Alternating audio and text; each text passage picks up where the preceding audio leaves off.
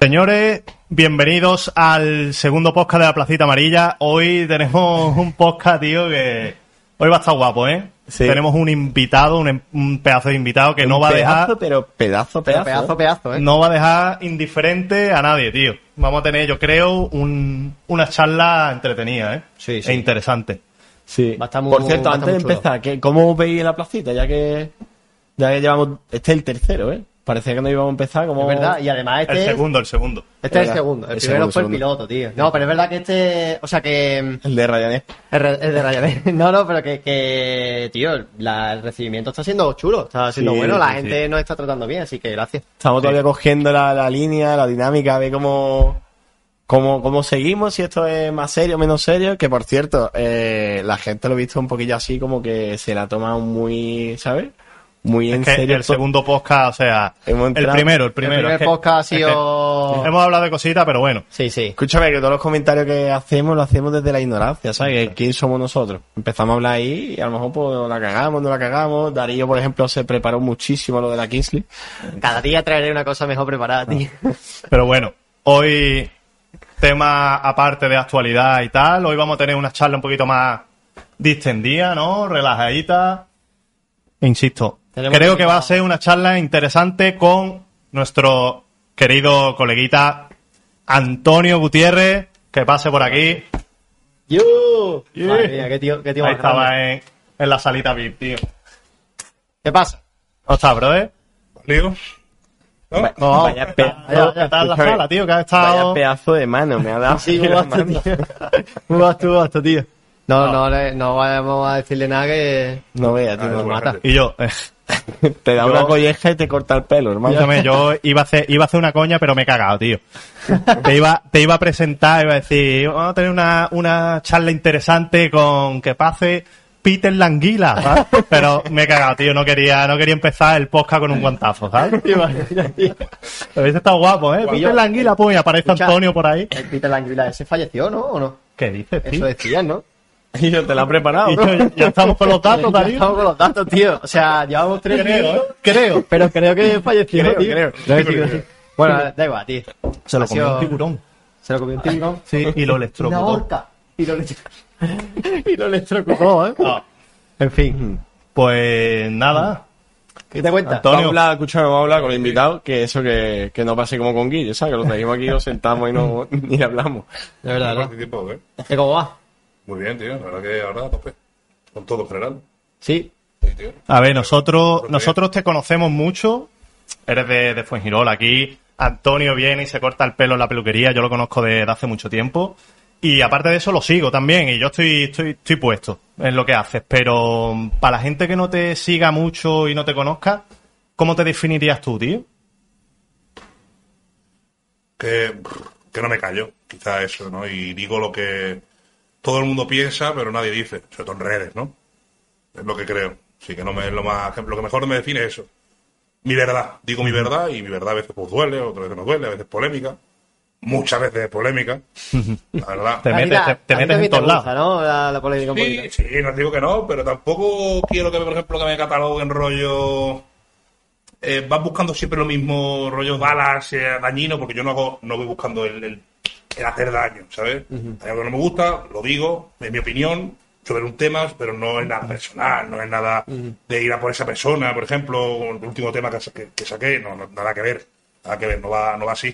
Es el tema, se habla, se, se, se juega un poquito y, y ya, y ya, no, que no quiero, que no se lo tomen a lo personal, es lo que quiero decir, ¿vale? Y que por, por lo menos no es mi, no es mi intención. No es tu objetivo. Claro, no es hacer daño o destruir a la persona que, que claro. hablo de ella. no, eso no. Vale. Tú te metes, te metes en todos los temas, muchos temas son polémicos, tú das tu opinión, pero también tienes contenido, eh, tienes reaccionando a cosas, tienes contenido de, de fitness, de strongman. Sí, también. Eso es por lo que empecé, por lo donde también donde empecé a hacer haciendo esto, la opinión fue ahí. O sea, yo subía entrenos, no lo veía nadie, empecé a opinar sobre mis competiciones, empecé a hablar, derivó en otro tema normal, no me acuerdo cuál, cuál fue el tema que primero que hablé, así que se me vio. Y luego fue de a poco a poco a poco y hablar al final de lo que pensaba, hasta que al final, pues, a lo que, a lo que hay ahora, ¿no?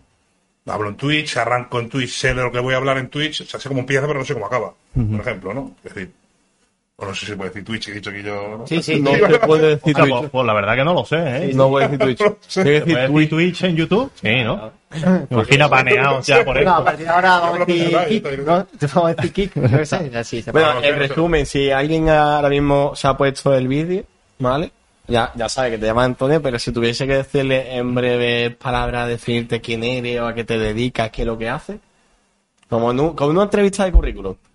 Hola, bueno, soy A Antonio. día de hoy, lo que hago realmente ya es YouTube. O sea, puro YouTube, dedico a, a full a, a YouTube. Que sube más contenido en otras redes, sí, pero es YouTube totalmente. Y tengo dos canales. Uno es de hablo de lo que me da la gana, porque es así.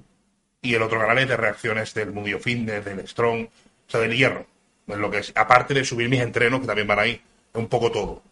¿Vale? Sí, más o menos sí. Porque, y el canal principal también, bueno, es que una mezcla de contenidos. No solo es tema de opinar y hablar, o sea, de, gente o de cosas que esté pasando. También, a lo mejor, pues, meto el cambio físico que estoy haciendo, meto el, mundo de la noche, que lo he tocado muchísimo, ¿vale? El mundo de la noche, lo he trabajado. Al final es eso, ¿eh? hablo de lo que me da la gana, o enseño lo que me da, lo que yo quiero, lo que, lo que he vivido, y, y mayormente es eso.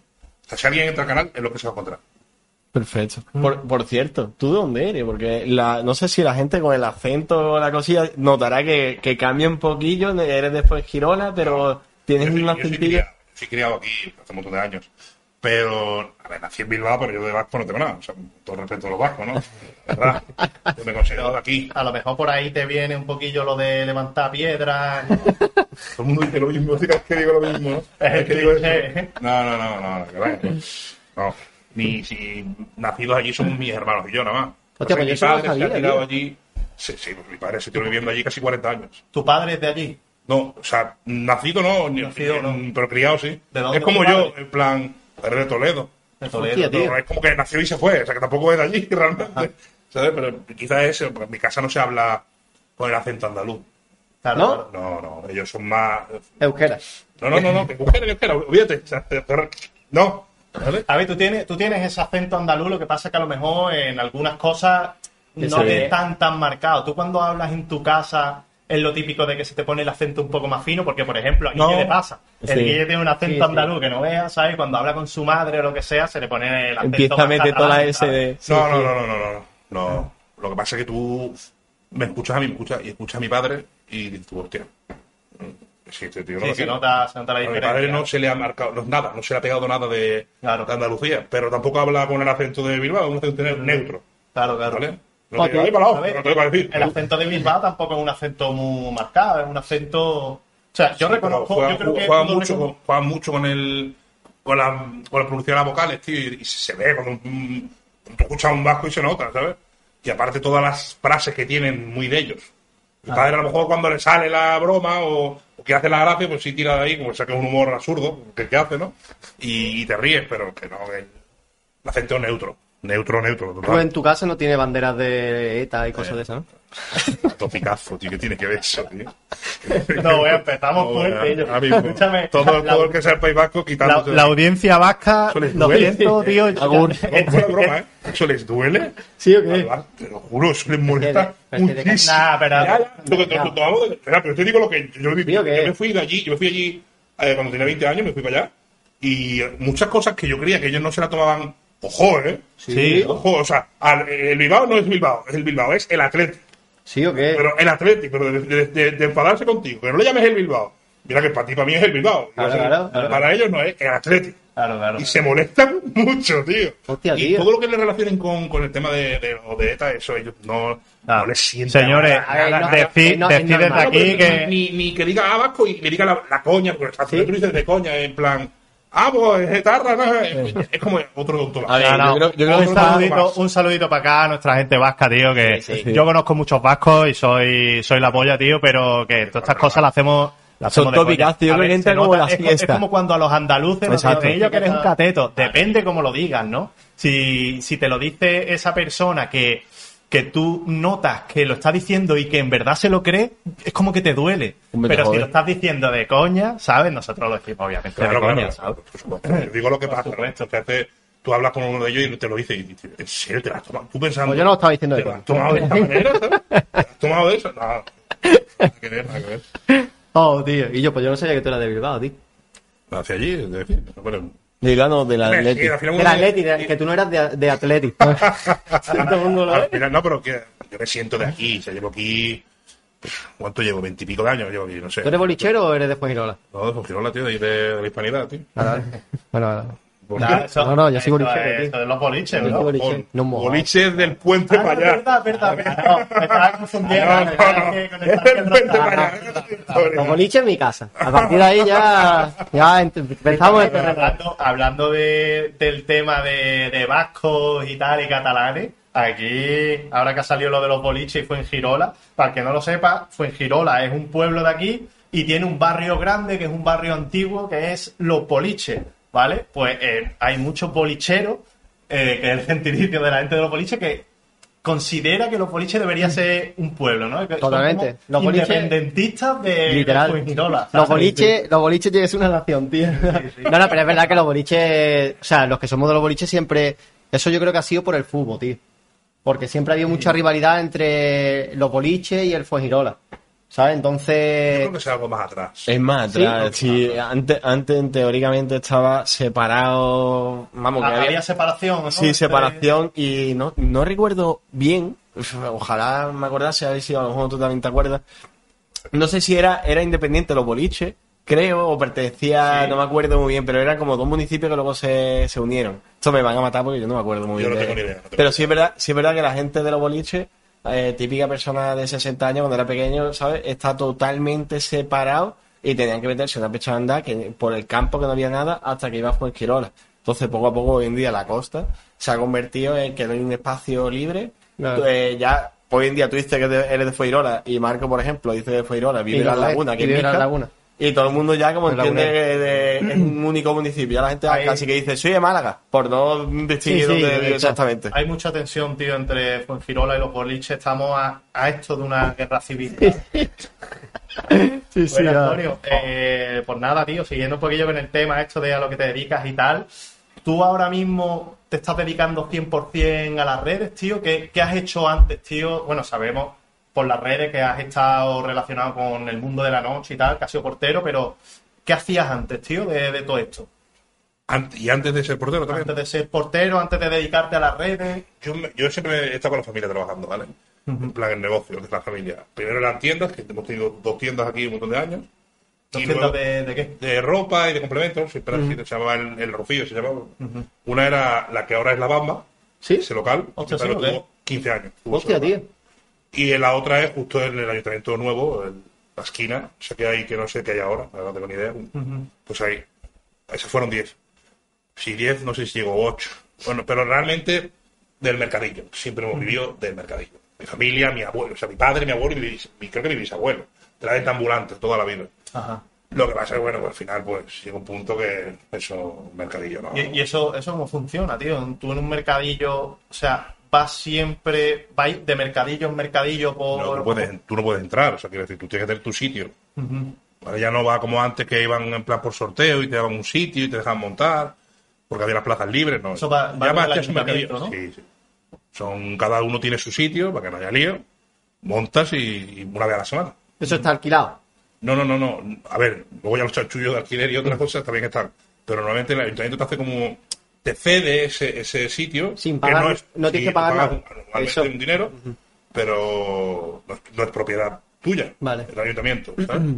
y te dejan montar allí una vez a la semana, cumple sus normas que tienen. Por ejemplo, no puede faltar, creo que son. O sea, a no ser que llueva o haga algo de, de- de mal que no pueda montar. Tú no puedes fallar más de cuatro o cinco mercados, porque si no ya, como que dicen, te dan un aviso y si no dicen, oye, pues para otro. Claro, claro. Porque tú estás faltando demasiado ¿Y quién revisa eso, tío? hay un pla- antiguamente se llamaba placero tendrá un nombre bonito ahora no sé cómo se llamará Ah, ¿sí? Es que se, El se sí en plan claro, antiguamente se llamaba así ahora no sé tendrá nombre El revisor. inspector o revisor Sí, sí, o yo qué sé no sé y el que se dedica un poco a a ver quién, como que, que todo esté en orden, ¿vale? Iba con la policía y todo eso. Hostia, tío. Y ahora te estás dedicando a las redes 100%. Ya dejaste eso, dejaste... Sí, eso fue, yo me empecé a dedicar a la red, bueno, hice un all-in, la verdad, eh, cuando dejé la, la última discoteca que trabajé, que fue en 2020, en agosto, tema COVID, lo pillé, lo pillé ahí en, en la discoteca y a partir de ahí, pues dije, mira, esta es la mía, paso, estaba ya copiadísimo de la noche, no ganaba, no ganaba para dedicarme a las redes, la verdad, pero como estaba tan, tan mal mentalmente, tío, dije, mira, se acabó la, la noche aquí y vamos a empezar. Por... O sea, no vamos a empezar, yo ya llevaba ya tiempo liado, pero no me daba para vivir, no me daba. Y hasta hoy. Pues tío, eso. Eso me parece a mí de, de admirar, tío, porque mucha gente, sobre todo con la edad que tú tienes también, ¿sabes? O sea, no eres, obviamente no eres viejo, pero mucha gente que hace all-in con en el mundo de las redes y tal son gente joven, gente que tiene un margen para decir, voy a probar con esto, ¿sabes? No tengo muchas responsabilidades, ¿sabes?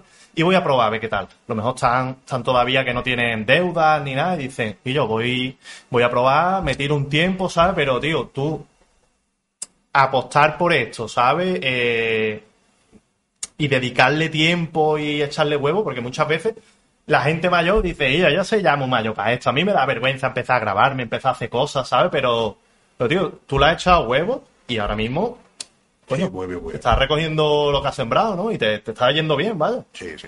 No voy a hablar de dinero porque no me gusta, pero estoy bien. Pero estás tranquilo. No, esa pregunta Sí, va sí. para luego. No, pero No. estás tranquilo por lo menos, ¿no? Muy bien. O sea, bien. No, esto lo iba a ganar de portero. Claro. Pues está, Qué, tío. qué alegría, tío, el, el poder, tío, eso. A mí me da alegría la gente, tío, que, que le pone huevo a un proyecto, ¿sabes? Que se lanza a la piscina con algo que parece complicado y, y le acaba yendo, Fácil- yendo bien, fácil tío. no es. No, no es fácil, tío, no es nada fácil. Por menos para mí, yo pienso que no, no ha sido fácil y, que, y creo que también de, de la manera que yo lo hago, no te abren tantas puertas, no te, por ejemplo, las colaboraciones no te vienen así como así, eh, no sé. Yo creo que ¿Eso tú lo achacas a algo? O, o que la gente tiene miedo de que, como son family friendly, que venga un tío como yo Claro, que- a que- colaborar conmigo como Que es polémico, lo mismo me decirlo, afecta, ¿no? ¿sabes? A mí, contra mí, ¿sabes? Que realmente no afecta nada. O sea, te puedes colaborar con la peor persona que haya en internet, que al final has, has- has hecho una colaboración Claro. y ya. No te van a relacionar con esa persona. Ya. Digo al principio. O sea, realmente ahora no. Yo hablo con muchísima gente de- del mundillo que no. Muchos piensan como yo y otros me- no piensan como yo. O sea, al final es. Es que es lo bonito, ¿no? Que la gente piense diferente. Si todo el mundo vamos a pensar igual, o me tenéis todos que lamer el culo pensando- eh, apoyándome en mis pensamientos, pues mierda. Ya. La verdad, vaya mierda. No, que no se lo tomen a lo personal lo que digo, eso siempre, pero vaya mierda, si no, tío, la verdad. Claro, pero estamos mencionando esto porque tú en tu contenido haces mucha referencia o opinas mucho sobre temas que la gente intenta no mojarse, ¿no? Temas que son polémicos, controvertidos y tú no tienes miedo de, de dar tu opinión. Por ejemplo, que esto lo vamos a hablar un poco más adelante, pues yo qué sé, con influencers a lo mejor que están relacionados con el, con el body positive o, o yo qué sé, eh, temas de política también te meten, ¿no? Son temas que la gente Pero también tengo, que ser- intenta también tengo evitar. que ser sincero, ¿eh? Yo no quería, porque yo siempre he dicho que yo muero con mi verdad y que tengo que decir y que diré lo que quiera decir siempre, pero no soy tonto. ¿Qué significa esto? Yo, por ejemplo, a mí a día de hoy es cuando más gente me ve, eh, sobre todo en directo, ¿no? o, bueno, mis vídeos, todo en general. Hay temas que he dejado, Claro. porque no interesa, porque al final divides demasiado a la gente y no interesa. El tema politiqueo, por ejemplo, yo antes era muy... si salía el tema era y ni un bando ni otro. Al final intentaba hablar de, de, todos los puntos y si no te llaman comunista o rojo, te llaman facha y si no te llaman perro flauta, te llaman de todo. Y, y, al final lo que hace es que te ve menos gente. Mm. Entonces, por ejemplo, yo ya en, mi, en mi, lo que hago he dejado la política de hablar. Ajá. a lo mejor el tema polémico, lo que sea, o lo que sea, de político sí lo voy a hablar, pero vas, es como una cosa que ya no me Aparte me hace sentir ya mal, como que pesado otra vez, ¿no? Un tema que me tiene cansado. Tema religión y eso yo lo he tocado mucho en, en, en mi, en mi directo, porque mi directo antes eran de debates, ¿no? Sí, me he metido, me he metido Era en tu una, fumada que flipa. Era un show, ¿eh? Claro, tú entrabas ahí y era como, ¿Qué hacía, tío? O sea, te, os metíais en Discord, te metías con seguidores, ¿no? sí, Y yo me he metido a las 3 de la mañana y estabas tú ahí hablando y la gente. Tú estás- yo te he visto así callado, escuchando lo que decían dos, dos chavales o dos hombres o los que sean que sí. estaban metidos en tu Discord. Y- Y era. Eso lo deja un poco de lado, porque eso era un desastre. Eso era. Yo creo que era monotema, porque había un- mejor hay personas que quieren todo el rato decir lo mismo, decir lo mismo, decir lo mismo, decir lo Ya. mismo. Y hay temas que quitan público y a mí, a ver, siendo sincero, no me interesa. Porque al final yo quiero que me vea más gente, siendo realista. No es que lo hace por visita, cuando hago un vídeo, no, que por qué lo voy a hacer si no. A ver, tu trabajo, al final, ¿sabes? tu trabajo. Es que así. Claro, tío. Pero, pero hay temas que, que no, no rentan, ¿no? Por mucho. Y, y de- tú después de hablar de, de política un montón de veces, después, o sea, tú llega un momento que te sientes muy tío, si no voy a arreglar nada, si es verdad, ¿para qué? Y yo me llevo más rato, porque yo me cito muy, no muy rápido, pero o sea, hay temas que me, me- me encienden y luego me, me- me pongo a sudar, me pongo a decir Y yo- barbaridades y digo, tío, la que lía, Yo- otra vez. ¿sabes? Yo ahí te digo que, que mi opinión, ¿eh? Mi opinión es, si tú no quieres hablar más de política en este caso, ¿no? Porque, o de política, lo que sea, un tema que tú no quieras hablar porque no te apetezca y porque tú ya te sientes pesado, me parece totalmente de acuerdo y respetable. Pero si lo haces por, o en, mi- opinión, si lo haces por el hecho de, de no voy a solucionar nada, yo creo que ahí nos equivocamos, tío, a la hora de, No, no, yo te digo, de, de comentar porque es que parece que No, está feo no. dar una opinión, ¿sabes? Eso nunca, eso tiene verdad. Yo creo que ¿Me la gente que te opinar decir, lo, que- lo que quiera y como quiera. Pero si al final, después de hacerlo tantas veces, dices, tío, si es que me, me- me- me he dejado ahí, eh, eh, estoy todo reventado, eh, mentalmente, mal, me satura.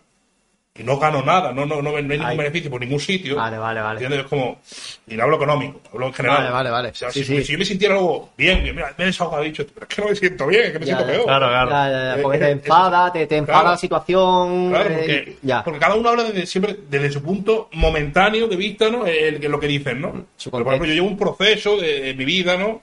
De, de lo que de, de- de que he vivido, ¿no? De estar mejor en la vida, de, de estar peor. Y, me- y hay temas que tocan, muchas veces el tema del poli- politiqueo, dices, tío, no puedes hablar a- detrás de, detrás de la barrera muy bonito, todo, ¿sabes? Pero no, ¿vale? Por eso, yo sé que esto va a derivar en muchas cosas. Es que la, No, no, no, la no. política, por ejemplo, eh, siempre se dice que el tema de la educación, ¿no? De que nunca hable encima de la, o sea, en la mesa durante política, religión o dinero. Y al fin y al cabo es porque tú no sabes la- lo que piensa la otra persona, si está en un extremo, si está en otro, o si, o la ideología, y siempre puede encontrar a alguien que opine diferente a ti. Y como es totalmente respetable eso, cuando tú empiezas a soltar, yo creo que en redes, tu opinión, siempre tiene que estar dispuesto a escuchar que haya gente que te, te suelte su discurso, Ya. totalmente lícito, pero me, se, se genera un sentimiento negativo y, y hoy en día la gente es muy tóxica con su opinión, te la como- tienes que tragar, ¿sabes? Es como Sí, que sí. no, no compensa, no. Porque es. la gente se enciende mucho con la política y tú dices, tío, me vale la pena hablar de política aquí, expresarme, para que luego me vengan cuatro, ¿sabes? Y, y me suelten, ¿sabes? Lo, lo más grande aquí, me pongan verde, ¿sabes? Yo, yo- que yo- no. yo te digo, y si queréis, pasamos a otra. Eh, yo no entendía por qué los grandes, youtubers, streamers, nunca lo hablaban. Digo, no puede ser, porque yo los veo y tú más o menos no, no, no eres tonto, sabes de qué pie coger más o menos cada uno, ideológicamente. Tú los ves y cuando- sin, sin querer vas soltando cositas, cositas y dices tú, bueno, más o menos. Eh, por aquí, por aquí, por aquí, Ya, más ya. o menos, ¿no? Y ninguno dice nada. Es entendible. Ahora lo entiendo, en aquella época no lo entendía. O estaba tan encendido. Pero claro, es que es normal. Sí, se van a sentir horrible, no van a ganar nada, van a perder miles de viewers. ¿Para qué lo van a hacer? Es que no renta. Claro, claro, no, No renta. Y sin bueno. saber la situación de cada uno, que es el tema. Al final, yo no puedo decir una cosa cuando a lo mejor, o ir en contra de una cosa cuando un tío lo está sufriendo, a lo mejor, ¿sabes? Ese, esa cosa que estoy diciendo. Es que y La es delicado. La política son perspectivas, cada uno tiene la suya y su punto de vista, o sea, su punto de, de, mm, de vista lo va a tener siempre de acuerdo a su experiencia vital. Y no nunca se puede criticar a nadie, es verdad, porque cada uno lucha su Claro. batalla, en su, en su Lo mío, lo mío forma. crítica, ¿eh? Eh, Yo, yo, por ejemplo, una de las cosas que hacía antes, que ahora digo, tío, verdad, ojito, ¿eh? donde jugaba. Yo le he hecho una entrevista a nazis, pero a un nazi que no quería enseñar la cara, ¿vale? ¿Le has hecho y- entrevistas? Sí, ¿Eso, sí, eso sí. está en tu, en tu canal de YouTube? No, lo- pero no porque en aquella época lo subía eso- esa movida a YouTube, lo dejaba claro. en, en- eso, en eso directos. lo tenías en Twitch, ¿no? Claro. Pero es que luego le hice entrevistas, a, por ejemplo, a gente indepe, a comunistas, a, a gente totalmente de lo que hay. Aleatoria, hay. sí. Sí, sí. Y, y yo lo que hacía era intentar entenderlo, ¿vale? Aunque yo tuviera, por ejemplo, una idea de mi idea, pero con el, con el chico nazi me estaba aguantando porque había cosas que me, que me- Que te. Claro, que era como, Ya. tío, pues estoy diciendo esto, ¿sabes? Ya, ya, ya. Pero claro, tienes que seguir con la movida. Claro, Y- claro. Pero para aún así, luego, él, después de la entrevista, a lo mejor me, ¿qué tal? ¿Cómo la vi? Pues mira, pues yo te hubiera dicho a lo mejor esto, esto en, en esta cosa. Pero a ver, entiendo mm, o, o comprendo tu perspectiva, yo qué sé, ¿sabes qué te voy a decir? Pero lo escuchaba y no lo trayaba, no iba por él, no. Claro, no claro. sé, y mi chat era una locura. Ajá. Cuando yo sacaba a lo mejor a, un- a ese tipo, no sé qué, una locura, y, y- y me- que me quería denunciar, me decían, ¿estáis tontos o qué, tío? ¿A ti? Sí, sí, sí. Privado. Un montón esa noche. Yo eso no lo Esa entiendo, noche. Y tío. pero con el comunista fue exactamente igual, ¿eh?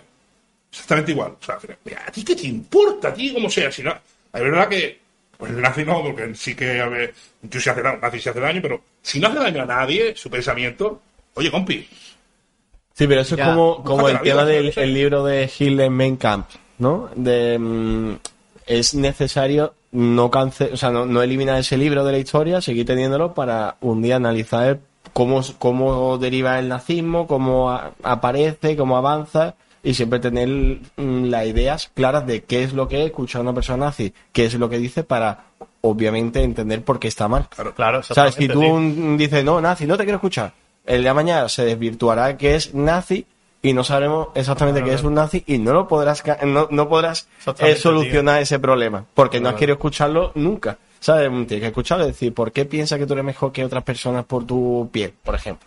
Pues ves que a lo mejor cuando lo escuches va a ser una tontería tan grande va a decir, bro, no, no tiene sentido lo que estás diciendo. Eres nazi y esto está mal. ¿A ti no te ha dado, Antonio, por hacer contenido de videojuegos? Creo que lo hice el primero o segundo día de que empecé en Twitch. Y dije, Dios. ¿Sabes qué pasa? Yo soy muy competitivo, ¿vale? Todo lo que hago. No, que va, y no diga eso. Entonces, entonces claro, que no eh, mientas, tío. me quedo callado queriendo ganar. Ah, vale, no, no, no lo comento. Vale. Me pasó con el LOL, ¿no? Que me- yo Ah, Ahí quería mucho, llegar. Ahí Tú eres lolero. llegar, Te iba a hacer Sí, esa sí. pregunta. Tú al gol la has dado, la has dado mucho, duro, ¿no? Mucho, mucho. Y hemos, hemos jugado, en plan. Y he ido a alguna cuando Llegaste- competición. No, no, no. no llegaste a bronce, ¿no? No, no.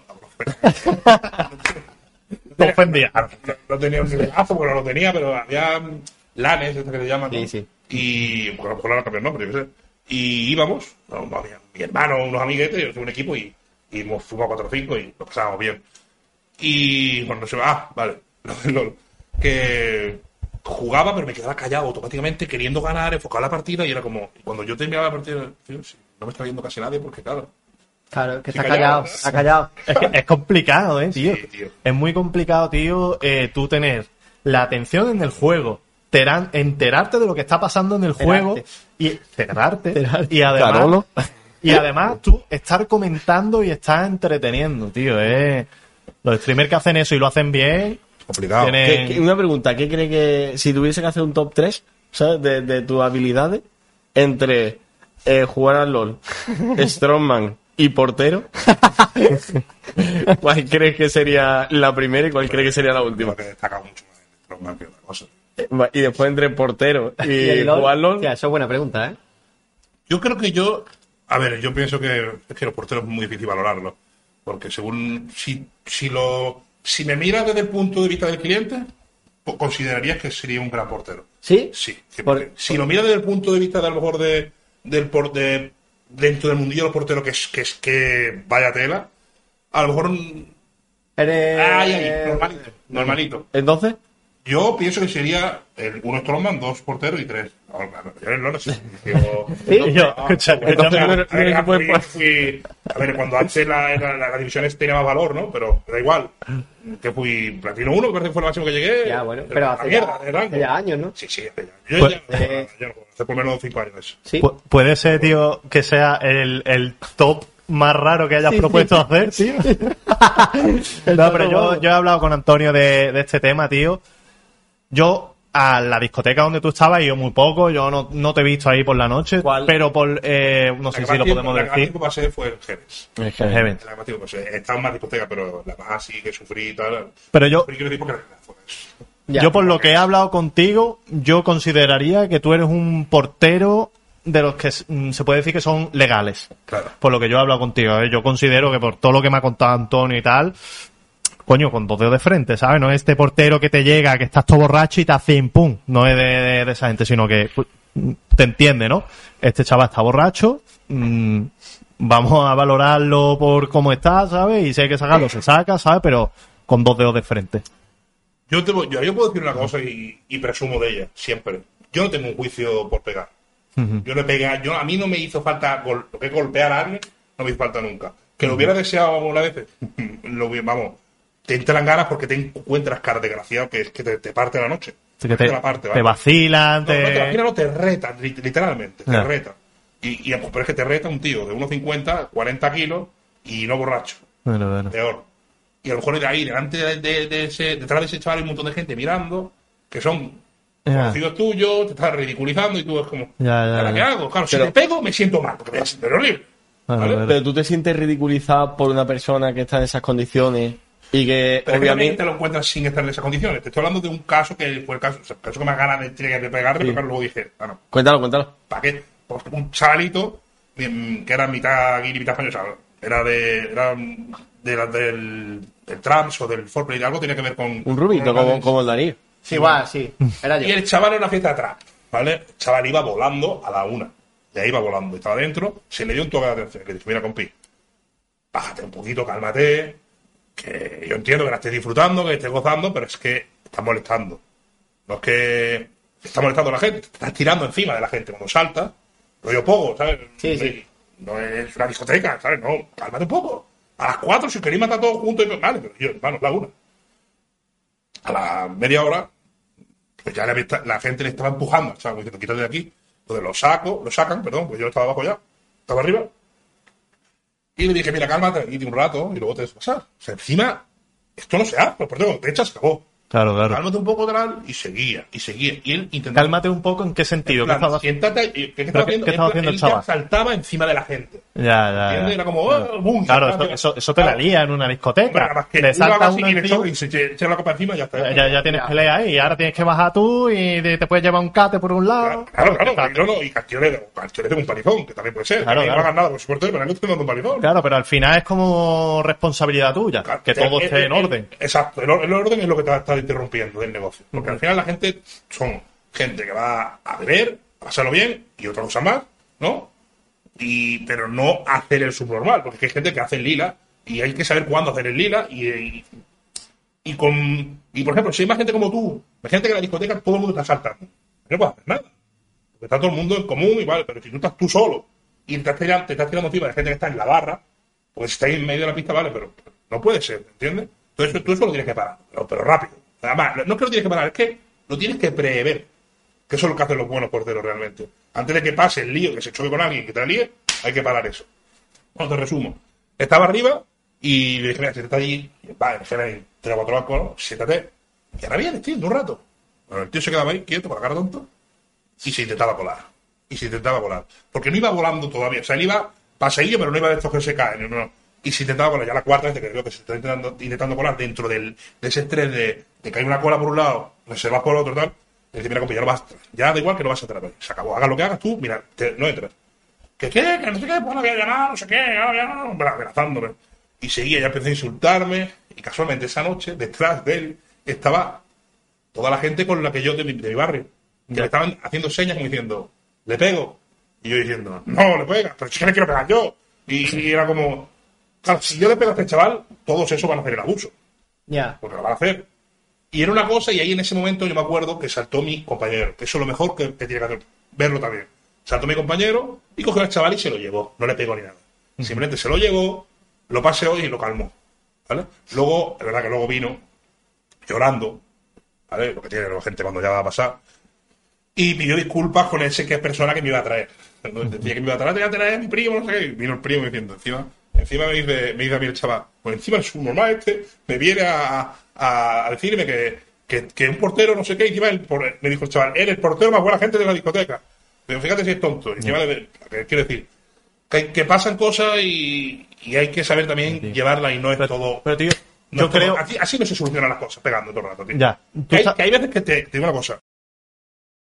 Hay situaciones que, aunque a lo mejor vosotros estáis fuera de la noche, Se viene comentario políticamente incorrecto. me da igual. hay veces que tienen que hacerlo, tío. Y a lo mejor no sé ponerlo en situación, pero hay veces que lo, ha- que, y lo hacen y lo van a seguir haciendo Ajá. porque en el momento de que tu un portero se deje pisar Y hablo de pisar no con un Mindundi, sino con un tío, digamos, bravo, malo, que lo esté retando. En, el momento que ese, si ese tío pisa la discoteca, el portero ya ha perdido todo el poder. Ya, ya, ya. Se acabó. Entiendo, entiendo. Y, y a la vez. Estás perdiendo la autoridad, Claro, estás permitiendo. está retando, y que decir, no, llama a la policía, la policía no va a venir. La policía va a tardar una hora. O sea, pero sepas tú, la policía nunca Ya. va a llegar a la- No. Olvídate, vamos, va a tardar una hora. Y la discoteca es lo Y más cuando ¿no? tú dices que ver. estamos en la discoteca tal, eh, olvídate. Ya, la zona de ahí está. Tío, eso es territorio la zona, la zona de aquí, de la zona de Guiri, donde tú estabas, tío, que hay tantas peleas, ¿por qué no está la, la policía ahí, tío, con la de peleas que hay, tío? Pues esa era una de mis quejas cuando los vídeos que yo hacía. tío. Ajá. Claro, esa era una de mis quejas, porque yo, eso se soluciona con un patrulla. Con uno solo. ¿En la esquina? No, Porque no, es no, una en zona no. conflictiva, ¿eh? Detrás. Abajo, los crepes. No, ellos se suelen poner hasta las dos en la puerta del hotel, los nacionales, que ni se les ve. Las palmeras. Sí, las primeras, claro. Mm. En vez de ponerse ahí, en vez de ponerse, se, te- se tenían que poner como, que como hicieron, cuando a lo mejor hay un problema gordo, lo hacen dos semanas. Fíjate, cuando hay un apuñalamiento o algo así de locos, cogen durante los dos siguientes fines de semana y se ponen con el coche de patrulla, lo que viene siendo el, está la cabina de Heavens justo detrás, que pilla todo el callejón de Boss, eh, Sí, sí. Eagles y todo esto, ¿no? Y ahí ya, en esa- esos dos fines de semana no va a pasar nada. Y ya, se van otra vez y vuelven a pasar cosas. Para poner en situación un poco, claro, que la gente que lo esté escuchando no sabe fue Esquirol o algo así. el- la zona de la que estamos hablando es, mm, se le llama comúnmente aquí en Fueirol la zona Guiri. Y para que la gente lo entienda, es como un pequeño Magaluf que tenemos aquí, Sí. que son cuatro o cinco calles peatonales donde están la mayoría de los la- locales de ocio nocturno y encima están centrados en extranjeros. Tanto que eh, hasta los camareros son extranjeros, nadie habla español y están enfocados en ese público extranjero. Hay- varias zonas ya- para ya- salir, Ya hay más mezcla. O sea, Sí. en la zona Giri ya hay más. que no solo son guiris. O sea, ahí te encuentras nórdicos, te encuentras ingleses, te encuentras eh, africanos, te encuentras público latino. Y esa mezcla, españoles. Eh, claro, acabas de decir el- todo lo que es extranjero. claro, esa mezcla es, la- es el boom. ¿Vale? Estamos- Estamos hablando de Fuengirola, no de Toda Barcelona, ¿no? Sí. Está en toda la zona esa y es lo que pasa, tío. Esa mezcla nunca sale bien. Nunca puede salir bien. Porque luego, el- porque nosotros sabemos que eh, el español, ya con un poquito más de edad, veintipico para arriba, se va al centro de Fuengirola. Claro, es que hay varias Nosotros- zonas para salir aquí en. Fuengirola, ¿vale? Esto no solo es Bagdad, ¿vale? Invito a la gente, a la gente que no es de Fuengirola, venid, chavales, no, no vais a morir, aunque evitad un poquito si podéis la zona Guiri, pero lo que dice Antonio que La, la zona Guiri, yo lo, lo defino como Magaluf. Es, sí, es un Magaluf, sí, pero A ver, eh, también hay muchas veces por ahí. Está Es que también chulo. tienes que saber. el centro a mí me gusta más. A mí también, pero ahora. Pero cuando éramos más pequeños, Claro, yo he salido por por, Play, por Heavens. La discoteca a la que íbamos siempre era Heaven porque era la que más tarde cerraba. Sí, no, a ver, que están guapas, que la zona está muy guapa, pero, Pero- que sí que para que es una zona de guiris. Es más loca, tío. es una zona más loca, más con un Sí, ambiente británico. De, Sí, de- hasta las trancas y Está, ponerse sí, sí, púa sí. rápido y, Y de liarla. encontrarte de todo, cabrón. Hay que decirlo todo. Eh, yo no he visto en pijama camellos. No he visto vendiendo a nadie. En que los habrá en pijama, cerca de pijama. Va bien vestido, no van en pijama. Sí, claro. No, y, o sea, en el centro de Fongirola no hay la gente turbia que te encuentras en la otra zona. La otra zona, yo hice un vídeo, que, fue un vídeo medio que enseñé todo lo que había. Ajá. Bueno, no todo, hay una parte que no enseñé, porque luego está el tema de la prostitución, que esa es otra.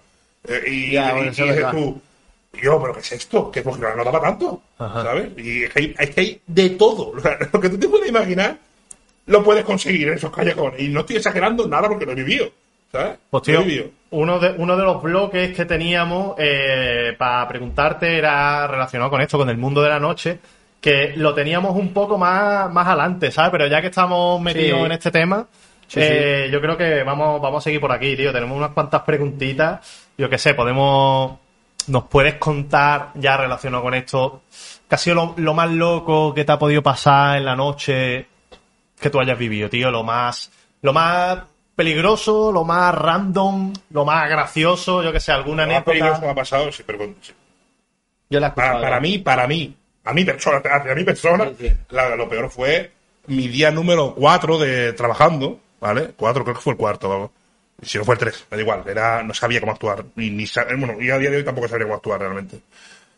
Yo estaba en Heaven, en la punta, parece que eso era julio, ahí no cabía un alfiler, y olía a, porro. Ajá. Ya no a tabaco, a porro. Entonces el, el- el dueño Dentro, estaba- dentro de la- Y el dueño estaba echada vaya, en plan, ¿cómo va a oler? Porque está allí y, y todo el rato por el pinganillo diciendo, tío, que, que lo encontréis, que no puede ser. Y claro, tú, yo desde una altura que hay, mirando, mirando, ¿qué voy a ver? Sí, es imposible, ¿no? y que aquí hay un montón de gente. Y el, y el DJ me hizo así, diciendo, está aquí. Y voy para allá, y era un pintilla de confirmarlo, ¿vale? Y cuando yo lo veo, eh, hombre, ¿qué, qué tal? Y digo, ¿Un pintilla qué? un tío turbio, vamos a decirlo Un tío así, ¿no? turbio. ¿Tú ya lo conocías? Sí. Lo conocías, ¿no? Era a mí. A ver, di el nombre. era a ti, vale. Sí, claro. vale, vale. Y. Pero pintilla de verdad, Sí, no sí. personaje. Sí, sí. Claro. Y fue como, ¿qué tal, tío? Y digo, yo me quedé así, y claro, yo mirando, y digo, mano, ¿qué hace con el porro en la mano? Y No dice, vea qué situación, ¿no, claro, tío? No, no, no, hasta aquí todo bien. Y me y dice, no, tío, yo te conozco. Y digo, ya, pues, me conoces muy bien, pero que estoy trabajando, acabo de empezar, y me estás complicando el trabajo. Y, y, y con esto me hace el DJ por detrás, pues que justamente la cabina daba detrás de su reservado. Ah, que estaba reservado, ¿no? Claro, y me dijo, como me dijo, él quiere hacer un gesto como que mire a la mesa, que mirara a la mesa y, y- y yo miro, me da por mirar al rápido que pueda a la mesa y claramente se le ve su típico bolsito este que usan, ¿no? Y la, la, lo que viene es la culata de, de la, de la pistola, ¿vale? Vale. Claro, yo dice, Me, está- me estaba oliendo que ibas a decir eso, tío. me- la verdad. Entonces yo, dentro de mi cagaura que tenía encima, de que estaba cagado, yo estaba diciéndole, Hostia. a ver qué le digo y si el tío, el tío se todo rayado, se quedó rayado, como diciendo, ¿qué te pasa? Y dije, bueno, y encima, él mira, mira el bolso, tío, y dije, y, y se, se mira y, y ve, él ve como que, la, que se le ha salido el tal, lo mete, se queda todo rayado, ¿vale? Y yo me quedo así mirando y me dice, me- y me dice así, literal, me dice, me termino el porro y me voy. Que me da yo no le tengo que dejar que se termine el porro, la verdad, pero ¿qué cojones voy a hacer? ¿sabes? Que se termine el porro y que se pire, ¿no? Y, y yo me fui para atrás diciendo, vale, perfecto, gracias. ¿sabes? Y me fui para atrás y el tío con las mismas, o sea, dio tres, cuatro calentones y se, Madre y mía, se fue. Que muchos eh, eh, me comentaban a mí cuando esto lo conté alguna vez en redes, a ver, llama a la policía, a ver, no sé pero tú estás tonto, Ya. ¿sabes? ¿Qué cojones voy a llamar yo a nadie? Y luego un tío que no conocemos, Ya, ya. fue en Girola, que es así, tú estás flipado, ¿sabes? Sí. ¿Qué coño voy a hacer por 70 euros de mierda que cobraban en aquella época, ¿sabes? Ya. ¿Qué dice, hombre, por favor? Me es más, está- a mi compañero, se lo comenté, y me dijo mi compañero, mira, sal- salte fuera, tío, tranquilízate, Claro, claro, vente respira. cuando te dé la gana, ¿vale? que estas situaciones no son para nosotros. Claro. Así nos lo dijo. Na- na- no. Me está haciendo recordar un poquito a la situación que pueden tener muchos guardias civiles, policías nacionales, que prefieren trabajar fuera de su, de su pueblo. Porque, claro, cuando tú conoces a alguien, tío, eh, y, y lo tienes que poner en su sitio, es más incómodo que si tienes que poner a alguien en su sitio que no conoces, ¿no? Tiene que ser. Yo si abriera una discoteca... A ver, esto, si esto es extraordinario si porque, claro, tiene. tuviese un negocio, yo no metería gente del pueblo. O sea, aquí, o sea, ese sería un requisito, no gente de aquí, tío. ¿Por qué? Porque, porque le Tienen com- metes- compromiso. son tío. compromisos, son dejar entrar gratis a un montón de gente, Claro. porque los porteros son sus conocidos, van a dejar entrar gratis, son favores de los camareros que le van a vender, le van a dar cosas gratis de, de bebidas. Por ahí ya, por el tema de negocio, por ahí. Claro, por, claro. por un lado. Ya está perdido. Por el tema de hacer su trabajo, no lo van a hacer bien.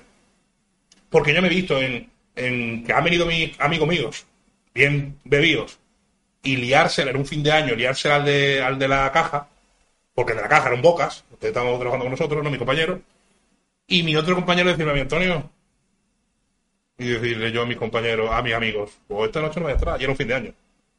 No veas. Porque tú no sé, claro, porque tú no le puedes decir a, al, al, al- al cajero, me cago en tu tal. Si yo vendo a un compañero mío, aunque sea el cajero, que no es ni siquiera portero, ya, vale, vámonos, ya, ya ellos van a entrar allí como diciendo, esto es mío. Ya ves. Porque así van a entrar, y así van, van, van- van bebidos. No se puede. No se puede. Que ahí me, me acuerdo de mirar como una cara como diciendo, ¿en serio? Y tú estás por dentro como diciendo, Y tú, tú estás haciendo tu trabajo. claro, y eso es lo que no entienden. Claro, claro. Eso es lo que no entienden. Eh, eh, que, un, que un amigo trabaje en un negocio no te da ningún poder a ti. Claro, claro. O sea, a, a tus amigos, ¿entiendes? Eso es lo que hay gente que no. y Cuando, cuando Pero es cultura, tío, tiene- es cultura aquí, ¿sabes? Hostia, el portero este medio lo conozco, vente, ay, a ver si no, nos hace el favor y nos cuela. eso eso Ay, pasa como en el no mercado. hemos hecho eso nosotros. literalmente, literalmente somos nosotros, en, lo, Somos en, la, en no sé qué, no sé. Ah. Pero que es verdad que la gente, yo qué sé, como si tú vas al Mercadona, que tiene tu amigo trabajando y dice, oye, invítame a los fosquitos, ¿no? Eh, claro, claro, sí, sí, un buen ejemplo, ¿no? Es lo mismo. es lo mismo, tío. Oh, tío. Entonces, contando un poquito lo de lo de lo que te ha pasado, hemos hablado un poquito del tema de la zona guiri y demás. Eh, ¿Tú recomiendas Fuengirola para salir de fiesta? Sí, 100%. Y la zona Guiri también. Lo que pasa que esto es como si yo voy a Barcelona hoy. Voy para allá y, me encuentro el Morat, no, broma. Eh, ¿Eh? Luego, luego, luego, luego, no te adelantes, no y yo no sé moverme por Barcelona. No sé moverme por la zona de, aquí, de fiesta de allí y me meto en algún sitio que yo no debo y que se nota que no soy de allí. Ya vamos mal. Entonces, si te sabes mover, no tiene por qué pasarte nada. O si vienes con alguien que se, se va a mover, no te va a pasar nada. Y tampoco, a ver, aquí viene mucho cordobés, mucho sevillano a hacer turismo nacional aquí no Fuengirola y no, y no les pasa nada. Pero sí que hay zonas de- dentro de la zona guiri que es mejor no ir. Que no la voy a nombrar porque está feo. Pero no, yo no la recomiendo. Heavens sí la recomiendo. Si vienes Heavens, te digo sí. En otros locales te digo que no. ¿Cuáles son los mejores sitios de Fungirola que tú dirías Vale, para mí, en general, no solo en, sí, sí, sí, en la zona para aquí? mí yo creo que pijama está muy bien. Y cortar. Lo que pasa es que estamos hablando de dos sitios de diferentes edades. Claro, claro. Pijama es una, más o menos, voy a decir una media de edad de entre 25 a, yo qué sé. 40, Sí, a 40 por ahí. Y cortar, pues, han hecho un, se supone que hay un corte, que es a partir de 21, que se la gente de 10 de 18, seguro. Pero es como para gente de esa edad, de entre los 20, 22, 24, 23, ¿no? 24, sí. Sí, Te sí, sí. Te puedes encontrar gente más mayor y más joven, pero van en esa línea. Porque luego las demás ya son gente muy jovencita, muy, muy jovencita y yo... No, a mí ese tipo no, no, no, no, no para mí, no lo puedo recomendar. Ni para un tío de 18 años, son zonas más conflictivas, ¿no? El Coltán es, es lo que antes era el Carbon, ¿no? La Carbon Club, tío, que como discoteca, como discoteca, ya quitando el tema de edades y de si es peligroso o es recomendado, como discoteca me parece que es un- una buena discoteca, tío, a nivel de mucho. sonido y Está tal. muy bien, está muy bien. Pequeñita, pero está muy bien. Sí. sí, Aquel sí, año 2011, ¿eh?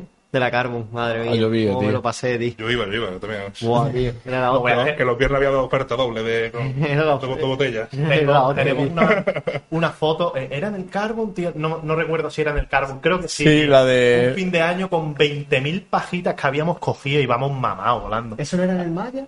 Eso No. el Maya, creo, ¿eh? No me acuerdo. decir que es cogido- el London Underground. Habíamos cogido 20.000 pajitas, tío, las habíamos puesto en un vaso. ¿Verdad? Esto era con, con Juan, tío. Verdad, Eh, verdad. Juan y yo partiéndonos el culo bebiendo con todas las pajitas del vaso. De repente se nos acerca un portero, el portero a medio metro. ¿Y qué hacemos para disimular de que no nos viese que habíamos cogido 20 pajitas para un vaso nada más? Cogimos las pajitas y las tiramos al suelo. Ese fue nuestro plan para salir airoso de que habíamos robado Y pajitas. encima las pajitas eran Si de tú no- colores. Colores si- tú nos ves a nosotros de pie así, intentando disimular, con 20.000 pajitas alrededor nuestra, fluorescentes y el portero al lado, madre mía, tío. Oh, qué ridículo, tío. Pero eso no fue, eso fue también cuando vio el dueño, ¿no? el dueño era un portero, Sí, no me sí. acuerdo ya. tío. Qué bueno, tío. Bueno, y Marbella. Tío, recuerdos de borrachera. Marbella, pues, ¿qué te digo, tío? Marbella, pues, ¿Tú has trabajado en Marbella? no, pero he ido, he ido. Y tengo muchos compañeros. Yo he negado siempre trabajar allí. O sea, a mí me lo han ofrecido. ¿Sí? Me lo han ofrecido hace una semana, me lo han ofrecido trabajar allí. Hostia. En Dreamers. O sea, Hostia, no, sí, no, oye. no voy allí por, ni por todo el dinero del mundo, la verdad. ¿Por No, qué? ¿por qué, tío? Pues por... Si hablamos de Puerto Banús, hablamos de que te la- mucho, mucho menos problemas que en ninguna otra discoteca, pero cuando hay un problema es un problema demasiado grande. Eso, eso te iba a decir, tío. Equivocarte con la, o sea, con la persona incorrecta te puede costar caro. ¿Y eso, eso por qué? ¿Por qué dices de persona el incorrecta? público que hay allí, a día de hoy, Puerto Banús, me da igual que moleste, la zona de fiestas está llena de narcos, prostitutas y consumidores. Claro, claro. Además. A ver, para poner un poquito en contexto a la gente que no conozca Marbella, que no conozca Puerto Banú, a ver, Marbella es una zona de mucho caché, se conoce por eso, Puerto Banú más en concreto, y Puerto Banú lo que tiene, para todo el turista, el atractivo que tiene, es que tú vas por ahí y parece que estás en, en una burbuja de dinero, ves por ahí unos super yates, eh, unos super coches, y, y claro, todo eso pues es de gente rica, que a veces es de gente rica que pues, habrá ganado su dinero de manera honrada, y otras veces, otras muchas veces, yo no sé el porcentaje, hay mucha gente que, que bueno, Eh, que, que vende, vende fruta y, y han triunfado con ese negocio. sí, sí. Yo tengo que decir, por ejemplo, allí me- a mí me trataron muy bien en una discoteca de allí, es la única, porque a mí me pusieron las dos veces que fui a grabar. Allí hay un- como una seguridad de ellos en la zona que me persiguieron todo el trayecto entero, ¿vale? O sea, todo, tiene, Hostia, o sea, tío. tenía todo el trayecto, persiguiéndome hasta con los cochecitos, que yo tengo unos cochecitos de estos pequeñitos que no son buggies, ¿no? Sí, como los del golf. ¿no? Y me perseguían por allí, hasta que en una de las discotecas, en la puerta que estaba, me dijeron que yo no podía grabar. Y digo, "Hombre, aquí no estoy en la calle. No, no, que esto es una zona privada. Me está contando, tío. Se me está contando, si está ahí, ahí haciéndose una foto un tío con un barco y otro con un coche. ¿Qué es zona privada? ¿Qué me, qué me cuentas? Que decía que no podía grabar. Que yo te conozco a ti. Y digo, pues, ¿y qué quieres que te diga? No estoy haciendo nada malo, estoy haciendo aquí un, re- medio reportaje. Pero. ¿por dónde estabas yendo con el buggy? Yo no tenía buggy, ellos. Ah, ellos te estaban Ellos- persiguiendo con el me- no me he enterado. Dice eh. que la zona de Puerto Banús es amplia. Pero claro. Ah, Y zonas que tienen que ir corriendo también. Te estaba, te estaba imaginando con un buggy No, grabando. no, digo, no. no, me, no me encaja, tío. No, no. Y, y eso, y a mí me trataron muy bien en, en Funky Buda, creo que se llama. Sí. Sí, Funky Buda, pero en, en invierno se llama de otra manera. Y ahí me trataron muy bien. En la discoteca, te- eso es otra. Te tratan como si tú fueras un cacho de mojón. O sea, ellos o huelen a dinero o tú, fuera de aquí. Ya, ya, ya. No te queremos, vete, no, no, no, no te atendemos.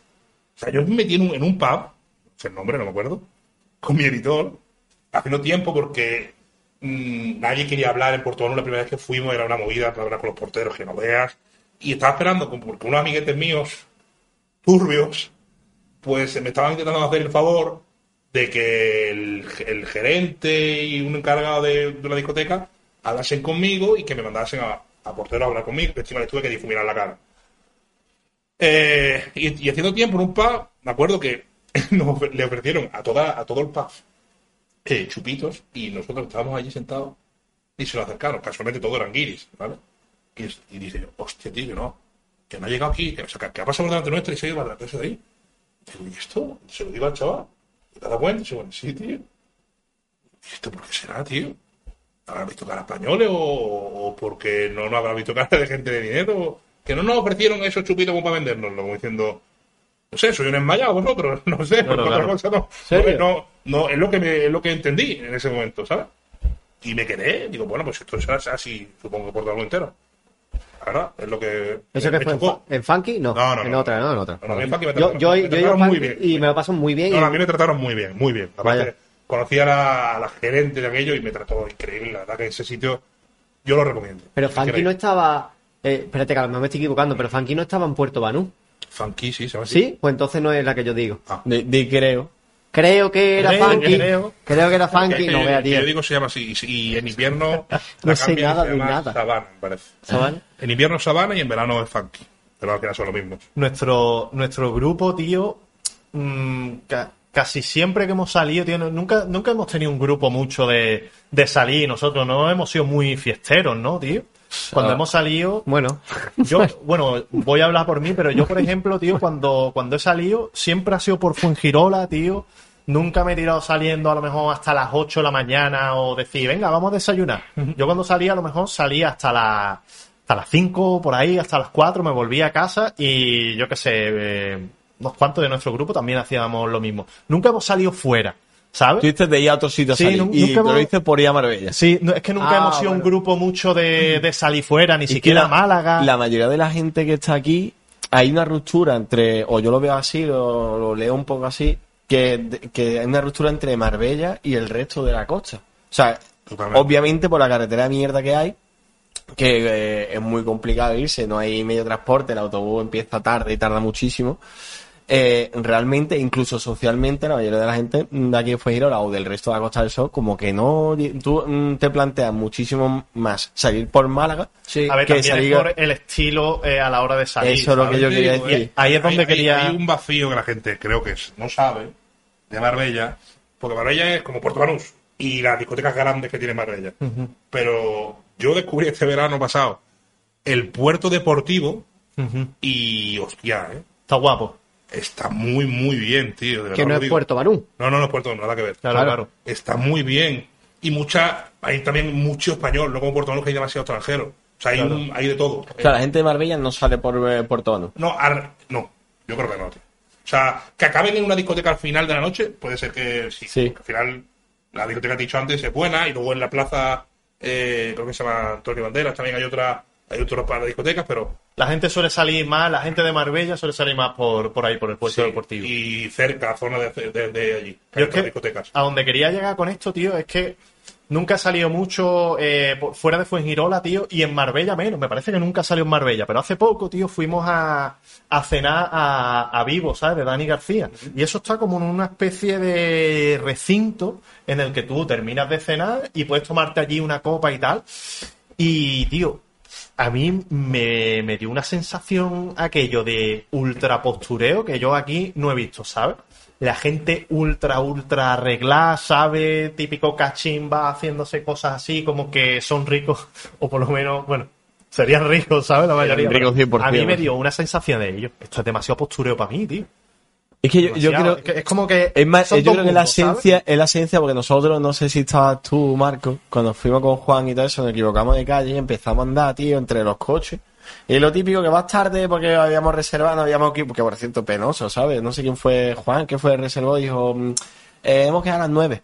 No, a las diez. Dijo, hemos quedado a las 10 y realmente había reservado a las 9, llegamos una hora tarde. No, fue, penoso. Y fuimos andando entre los coches, como, como niñatos realmente, ¿sabes?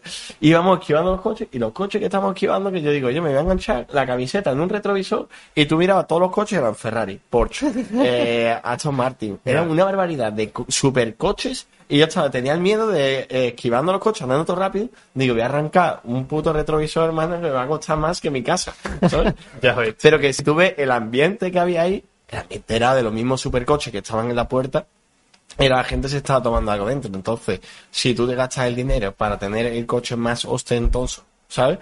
Eh, irte al sitio más exclusivo, tener una mesa súper cara para acabar pagando, compartiendo la mesa con otra gente que, se- que ha tenido la misma idea que tú, que es eh, mostrarse.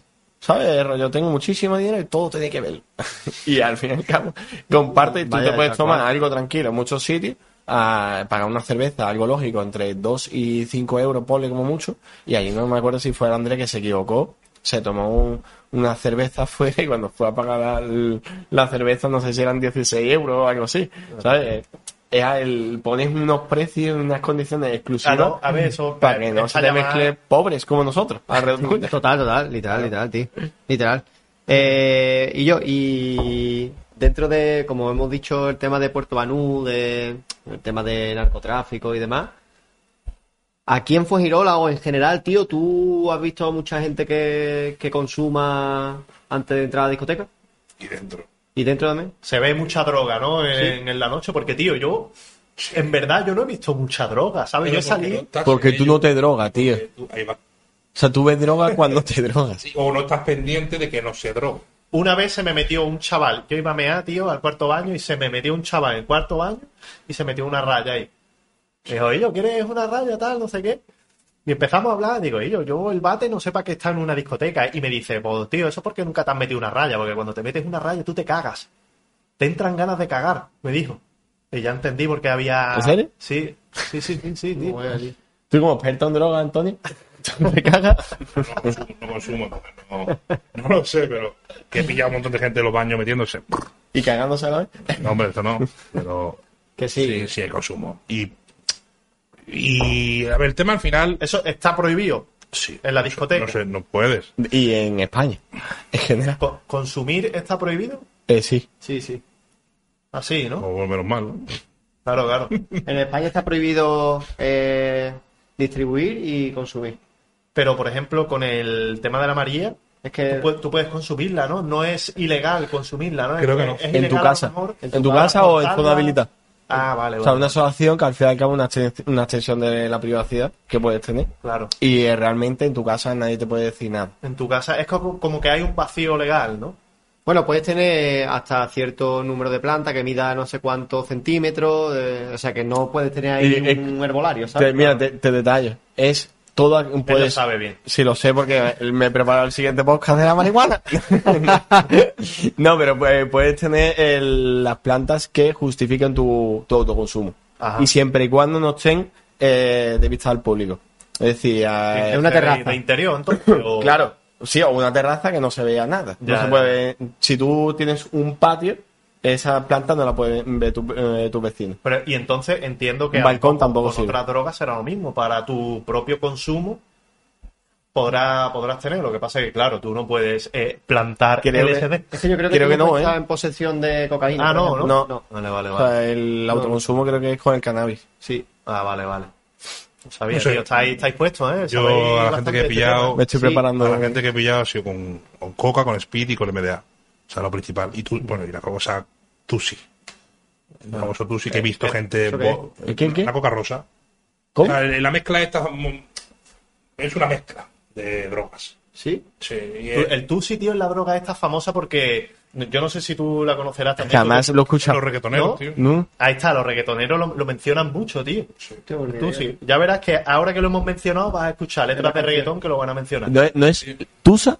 ¿La Tusa? La tusa, la, la tusa es otra no droga porque yo no paro de ponerme ese tema, tío. No, no, pero en serio, en serio, que como... los Hostia, me pillas, tío, pillado, ¿eh? pillas, tío. Pero ¿qué, qué es Tusi? En serio, que no es... A ver, es- una mezcla de. de, de- o sea, como el resto, el restillo de, de un montón de cosas.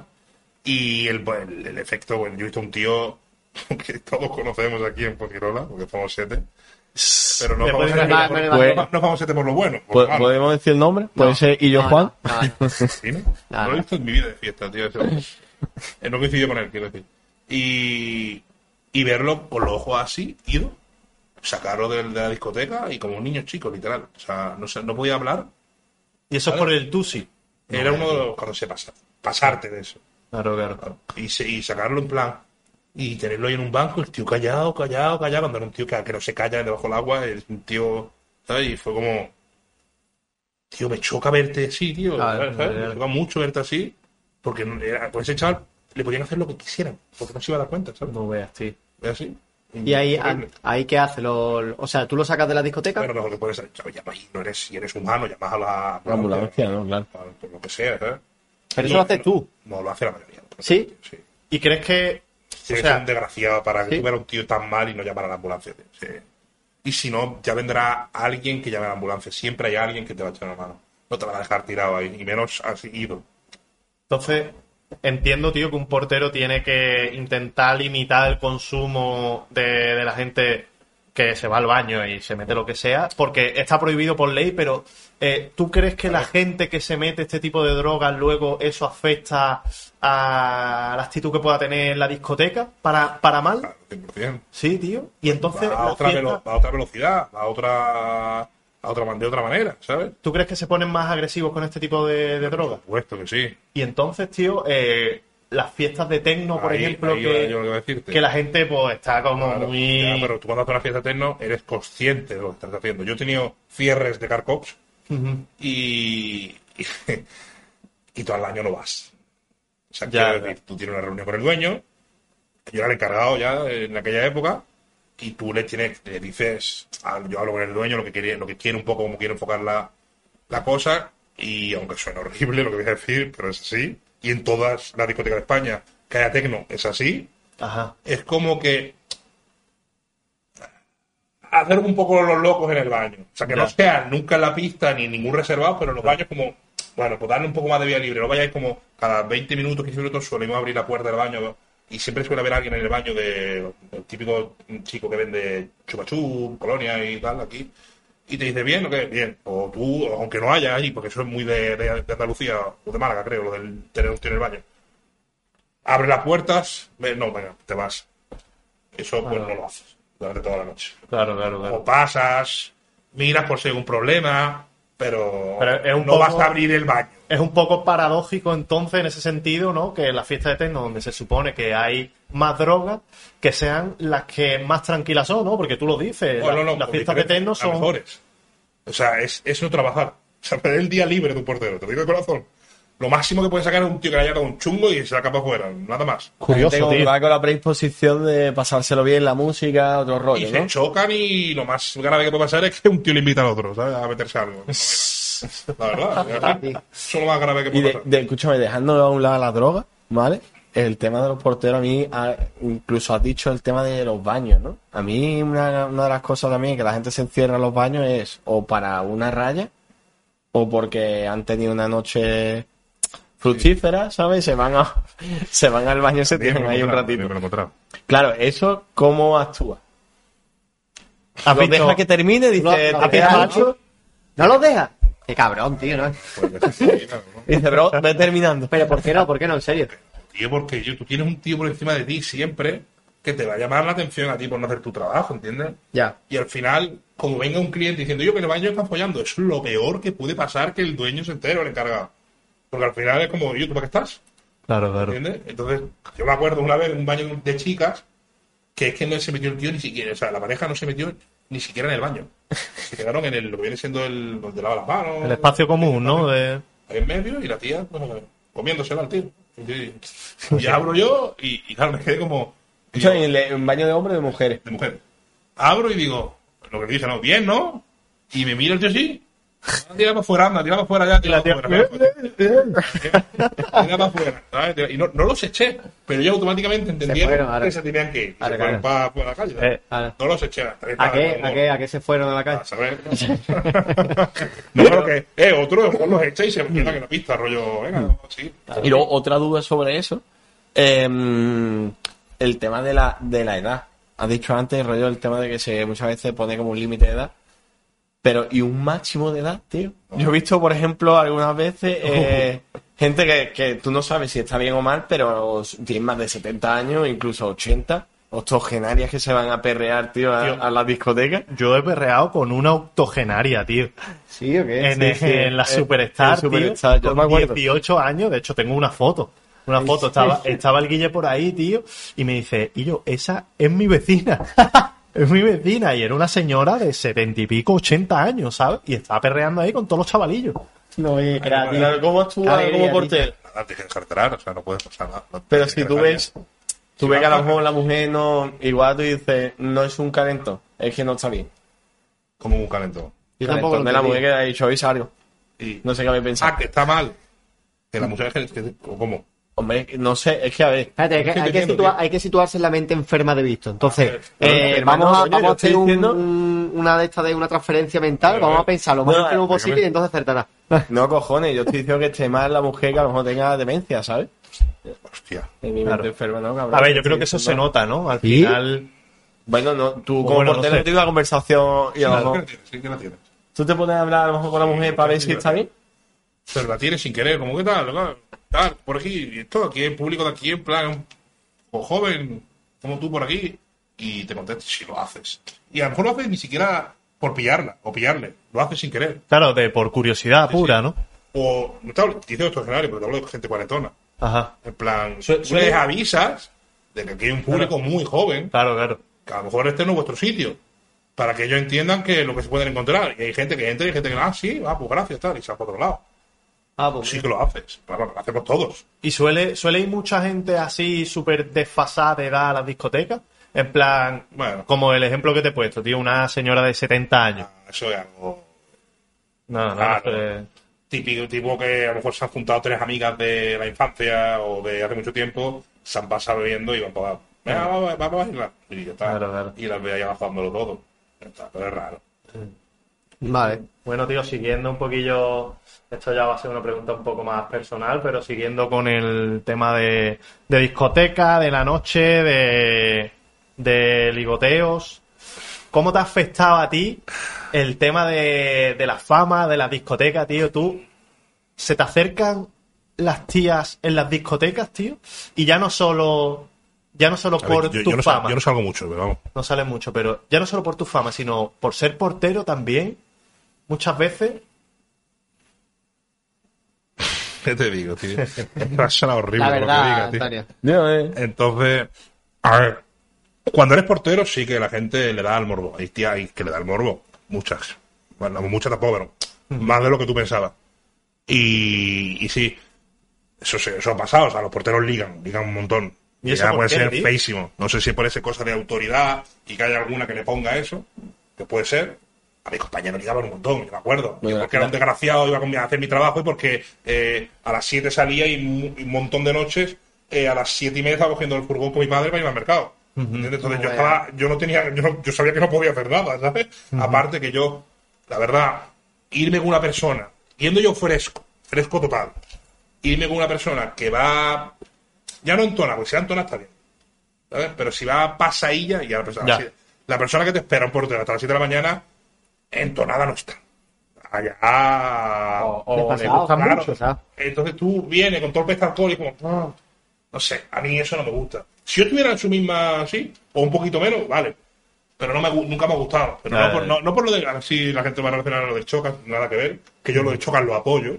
Te quiero decir, he visto mil veces tíos y tías no beber durante toda la noche esperando a la persona que quieren acostarse o llevarse, entre comillas, y al final se va con esa persona, pero no, esa persona no va así. O sea, es una persona que va, la ha pasado bien, se ha disfrutado, va a gusto y, y se, y termina yéndose con el, él o ella, ¿sabes? Se termina yendo. Y eso ha pasado, pasa y pasará siempre. Yo no entiendo el, el- la, el boom que hubo, cómo se quiso, se, le, quisi- le quisieron malentender, porque eso lo sabe todo el mundo. O sea, yo lo he visto de, de los dos sexos, lo he visto. Mujer espera a hombre que de primera le está diciendo que no, y luego al final de la noche se va con él. Así, ¿no? Sí, y Pero el tío suele- ni iba volando, iba, iba normal. Suele, suele ser más común al revés, ¿no? Sí, sí, claro. Al final. Pero que no me parece tan, tan macabro. O sea, me parecía macabro una persona que, que, no, que esté sí, que esté partida. Es que yo creo que eso es lo que es, yo creo que eso es lo que se Yo sacó. entendí, a él lo que entendí fue ya tía que estaba disfrutando, tía que estaba contenta y se va con un tío fresco. Para mí es que eso se, debe de entender así. Y alguien que te haya trabajado a la noche lo va a entender así siempre. De verdad. Porque nunca te vas a ir siendo fresco, yendo fresco con una tía que va volando. Es que es imposible. Es que no te atrae eso. Es que no, no, no. Yo he Bueno, estado- eh, hay gente Hay que sí. gente ¿eh? que enferma. pero ya son gente El- poquito. Lo que yo hablo es muy común, ¿sabes? Quizás quizás el Choca, a ver, yo es que en este tema yo no escuché 100% lo que decía Choca, pero quizás eh, Choca no se estaba refiriendo a que su colega se fuese con una tía que estuviese así inconsciente, ¿no? Como tú dices. Y la gente quizás Claro. está interpretando eso, ¿no? Yo- yo que el colega se va con una chavala a la que le han metido burundón, Por ejemplo. burundunga. Burundanga. Sí, sí, es lo que, es lo que se, lo que la gente, bueno, alguien entendió. Yo no me, Claro, no me claro. creo que la gente de este país sea tan tonta como para entender que sea una mujer que va a volar, que va tirada al suelo. No, no lo creo, vamos. No lo creo. Ya. Pero son, bueno, temas, son temas delicados, porque claro, si el que está, si el que está escuchando lo que está diciendo Choca interpreta que su colega se va con, con tías que están súper mal y que no son conscientes de lo que hacen, pues es normal que, que llegue a pensar, mira, Choca que está defendiendo esto, pero claro, Es que hay- entiendo que si el Choca tiene dos dedos de frente, pues no va a decir eso en directo, ¿no? Ver, ha habido, Claro. ha habido muchos problemas con eso, hay mucha gente que ha sufrido abuso, entonces cuando te entra en un campo donde hay gente que mm, desde su e- experiencia ha tenido experiencias cercanas o personales donde de verdad vio abuso y a lo mejor ha sido el típico chico violador directamente que se espera a irse con la más borracha, ¿sabes? Pero claro. Un, un abuso. Claro, claro, pero es Claro, que cuando, claro. Alguien que quiere irse contigo. que a lo están- mejor se malinterprete o se interprete de una manera o se entienda está solo de esa manera Está muy retorcido, tío. Claro, eh, pero yo digo, Pues yo siempre la- intento empatizar con todo el mundo, ¿sabes? Incluso con lo que tú estás diciendo, y luego por el lado opuesto, el que solo lo entiende así, como diciendo, no, es que es un, un abusador y un violador. Es normal también que haya gente que lo, que lo entienda de esa manera porque a lo mejor la toca de cerca, ¿sabes? Que es complicado. Y Es que- luego hay muchos casos, eh, en el tema de muchas violaciones son justo después de la discoteca o abusos, ¿sabes? Que Claro, está alcohol de por medio, gente que se de- aprovecha. de personas que no van bien. Literal, no van bien.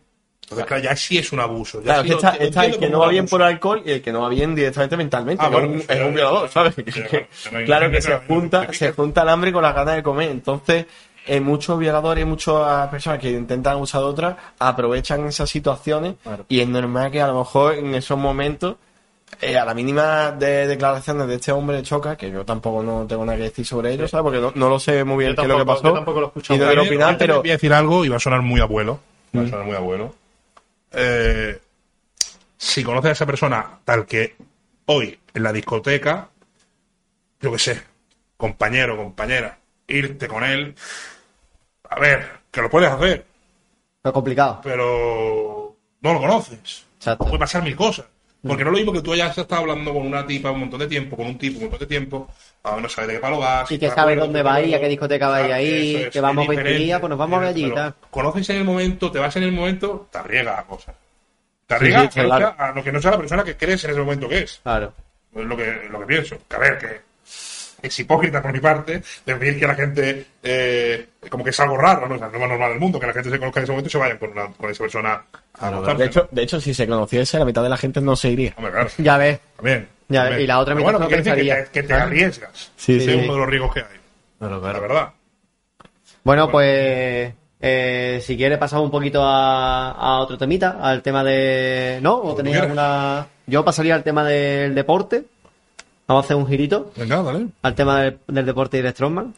Tu hobby es... Antes de eso, tío, hay una preguntita aquí. Yo, Que yo no te- sé yo tengo si- algo en la cabeza y quiero a lo mejor también decirlo. A ver si es la pregunta. Porque... Vale. No, a ver, lo que yo te, lo que yo te iba a preguntar es que si recuerdas alguna situación súper random o graciosa que te haya pasado en, en la discoteca, en el mundo de la Hubo- noche. siempre cuento la misma, tío. Pero sí, en plan, estamos cerrando en la. Dos, dos, fueron dos cosas. Cerrando la discoteca y en una de ellas, o sea, tú tienes que comprobar todos los baños, la salida de emergencia, no todo, ¿no? Y en una de esas, eran, la, eran las 8 menos cuarto, la discoteca ya cerrada 45 minutos. Pasa que había que hacer caja, había que. Era día de pago, porque eran los sábados, los días de pago para, para el personal. Y me acuerdo que en una de ellas, yo abro el cuarto de baño de las chicas y, bueno, abro la parte, la primera puerta, ¿no? Y luego donde es el baño, baño, una de las puertas no, no abría. Y, y hablo, no, no dicen nada, toco nada. Y ya digo un compañero, digo, ¿esta puerta está roto? ¿Este baño se...? No. Y digo, pues mira, ven. Y no abre, no abre, y en una de estas pues ya le doy una patada, ¿vale? Y, ah, tiro la puerta para atrás y está esa bala que se... O sea, se ve que se había quedado así, pero estaba... De la puerta le había dado y se que estaba así. La tía con la braga en el, en el los tobillos y que se ha quedado dormida meando claro, ¿verdad? Y la espabilemos y el chaval fue como, ¿qué pasa? ¿Qué pasa? Y, bueno, que te quedado dormida y estamos cerrados, ¿no? Hostia, tío, qué mal rato, La tío. chavala se quedó callada. Ah, vale. Yo- ya no estaba ni borracho, o sea, ya se le había ido. Y tío. yo, qué vergüenza, No, tío. Eso me, recuerda, Y se fue. me recuerda al tío este, no sé si visteis la noticia de un tío que se quedó dormido en un bar, el bar cerró y el tío llamó a las 10 de la mañana a la Guardia Civil Porque estado cerveza, tío. Estaba encerrado en un bar y no sabía qué bar era, tío. Y dice que cuando llegaron al final, que lo encontraron, el tío se había metido la barra, en la barra a las 10 de la mañana, tomándose una cervecita mientras lo rescataban, ¿sabes? Es verdad, Hostia, verdad, tío. Eso, Vaya, tío. Así fue. Y otro es que me encontré un tío muy, muy pasado. La, la salida de emergencia tiene una, una puerta de madera que no es de emergencia, y luego la típica de emergencia que es, que es con palanca, ¿no? Pues se quedó, eh, no sé si te acuerdas de Febex, pero hay dos puertas la que- por la que entra todo el mundo, y al fondo hay una escalera y está la salida esa, ¿no? Pues, La de los baños. no, no, está- la- los baños y hay una escalera a la izquierda, Vale, para subir, ¿no? Pues vale. ahí en la sala de emergencia. Pues se quedó entre la puerta de madera y la puerta de, de emergencia. eh, a en os- a oscuras, ¿vale? Y es lo mismo, otra vez viendo, mirando las puertas y llego y, y voy a cerrarla, porque está con, es, es de palanca, pero aparte tiene un, un pasador, ¿no? Voy a cerrar el pasador y escucho, que no sé qué, que no sé- Digo, coño, ¿qué coño de aquí, ¿sabes? Eh, eh, llevo un rato buscando la salida. ¿sabes? Y Hostia, yo, qué no máquina. me lo puedo creer, tío. tío. que está, está todo oscuro, ¿verdad? Pero, El pero puto- el, el espacio es como la mesa, tampoco es tanto, ¿sabes? Tío, Y el puto no- NPC no- bugueado ahí. Buga ahí. No, vea, tío. Y yo, venga, sal, sal, sal. Y tío se fue. Pero que, que ahí. ¿Qué O sea, pero podría haber salido por la de emergencia, ¿no? Abriendo eso. No, no, porque ya hay otra más que, que la de emergencia de, de GMS es diferente. O sea, tiene doble, es una movida. Vale, vale. Y ya eso está más oscuro aún. No creo que ni, ni No pudiera vea, subir la escalera. No perfecto para una emergencia. ¿no? Perfectísimo, claro, claro, para no saber dónde abrir. Joder, tío. Como son subterráneas las discotecas, pues tiene que tener un, otro protocolo, es diferente, tío. Claro. Ah. ¿Qué, qué es lo que pensabas que te iba, que te iba a preguntar, tío? De que si lo. Porque me han dicho mil veces por. Y no hablamos ninguno, creo, de ni siquiera el otro portero ha hablado de ello. De que si los porteros, los porteros se drogan. En plan, que Ajá. asumen que todos los porteros están drogados. Siempre dicen lo mismo. Que están todos puestos. Y de ahí esa agresividad. Y de ahí esa. Lo que hacen, ¿no? ¿Qué tengo que decir? Yo creo que es un porcentaje mínimo. Yo trabajo con, con, no sé, por, en, mi, en mi vida. 50, 60 porteros habré trabajado, más o menos. ¿Sí o qué? ¿Tantos, tío, han pasado por ahí? No, no, por porque el- yo en más sitios, no Gems.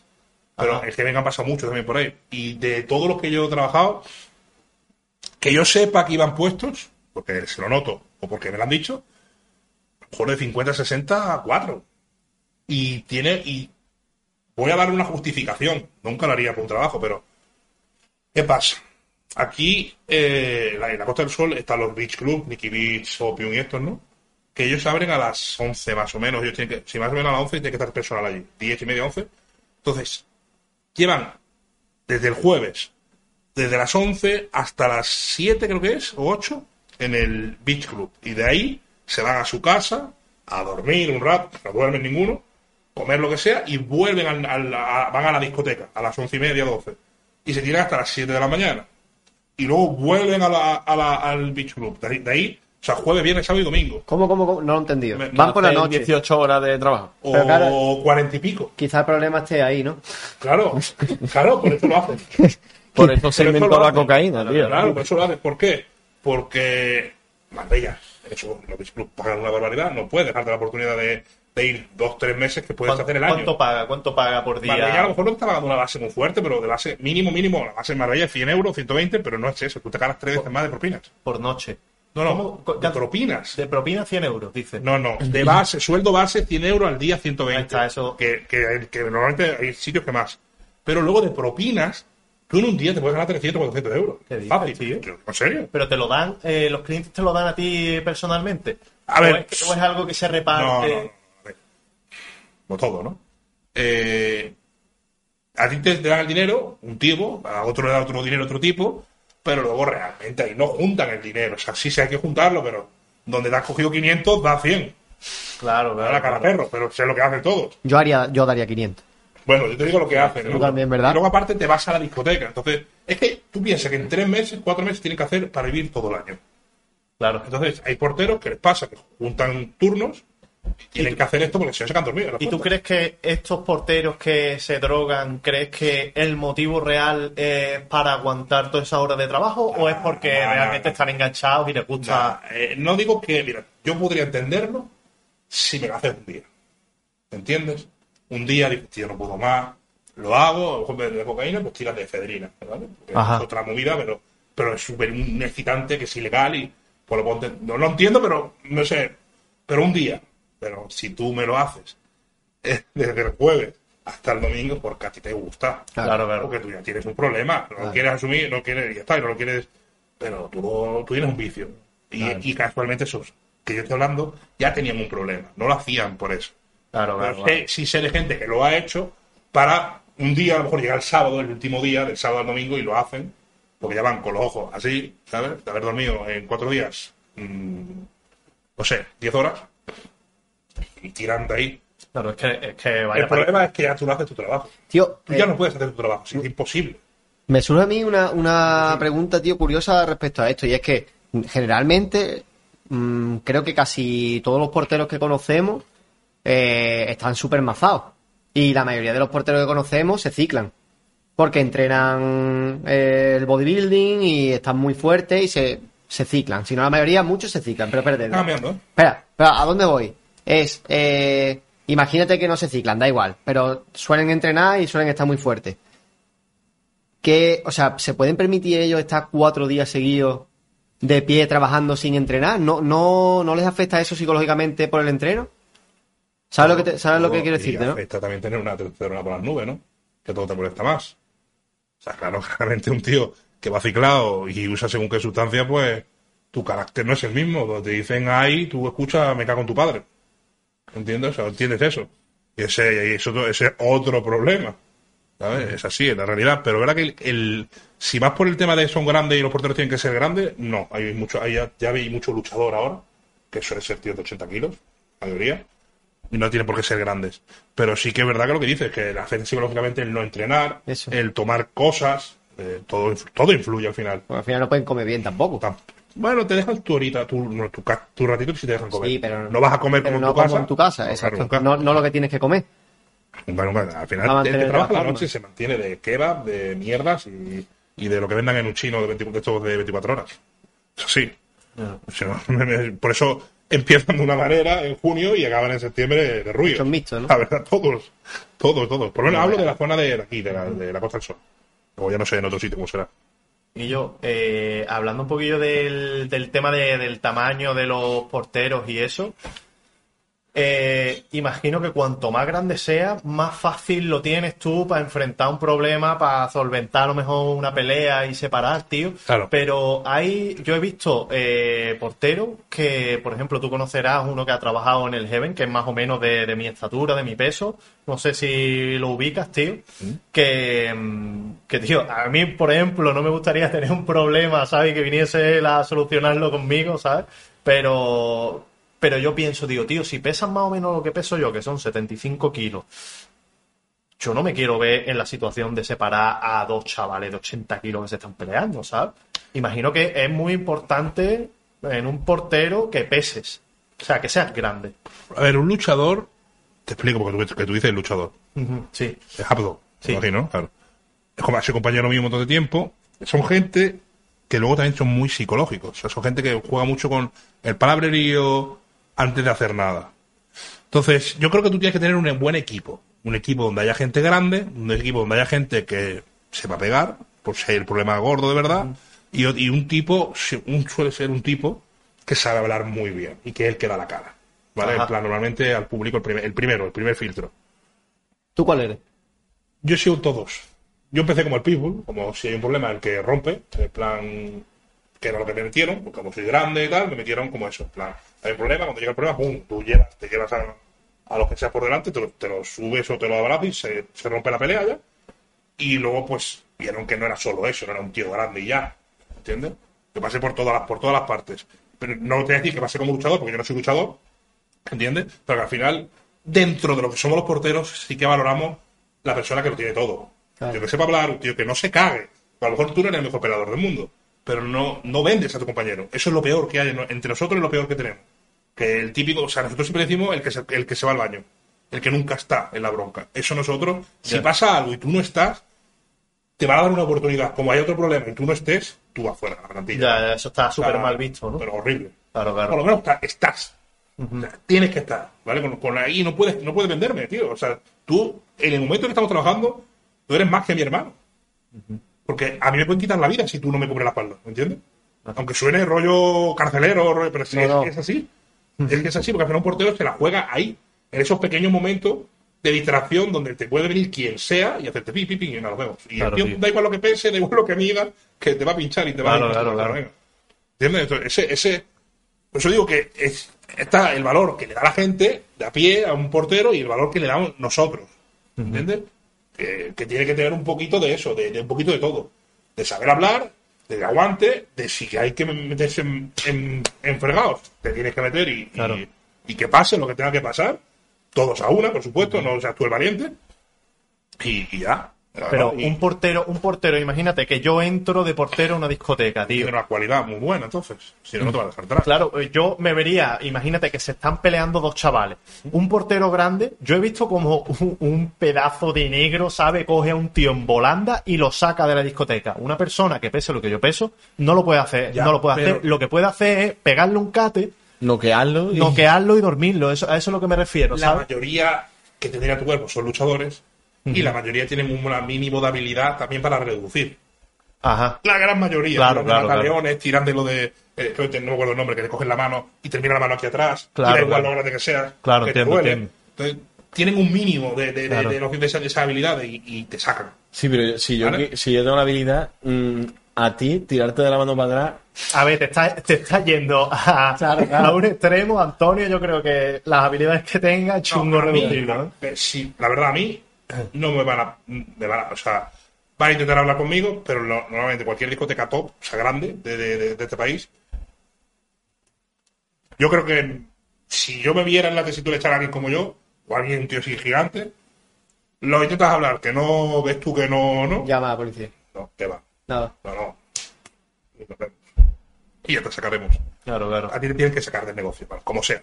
Tú no puedes durar, porque tú en, en el forcejeo, en el vas a liar una que vas a hacer el negocio. Entonces, es Claro. preferible, aunque suene horrible, ¿eh? darte, o sea, te van a dar, porque te lo van a dar los porteros, te vas a ir y te van a atacar. O sea, es preferible pegarle un puñetazo O- o- a él y o- noquearlo a ver, que no- él lo no- haga, a ver, ¿no? Normalmente, no, te- que estoy diciendo muy, muy extremo, normalmente los porteros dentro no van a pegar a nadie. Porque no quieren que les vean pegar a nadie. ¿Entiendes? Claro, claro. Porque al final ya tú mismo con tu actuación estás jodiendo el- el- el- la función de la discoteca. Y está feo, está horrible. Tú lo que intentas es, a lo mejor, pues entre tres, cuatro porteros, te reducen y sales. Eso es lo más normal. Pero me estáis poniendo en un extremo, que me encuentro un tío gigante, que no quiere colaborar, como quien dice, que el tío quiere bronca. Entonces, ya Claro. la última recurso que te queda es... eh, Claro, no puedes Ese- llegar y decirle, oye, mira, ¿te gustaría si pudiese ser tan amable? Y el tío mientras te ha metido dos cates, Claro, ¿sabes? te estoy poniendo un- en un extremo. Claro, claro, claro. Es lo último. que hace. Delante de la gente no se pega, tío. No, no, no, no, no. No, a ver, tampoco tú hay un cuarto oscuro. Eso también es un poco bulo. No. No. El pegar no es una opción de las primeras. Es ya la, la última. Se acabó. Esta es la que hay y no hay. Que es más barato, en resumen, es más barato pagar el juicio de pegarle a alguien que se te vacíe la discoteca y no facture en la noche, ¿no? Si te la paga el negocio. Porque la mayoría de los negocios te dejan tirado. ¿Sí? La mayoría. Y pegar una hostia, por muy, bien que te barato te salga, son mil euros. 800, mil euros. Porque el juicio lo va a perder. Eso te- lo claro, por ser portero y por eh, si, si- encima tienes 90, 100 kilos, ya, ya se acabó. Por, por proporcionalidad, se llama, ya has perdido. ¿Tú Mira, personalmente te has preparado con algún tipo de, de clase de No, defensa no. personal o algo así? Yo no, yo no. A mí nunca me hizo falta, ya te digo. Pero por Siempre- seguridad, ¿no? No, no, pero yo lo que hacía siempre era lo mismo. Te explico lo que. Es que me he imaginado. No, a la gente y empieza a hacerle prepanca. No. No, no, a ver, si encontrarse algún luchador y tal, porque si fuera bravo, pues me llevaría de hostia, no, sé. Pero siempre era lo mismo. Yo cuando vi un problema era lo típico. Yo abrazaba, no te, no, te, te vas a ir, ¿sabes? Abrazaba, pa- te hablo un tío que quiera forcejear. Y te ibas por fuera conmigo, ¿sabes? Por fuera, por fuera. Cuando ya querías bronca, tú ya estabas fuera de la discoteca. Siempre era igual. Siempre. O sea, no te daba opción a. Que sacar a alguien en GB es complicado. Digo GB por eso, pero es complicado por las escaleras, ¿eh? Bueno, sí, claro. Pero bueno, salían. ¿A ti te ha gustado salir alguna vez, verdad, No, Darío? yo la verdad que siempre he salido bien cuando me han invitado. No, no, no, pero yo nunca he tenido un problema de, con un portero. Es decir, nunca he tenido un problema para que me saquen de la discoteca. la No, yo te lo decía por ir ciego y tropezarte. Hombre, a mí me ha costado salir muchísimo, pero muchísimos niveles extremos. De hecho, de, de que me han tenido que ayudar, pero claro, eh, cuando tenía 10 años menos, ¿visto? A mí me pasó una cosa con, en la feria de Córdoba, eh, en, una, en una caseta, tío, con, con un portero, y es que eh, salí yo de, la caseta porque estaba adentro una cola inmensa para mear, y fuera, eh, cerquita, había unos baños públicos. Y pues yo no sé por qué, pero esos baños públicos estaban. Y yo, yo la verdad que he tenido suerte en esos baños públicos que estaban limpitos y no había apenas cola y, y tú podías salir. Vamos, lo hice en un montón de casetas, salía, iba a mear y luego entraba otra vez a la caseta. ¿Qué pasa? Que en esa es verdad que tenía, estaba muy petado, estaba el aforo prácticamente lleno, si no lleno. Y yo cuando salí, o cuando iba a salir para mear, eh, había una cola. Entonces le digo al, portero, le digo, mira que voy a salir un momento al baño, que hay una cola que no vea, y entro. y el portero que había, que eh, sería de estatura como nosotros más o menos, de complexión como nosotros, me empuja y me dice, fuera, fuera. y yo me quedé en plan, ¿qué, qué estás haciendo? ¿Sabes? ¿Qué, ¿Qué estás haciendo si te estoy diciendo tal? Digo, bueno, vale, vale. Voy, meo, vuelvo a entrar, o sea, vu- vuelvo otra vez a, eso, habían pasado cinco minutos, vuelvo a la puerta y le digo, mira que voy a, que voy a entrar tal, a la cola. El mismo. Estaba acompañado de otro. Digo, digo, sí, acabo de salir. Acabo de salir, he ido a voy a entrar, están todos mis amigos dentro, que te vayas a la cola. En plan, chungo. Y sin yo decir nada, el compañero de al lado me, me ve y me dice, mira tío, perdona, que es que eh, tenemos problemas de aforo, entonces la cola va rápido, tú no te, preocu- no te preocupes, pero te ponte a la cola que, que podemos tener problemas con el aforo tal. Dije, vale, vale, puta madre. Me puse la cola y literalmente a los dos minutos así estaba dentro. A mí me dio todo el coraje, tío, de decir, ¿por qué pudiendo decir así las cosas, tiene que, que comportarse tan gilipollas? Por cierto, con ese, ya te contaré después fuera de cámara lo que pasó con ese portero. Porque te- pasó una yo te voy a explicar a mí lo que pasó en la Feria de Málaga este año. Y me que alegré, yo, ¿eh? que yo todavía no me, no me entra en la cabeza, porque yo iba para hacer un vídeo de mm, que sabía que los porteros iban a cobrar menos y que los trabajadores de la feria iban a cobrar menos este año, ¿no? Iba a hacer un vídeo en plan para echarles una mano, tío. Yo llego a la feria, muy contento, muy bien, ¿no? Con mi editor, que era el que me grababa, y la gente, pues, bueno, empezó a pedirme fotos y tal, súper guay, ¿no? Pero la reconocieron, hostia, qué chulo, ¿no? Y esto pasó pues en mitad de una de las calles de las casetas, ¿no? Y los porteros me miraban. Y yo los miraba como una, me miraban como una cara de. de bueno, mira el mongolo este. Tío, Empecé a notar como un ambiente hostil, ¿no? Claro, tío. Y me viene un tipo, un hombre y dice, tío, ¿qué, ah, ¿qué tal? ¿Qué vas a hacer? Yo lo conocía, este chaval, ese hombre, ¿no? Y me digo, pues vengo a grabar esto. Ah, vente, que yo tengo unos conocidos. Y llego y me, me, vamos a una caseta y, me dan, no, no me acuerdo la caseta que era, ¿verdad? Y veo a los porteros y dije yo, hostia. Voy a ver saber quiénes eran, ¿vale? Y, y se pone a hablar el chaval y dice el otro, este aquí no entra. Y digo, no, tío, si yo no vengo a entrar, vengo a hacer un vídeo tal. Que tú no vas a entrar aquí. Oh, ok, ok. El problema, pero vamos, que ¿qué pasa, tío? Plan, que tú eres un mierdas, que tú eres, no sé, un monólogo de insultos. Y digo, "Pu, pu, pu, pu, pu, porque tú hablas mal de los porteros. Digo, ¿qué? ¿Qué? ¿Yo hablas mal de los porteros? Ya ves. Digo, busca un vídeo. Y al revés, ¿sabes? Digo, ¿cómo? Digo, si yo alguna vez he hablado mal es de los porteros abusones, casualmente. Claro. Y si yo con los insultos como, como para pegarme y todo. Yo, y me empiezan a rodear, un portero por aquí, el otro estaba detrás de ellos dos. Y yo en shock, pero no porque tuviese miedo o no miedo, era como, no me creo que en Málaga me esté pasando esto. O sea, eh, eh, yo tenía, mientras todo estaba pasando, mi cabeza estaba, estaba pasando, en- yo hablando conmigo mismo, era como, no, me estoy creyendo la situación. Me quedé en shock, literal, así. Y había un compañero de- del chaval y dijo, ¿qué estás haciendo? ¿sabes? Tira para adentro, tal. Incluso salió con un móvil a grabarme por detrás. No sé si fue para tirarse la quiada de, mira, pues ya el portero de Titolo lo deja afuera, bla, bla, bla, mira, no.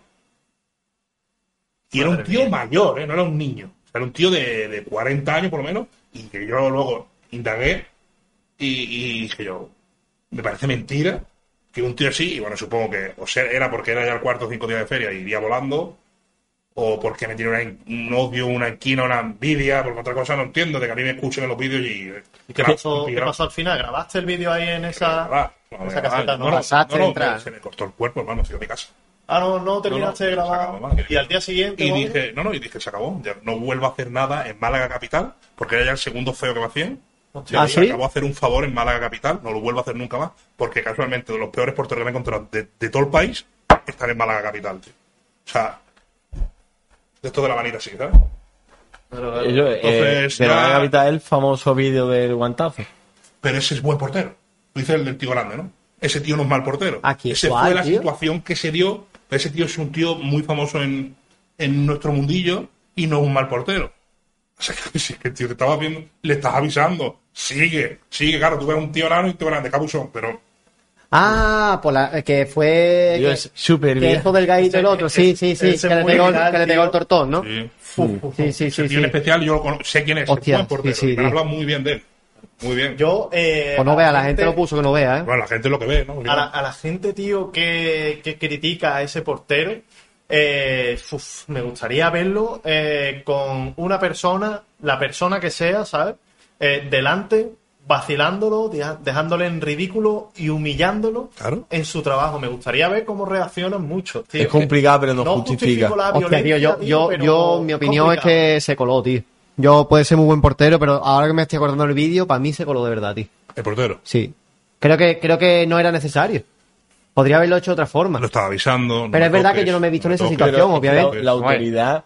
Que yo- que- que muchas yo no me- maneras que yo no me he visto en esa situación, O sea, ¿eh? Pero es que eso, sí ¿sabes qué pasa? Que yo pensaba exactamente igual de vosotros cuando yo estaba fuera de, del mundillo. Y yo decía que los porteros eran unos abusones, que eran unos mierdas, unos engreídos, que van a ligarse a las niñas chicas, los típicos tópicos, ¿no? Pero luego cuando estás dentro, te das cuenta de que o haces según qué cosas, o mal. ¿Qué te digo?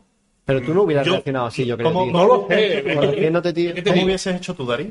Pero yo, por ejemplo, a lo mejor si no hubiera golpeado yo, A lo yo- mejor lo eh, hubiera, lo hubiera hubiera... volado. Es que me hubiera, porque, porque hubiera volado, porque del empujón que le doy iba a volar igualmente. No lo sé, tío. No lo sé, no lo sé, no lo sé. Es que no lo sé. Eh, no te puedo decir cómo lo, cómo lo hubiera hecho yo, pero... Es que el vídeo es ridículo, Es- tío. El no vídeo es ridículo tío. porque empieza a perrearle al portero. El tío toca. y le mijo, dice, ¿sabes? y le toca, y le dice, no me toques. Como Ya. me vuelvas a tocar, verás que le dice eso, tío. Que el vídeo se lo he visto 500 veces. Sí. Ya, ya, ya. Y, y claro, vosotros Pero- veis un tío muy grande con uno muy chiquitito. Ya. Pero es que. Es que yo, yo tengo la opinión muchas veces de que ahora estáis comentando el tema de las ferias. En las ferias eh, hay una feria de Córdoba, creo que son 100 casetas. 100 cas- en cada, cada equipo de puerta de, de una caseta, mínimo son 8 personas, ¿sabes? Son muchos, sí. Mínimo, estamos hablando de media, porque hay casetas que tienen a lo mejor 20 personas de puerta para aguantar toda la feria y otras que tienen a lo mejor menos, ¿no? Pero si pones, ponle 10 personas, tío, mil porteros para una feria, o sea, que puede haber mil, por- mil porteros trabajando. ¿Qué es lo que quiero decir? En un, en un sector que muchas veces no está, no, no está preparado. Luego tienen el placa, ¿no? Que se le llama comúnmente que aquella persona tiene la licencia. Pero eh, acaba entrando chumba. Acaba entrando gente a trabajar. Como portero, eso- ¿no? Como tú. portero, claro. Entonces, es gente que tú tienes, necesitas gente grande, que, que imponga, que, que tenga a lo mejor, que se preste también a hacer, a hacer un trabajo que obviamente te está jugando el tipo y sabe que más de una pelea te vas a comer sin quererlo.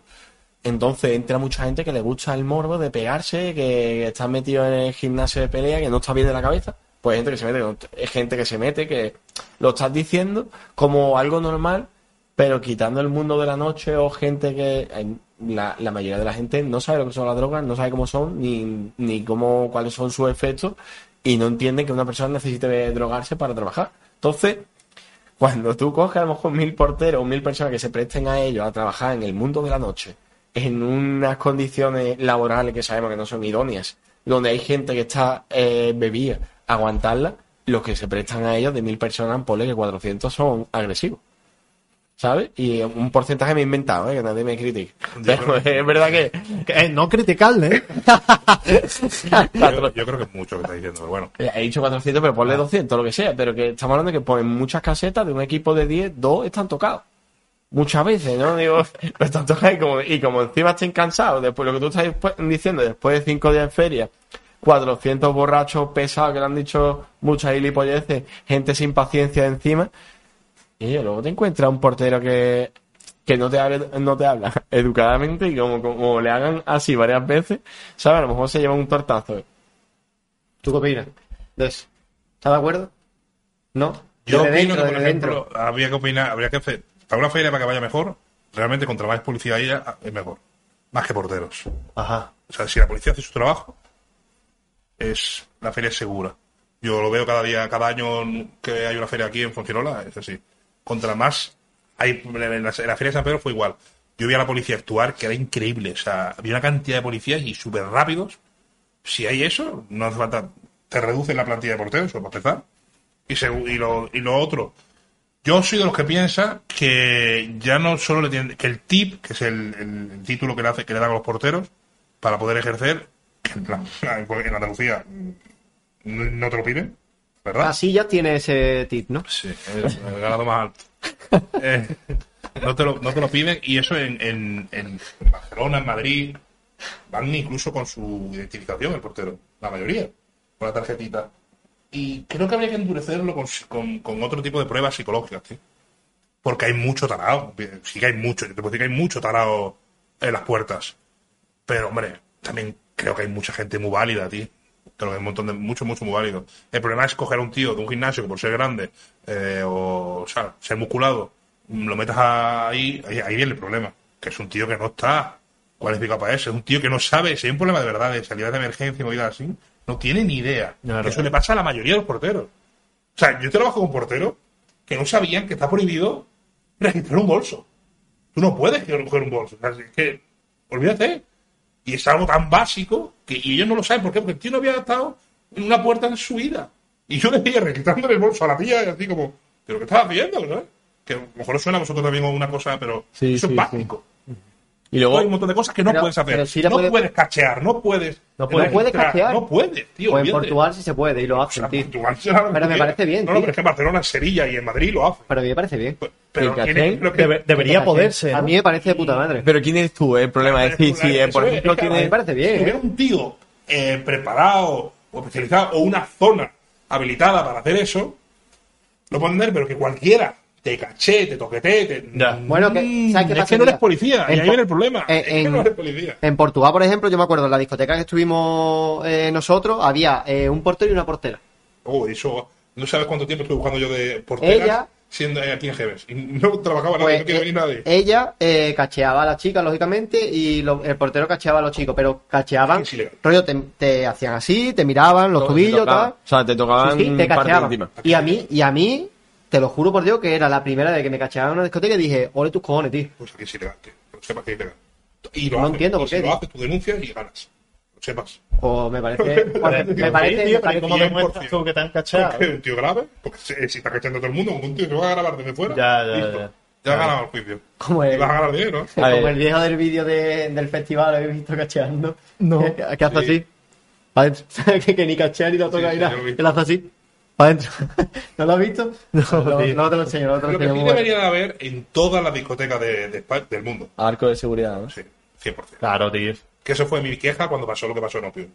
Que era, no fue mi queja, fue mi, mi, mi granito. Creo que si esto pasase, ¿Qué es, tío? No, no sé lo que uno es. de, de, Narco. de metales. O sea, No, al final, ¿Un qué, un qué? En Opium Eh, lo que pasó fue que hubo un tiroteo, ¿no? Sí. Que murió. murió no, no murió, pero salió mal herido tres o cuatro. No murió la chica, tío. No, no, no murió, que eso no murió. ¿eh? Yo, yo pregunté bien y no murió.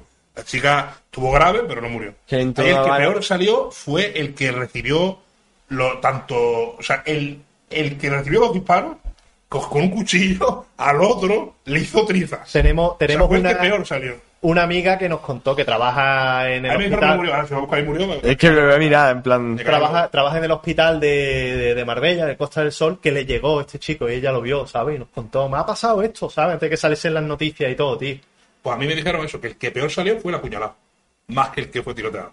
Claro. No veas, Y tío. no, mira, la chica, es que yo me acuerdo de lo que pasó. La chica, por lo visto, se agachó o algo así y le entró una bala que le entró por el culo, tío, y le salió por arriba. Entonces, todos los, todos los, mm, es los órganos que le atravesó quedaron totalmente destrozados, ¿sabes? Y lo que, lo que no sé si al final, porque no me acuerdo, y son cosas que a lo mejor lo escuchas y se Yo te creo queda como anécdota. Yo creo que no murió. Bueno, mient- mientras que tú estás esto, que es lo de lo que habéis dicho, arco de seguridad se llama, ¿no? Sí, a ver, eh, un detector de metales grande, de los de- con el- aeropuertos, con el aeropuerto. Vale, coño, pensaba que era, que era rollo Para como, yo- como entrar en los estadios y hay como varios arcos de porteros, ¿sabes? No, como un, un primer paso, un segundo paso coño, y ya el tercero...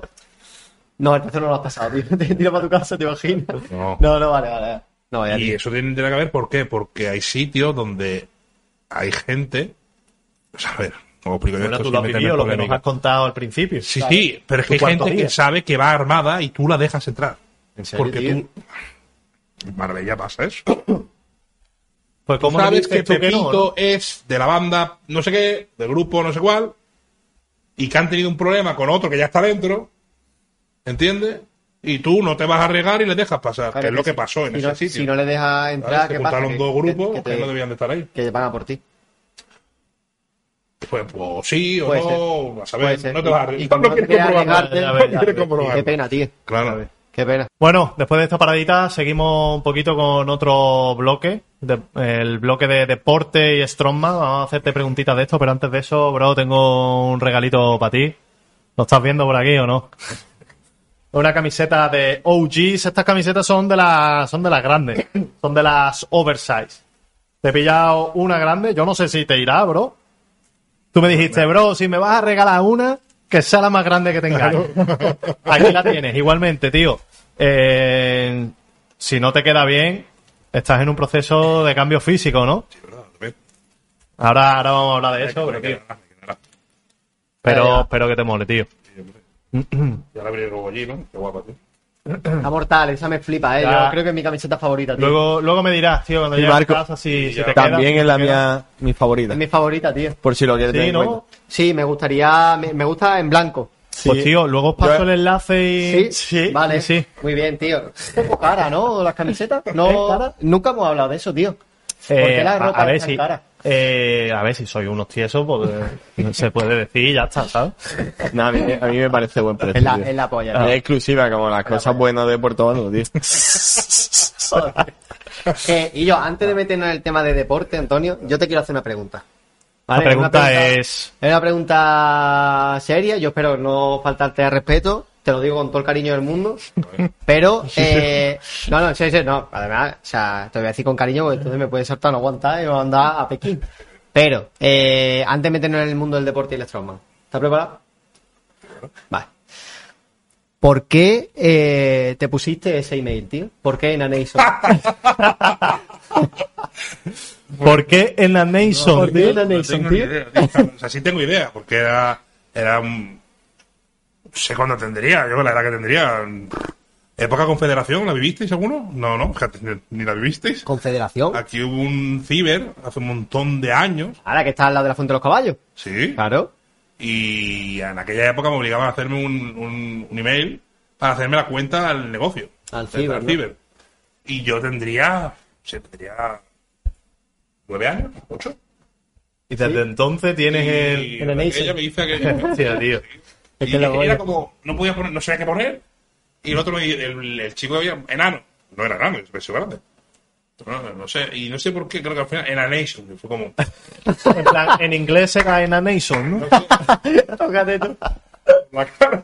¿sabes? No, No, escúchame, no aquí- significa nada, no sé por qué realmente. O sea, me lo dicen esas, ya está. Ya está. Si, si nos ponemos aquí a hablar de emails... Hay una persona que Sí, gana. Sí, tío. Mira. Todos los podcasts hay que Claro, todos decir, los eh, hay que decir tu email, tío. hay que decir el email Mira, que me hizo. ¿Cómo, era? Aquí lo ¿Cómo era tienes. tu email, tío? Era Marco, no, era Marco Stilus. Yo es que tenía un mail que era también fantástico, tío. Era Marcus Estilo, ¿sabes? Es que además recuerdo de ir a hacerme el mail, para hacerme un Messenger, en la época de Messenger, Ya, tío. eh. Y pensar, tío, a ver, ¿qué nombre me puedo poner que, que tenga gancho? ¿Sabes? Y yo delante de, de la bandeja esta de email eh, pensando. Digo, lo tengo, tío, Marcus Estilo, tío. Marcus. Estilo es la polla, tío. Marcus Estilo Marcus. sin, sin S. Marcus final. Estilo, Estilo. Claro, claro. Pero a mí me chocaba que no vea que porque no es Marcus Stilus. Stilus. Hostia, porque no, que, no quería sonar tan latín, ¿sabes? El mío era muy simple. El mío, el primer messenger, o sea, el primer hotmail que me hice era Super Darío-11. Super Darío, tío, Guión es, bajo. que, es que no vea. En a Nation, Marcus Estilo. Super Darío, tío. Lo- el tuyo es muy es entrañable, ¿no? Sí, sí. Es como. Con el de 11 niño. años, guion El que es entrañable es el de Víctor también. Sí, el de tío. Víctor es el mejor. ¿Cómo era el tuyo? No me Mira, acuerdo, ¿No tío. te acuerdas? No me acuerdo. Joder, tío. A ver, lo, lo tenemos apuntado por aquí, luego lo Sí. podemos poner. Luego lo ponemos aquí debajo. El de Víctor era entrañable también, era eh, Ah, Big las barras bajas, ¿no? Sí. Big barra baja eso, ¿eh? 69. barra baja 69 barra baja Thor. Sí, porque mi cumpleaños es el 6 de Sí, septiembre. sí, claro, de septiembre, sí. Yo es que me imagino al, al Víctor de la época, tío, el Víctor de 13 años. El, el Víctor pajillero, a no poder. ¿Qué mail me puedo este hacer? email tío? se le voy a decir a todas las chavalas y, Y le va- y me la llevo, ¿sabes? Me la. Perdona, Víctor, ¿me das tu señor? El Víctor pensando. Big barra baja 69 barra baja Thor. Con nena. guiñitos. Oh, tío. No, época Messenger, tío. ¿Cuánto, cuánto daño hizo? Pues nada, Pasamos pasamos al a bloque la- de, de deporte y de Strongman, ¿no? Ahí está, tío. Pues bueno, cuéntanos acerca de. Tú lo has dicho, Marco, eh, está en un proceso de cambio físico, ¿no? Sí. ¿Cómo va? ¿Y por qué? A ver, eh, el cambio físico todavía queda. O sea, eh, acabo de empezar, como quien dice. Lo que pasa es que yo hice un reto para, con la gente para que se anime y se ha animado, creo que bastante gente, por lo menos lo que me hablan, ¿no? De 90 días para hacer un cambio, ¿no? Ya que llegaba el verano y tal. Pero claro, tú en 90 días no puedes arreglar lo que llevas cagándola 15 años, ¿vale? Entonces eso fue como, esto es la introducción, 90 días, acabo ya. Pues, en, vez, en vez de ser 90 días voy a acabar número 78 o algo así. No es que vaya a acabar, es que voy a dar como, oye, mira, aquí hemos llegado, o sea, hemos hecho esto y ahora seguimos, ¿vale? Porque el objetivo real es de, para entre mayo, junio del año que viene, pesar de total, menos haber bajado 62 kilos. Es un- ¿Tú puedes decir con cuánto empezaste? No porque es parte del de mi canal. Ah, perdón, perdón. Claro, claro, sí, sí. él Perdón, no perdón, está- perdón, perdón. no está diciendo. Vale, vale, vale, vale, vale. Pensaba que lo había dicho ya. Pensaba, No, que, era, no, no. pensaba que era la típica de. Pero sí que puedo decir que ha sido el peso que más, más alto tiene en mi vida. Ajá. Eso es lo que más puedo. Lo, lo que Vale. decir, O sea, en el momento que empiezas este reto de cambio físico y tal, ha más. sido cuando peor has y yo estado, no lo cuando- sabía, y yo no lo sabía. En plan, porque lo del cambio físico fue una noche en Twitch, estás por la cara, y dije, y vimos algo de Ibai, de que le había cagado y tal. Ajá. Y dije yo, yo, ¿por qué no empiezo un cambio físico? Y la gente dijo, venga, sí, tío, tal. Y dime a 90 días, a ver qué pasa, para que la gente se anime y tal. Eso fue a la una o dos de la mañana. A las 9 me estaba cagando en mis palabras, vamos, pero, pero vayas. Y... ¿Esto es donde lo comentaste? ¿En tu canal de eso fue Twitch? en Twitch, sí. Twitch, por la cara. A, por la- a las Y 9 de la mañana. Empezó mañana, no, eso fue a la una, una o dos de la mañana. Ajá. Pero a las 9 de la mañana me desperté por un hambre del, del demonio que yo, pues, ¿sabes? Dije- di la palabra y había que empezar ese día, ¿no? Era el día siguiente, no al lunes, no, no, el día siguiente. Y como fue por ahí, y creo que sí, o sea, fue el cambio. Era la pregunta era esa, ¿no? Que cómo había empezado, ¿no? No, eh, bueno, yo te había preguntado que si podías decir el pesaje inicial. Ah, vale, vale. no, Y entonces me fui a pesar. Eso Claro. es. Entonces me fui a pesar. Y cuando me pesé dije yo, me cago en mi puta vida. Madre mía. Ajá. Nada para morirme. Todo esto pretende decirlo o sea, al final de Claro. tu cambio físico, o sea, el año que No, no, viene. no, no, no. El siguiente. El, yo he hecho un vídeo, el último vídeo de cambio físico hace días, lo subí. Pues el, el siguiente, exacto.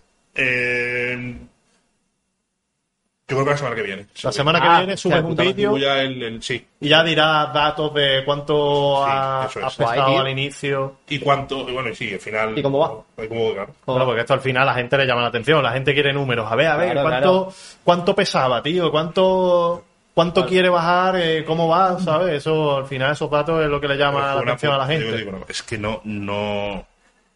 Aquí viene, es que vamos, a- vamos a mezclar los temas. Si quieres, No, no. lo dejamos para después, el tema de los pesos y gordura. Sí, y no, no, eso va, eso vamos, vamos después, a- eso vamos, un poquito vamos un poquito más después. No, porque es que- Ahora es simplemente, una fumada, tío. ahora, ahora simplemente eh, es un poquito de, de cómo vas con tu cambio físico. Eh, muy bien. Una cosa, eh, tu cambio físico ahora mismo, o sea, porque tú estás bajando de peso. ¿vale? ¿Te está afectando a nivel de rendimiento? Todavía ¿no? no. Todavía, Todavía no. Llevo ¿no? 15 kilos. Vale. Vale. Abajo. Todavía no, pero sí que es verdad, por ejemplo, el entreno de ayer, yo ya no sé si fue porque el día de ayer fue un día saqué el entreno muy apurado. Muy apurado. Ya, ya empecé a subir carga. Pero claro, luego el lunes hice un- una eh, banca y iba volando. Cuando normalmente el, lo- la- el peso, cuando pierdes peso, los preses son los primeros que se vienen abajo. Y yo estoy muy por encima. Entonces, no sé, eh, espero y quiero que haya sido un mal día ayer con sentadillas. Espero. Y todavía no lo he notado. Bueno, tu, tu, tu mal día ayer, ¿puedes decir cuánto estaba, con cuánto estaba levantando en serie? Bueno, no era mucho realmente porque era porque es la manera, no sé si tú sabes, de, de pymes, o sea, los Sí, palos, sí. pues era bajar con 2.50, parar, que quede completamente abajo del todo parado y te levantas. Así, pues se tiene Una pausa una pausa, sí, breve una pausa, y- pero que se para, el, el- el- se quedan los soportes. Pero no la dejas caer. No, se queda. Se Y, queda. Ah, sí. Claro, tú te quedas abajo hincado, descansando la barra. Ah, hostia. Y tú luego subes. Hace una concéntrica así para arriba. Claro, y Hostia. ahí es donde pues, son más difíciles, quiero decir, el, Claro, el claro. movimiento. Y eran series de 3, 3, 3, 3, 3, así.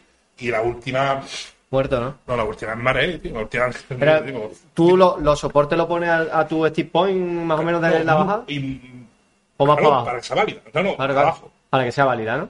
Incluso un poquito más Claro. de que sea válida. O sea, para bajar abajo, para que Para yo que luego me familiarice mucho a estar muy abajo. Vale, vale. Eso, Y, ahí muy eso es- estresado en ese punto. Claro, y por eso es más difícil, que realmente no es para mí, no es peso. Que digan, 250, no es peso para mí. Hace un mes trabajé, dice, con 340. creo que dice. 330, 340. 340 no la subí, la tengo yo por ahí. 330 sí lo subiste, que la vi. Sí, Sí, eso sí. A ver, la cara que baja un poquito más el culillo, pero bueno, sí. Ajá. Que puedo más. Porque, claro, el objetivo de este año. Eh, a ver si mi madre, porque yo, si mi madre no se cura de, la- de lo que tiene y tal, no quiero competir. Pero bueno, al final de año seguramente ya esté todo bien. Vale, está relativamente bien. Y salía supuestamente en noviembre y diciembre salió una competición de Power. Ah, Y ¿sí? Llevo sin competir en Power, pues un montón de años. Sí. Claro, y la bajada es para que el año que viene en Strongman sea. Yo donde siempre la, la cagaba eran pruebas de resistencia. Pruebas de, de velocidad o pruebas de fuerza bruta, siempre he ido bien. ¿Qué pruebas son de velocidad, por ejemplo? Por ejemplo, llevar O el sea, de, de resistencia, perdón. pues cargar con algo de aquí a allí y volver con otra cosa de allí a aquí y así. Por ejemplo, lo- los maletines o el, el yugo, Por se ejemplo, ¿no? combinada, se llama, ¿no? Llevar el yugo para allá con 400 y volver con 150 en cada mano, ¿no? Esa es resistencia a medias, porque realmente mm, si la haces rápido no hay resistencia, es claro. velocidad. Pero si te ponen una tercera prueba, coger un saco de 150 al hombro y correr, Ya, ya te ves lastrado ahí. yo al saco no llego. No, no llego, la verdad. No llego por, por, por- no, me, ya- no me da. ¿Entiendes? ¿Las bolas que son resistencia? Sí, ¿no? Son resistencia. Técnica y resistencia pura. Claro. ¿Qué son las bolas? La bola de Atlas, una porra redonda. Mira, mm, buena pregunta. ¿Por qué no cuentas en qué consiste una competición de Strongman y qué pruebas hay? Hay muchísimas. Para que la gente lo conozca. Las Las más más habituales, típicas. las más típicas. Vale. Por ejemplo, ¿En qué se divide? Normalmente te ponen algo show, sobre todo en España, porque esto ya la está quitando en el mundo, pero bueno, te ponen un arrastre grande, un camión, un eh, fuera estás metiendo un avión, cosas así, ¿vale? Que tienes que arrastrarlo con una cuerda y un pedal. Eh, luego te suele meter un press, ya sea un tronco gigante, o una mancuerna gigante, o, o la Apolón, que es una barra normal, o una barra normal típica de artrofilia, con, yo qué sé, carga de 100, 160, 180 kilos, un cilindro con más de 200, mancuernas a una mano con 140 kilos está metiendo ya la gente. Son barbaridades, ¿no? Sí, claro, claro, o sea, para ser el mejor de un país o ser el mejor de- de- del mundo, normalmente, ¿no? De, de estas pruebas. ¿Tú crees que Visto está capacitado para Sí. hacer trompa? Ponerse. En volumen. todo ponerse. Luego hay, normalmente, para mí la competición debe de tener un peso muerto, ¿vale? Y, y normalmente siempre meten algo así. Un- algo muy bruto en estático. Suelen meter algo, ¿vale? Pesos muertos, que- sentadillas, eh, depende, es que es muy O un coche, lo empiezan a levantar a repe, pom, pom, pom, pero es en peso muerto. Eh, una prueba combinada, o sea, de resistencia, y siempre suelen, siempre hay que acabar con las bolas. Las ¿Ah, bolas, sí? en, en España no lo hacen, pero así no va. Pero fuera, en cualquier país del mundo que en esto tenga un nivel, acaban con las bolas. Pero- pero ¿qué- siempre, qué las bolas de piedra son, imagínate, ¿vale? Eh, son, solo hay dos maneras de hacerla. Son o la bola más, menos, menos pesada a la tarima más pesada, hay cinco tarimas, ¿vale? Mm. Y la bola más pesada a la tarima más, más bajita. O sea, la tarima, En el menor la bola posible. menos pesada a la A la tarima más más, alta. alta. Eso es. Está. y la más pesada a la tarima más baja, en el menor tiempo posible. Y, y al lado tienes a otro que lo está haciendo igual que tú. Y luego la, la otra modalidad es que todas pesan, o sea, todas miden igual, pero las bolas son muy pesadas. O sea, que a lo mejor hoy empiezan, si con la tarima alta empiezan con 120 kilos la bola más pequeña, eh, las tarimas medias eh, empiezan con la de 160 y acaban con 240. 240 kilos una realmente- bola que tienes que levantar a qué altura. Y que no te abrazas, que no la abrazas, porque no te da, no te dan los brazos. Porque la ¿Cómo, cómo haces para levantarla y a qué altura la pones? Más o menos como esta mesa podría Hombre, ser. esto es enano. Va, ni siquiera O sea, tarima- la de 240 la tarima kilos- más grande suele medir hasta unos 70, unos 80. Hay que llevar la bola arriba, ¿vale? O sea, la tarima mide, mide eso. Y la más pequeña puede estar en unos 40, unos 50 más o menos. Tampoco- Sí, Es cuenta, unos tío. 50 donde tienes que llevar la más pesada. Claro, claro, claro. Estamos hablando que a lo mejor unos 50 es hasta donde Sí, termina sí, el cartelito sí, este. más. Sí, más o menos. Eso es. Y brutal, ¿eh? 240 kilos, tú. Y la, A ver, yo no, yo no he levantado eso, pero sí que he visto a pros hacerlo. Yo no, yo no. la prueba que a, mm, que a lo mejor que a ti te parece más complicada, ¿cuál sería? A lo mejor por tu condición de entrenamiento, no sé, o directamente porque en sí ya es que a mí- complicado. Que se te da peor Es que me de todas las que Me hay. gustan todas. Es que yo, por ejemplo, No, la, pero no la es de gustarte, claro, eh. arrastrar un camión, creo que, o sea, yo la veo que digo, esta será súper visual. Obviamente, seguramente será muy complicado, yo no puedo arrastrar un camión, De pero es la más fácil, la ¿no? más fácil, es que- de La, más la de fácil. camión se arrastra con el chaleco. Y aunque se ha sentado también. Y también se, se Sí, sí, también sentado, tirando. aunque se tira de brazos, sí. Y de kilos, ¿cuánto puede estar tirando literalmente? No se sabe, no Es que claro, eso va con presión, inercia un poquito. Claro. Al claro, principio más tira, pilla principio inercia. y el final, ¿no? Que, que tú tienes que seguir. Porque claro, el problema es, cuando un camión pesa poco es fácil, pero cuando un camión ya pesa bastante, o Un un camión que avión, pesa poco. o un avión que a, partir de 20.000 kilos ya la cosa se pone turbia. es como que- ¿Por qué? Porque es presión constante. Da igual la inercia. O sea, salir te cuesta, pero conforme vas avanzando, tú vas teniendo menos oxígeno y, tu- y tus piernas están más bombeadas. Y tu brazo está más bombeado. Entonces ya se te bloquea. Eh, Claro. No tiras, ¿sabes? Claro, Entonces claro. el final es donde no llega. Hay muchos que las pruebas no llegan al final. No llega el camión y no llega y se acabó y te puntúan por metros. Y ya está. Entonces, cuando ya hay un peso de verdad, Pero ¿cuánto, sí es complicado. ¿cuánto puede estar tirando el No sé, inicio? No no se sabe No sabría de... decirte, tío. Que no sé si a lo mejor tú dices, bueno, la piedra sabemos que está cuantificada con poner- 240 habría que kilos. poner- habría que poner un medidor, no tengo ni idea. No tengo ni idea. De cuánta presión ejerce, no lo sé. No sé, no lo sé, la verdad. Que Una barbaridad. Imagínate un camión de 20 Claro, no sé kilos, cuánto es la- el peso real que estás sintiendo y moviendo, no lo sé. No es, una, no es una cosa que eso eh, se tenga en cuenta en la competición, el peso del camión, sino simplemente un camión. No, no, no, no. Sí, sí, sí. claro, sí. claro. Cuando ya tienes nivel, sí. Vale. En competición amateur no, pero cuando Ah, vale. tienes nivel, no, te van a poner la... Es que se van a correr. Como tú vas con un camión de 15.000 kilos, vas a ver tío corriendo. O sea, literal. Cuando tienen nivel, se ponen a que tiran la cuerda, porque la cuerda les impide correr más. ¿Me entiendes? Claro, entonces ya tienes que, que tener un peso grande. Para que no, para que lo pasen mal. Porque si no, Claro, no claro. tiene chicha eso. ¿no? Claro, la, cuer- la cuerda, que por si tú no lo sabes, es cuando tú tienes un. te estás amarrado y tienes el camión detrás, tú vas andando hacia adelante y te vas cogiendo Claro, con la cuerda. Ah, Claro, que está enganchado a algo y tú vas tirando de la cuerda. directamente dice, no quiero ayuda. No, suelta la cuerda hay y voy corriendo. hay otra manera de hacer el camión que es solo petral. Rollo, arrastras con tu, con tu propio inercio, tu cuerpo y vas tirando y ya está.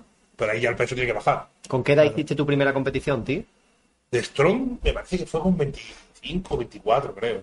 ¿Y qué edad tienes ahora? 32. 32. No veas, ¿eh? Ha pasado ese tiempo ya. 2015, 2016, Sí, cuando nos yo conocimos, fui ¿no? 2013, 2014 estaba en el Power. Sí. Cuando Y nos conocimos, tú 2015 empezaste- diste el salto al Strong, ¿no? Exactamente. ¿Y qué ha sido lo, lo más pesado que has arrastrado?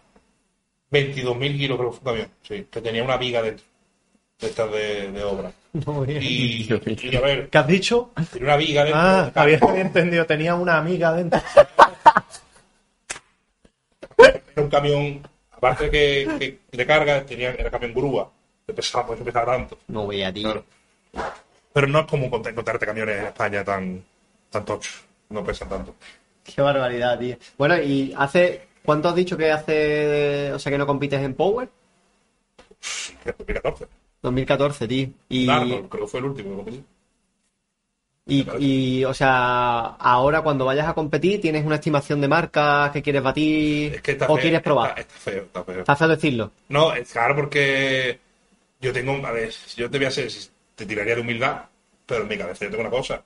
Lo que llego o también la baja de peso yo no contaba con ello, entonces no lo sé cómo voy a llegar. Puedo tirar de humildad. Por coño. ejemplo, yo quiero ver, yo, mínimo, mínimo, mínimo, mínimo para mí, 800 de total. me estás contando lo que yo, no me presento, hombre. No, Más, ¿no? 1000. no, mil no llego, no sé si llegaría. Mi- mi- siendo realista, Sí. cuando yo empecé a decir, venga, voy a, voy a competir en Power, iba buscando en torno a mil, ¿vale? Siendo humilde y sin saber cómo voy a llegar a final de año, yo qué sé, pero tengo que estar entre 9.30 y 9.50. Es que Vale. Si no, no, no tengo... Vaya mierda. Claro, claro. Explica un poquito esto de, de los kilos para Esto gente es, que no- sí, sí. es, eh, tienes tres intentos en sentadilla, tres intentos en press de banca y tres intentos en peso muerto. Ajá. ¿Vale? Son los tres ejercicios de power. Claro. Y la, el mejor levantamiento de cada, de cada movimiento se suman los tres levantamientos y tienes un total. Y ahí tienes el total. Y tú Claro. con esos Con tres normativas levantamientos. de competición. Ajá. Quiero decir, ya no vale, me vale, por ejemplo, yo peso muerto tengo 390, pero tengo 390 en modo strongman, Claro. que puedo pegar tirones y con agarres. Ajá, eso no vale. Eso ya no vale, ahí es todo muy lineal, con una norma, no vale arrastrar, no vale pegar tirones y a pelo. A mano libre, solo con cinturón, eh, de- para que no te hernies. Y ya está. En sentadillas, pues rodillera, muñequera, cinturón y en banca, muñequera, que no es equipado, que hay otra modalidad. Entonces yo creo que sí, hombre, yo Y, esta, y quieres intentar en powerlifting con estos tres ejercicios que sumen Claro, a ver, yo pienso que cercano a mil kilos. ese es mi objetivo. Yo, una barbaridad. O sea, el, el récord de España total creo que es 9.51, creo. claro, más de, más de 300 kilos de media en cada ejercicio. Sí, a ver, no cuento con hacer 300 más. Claro. Claro.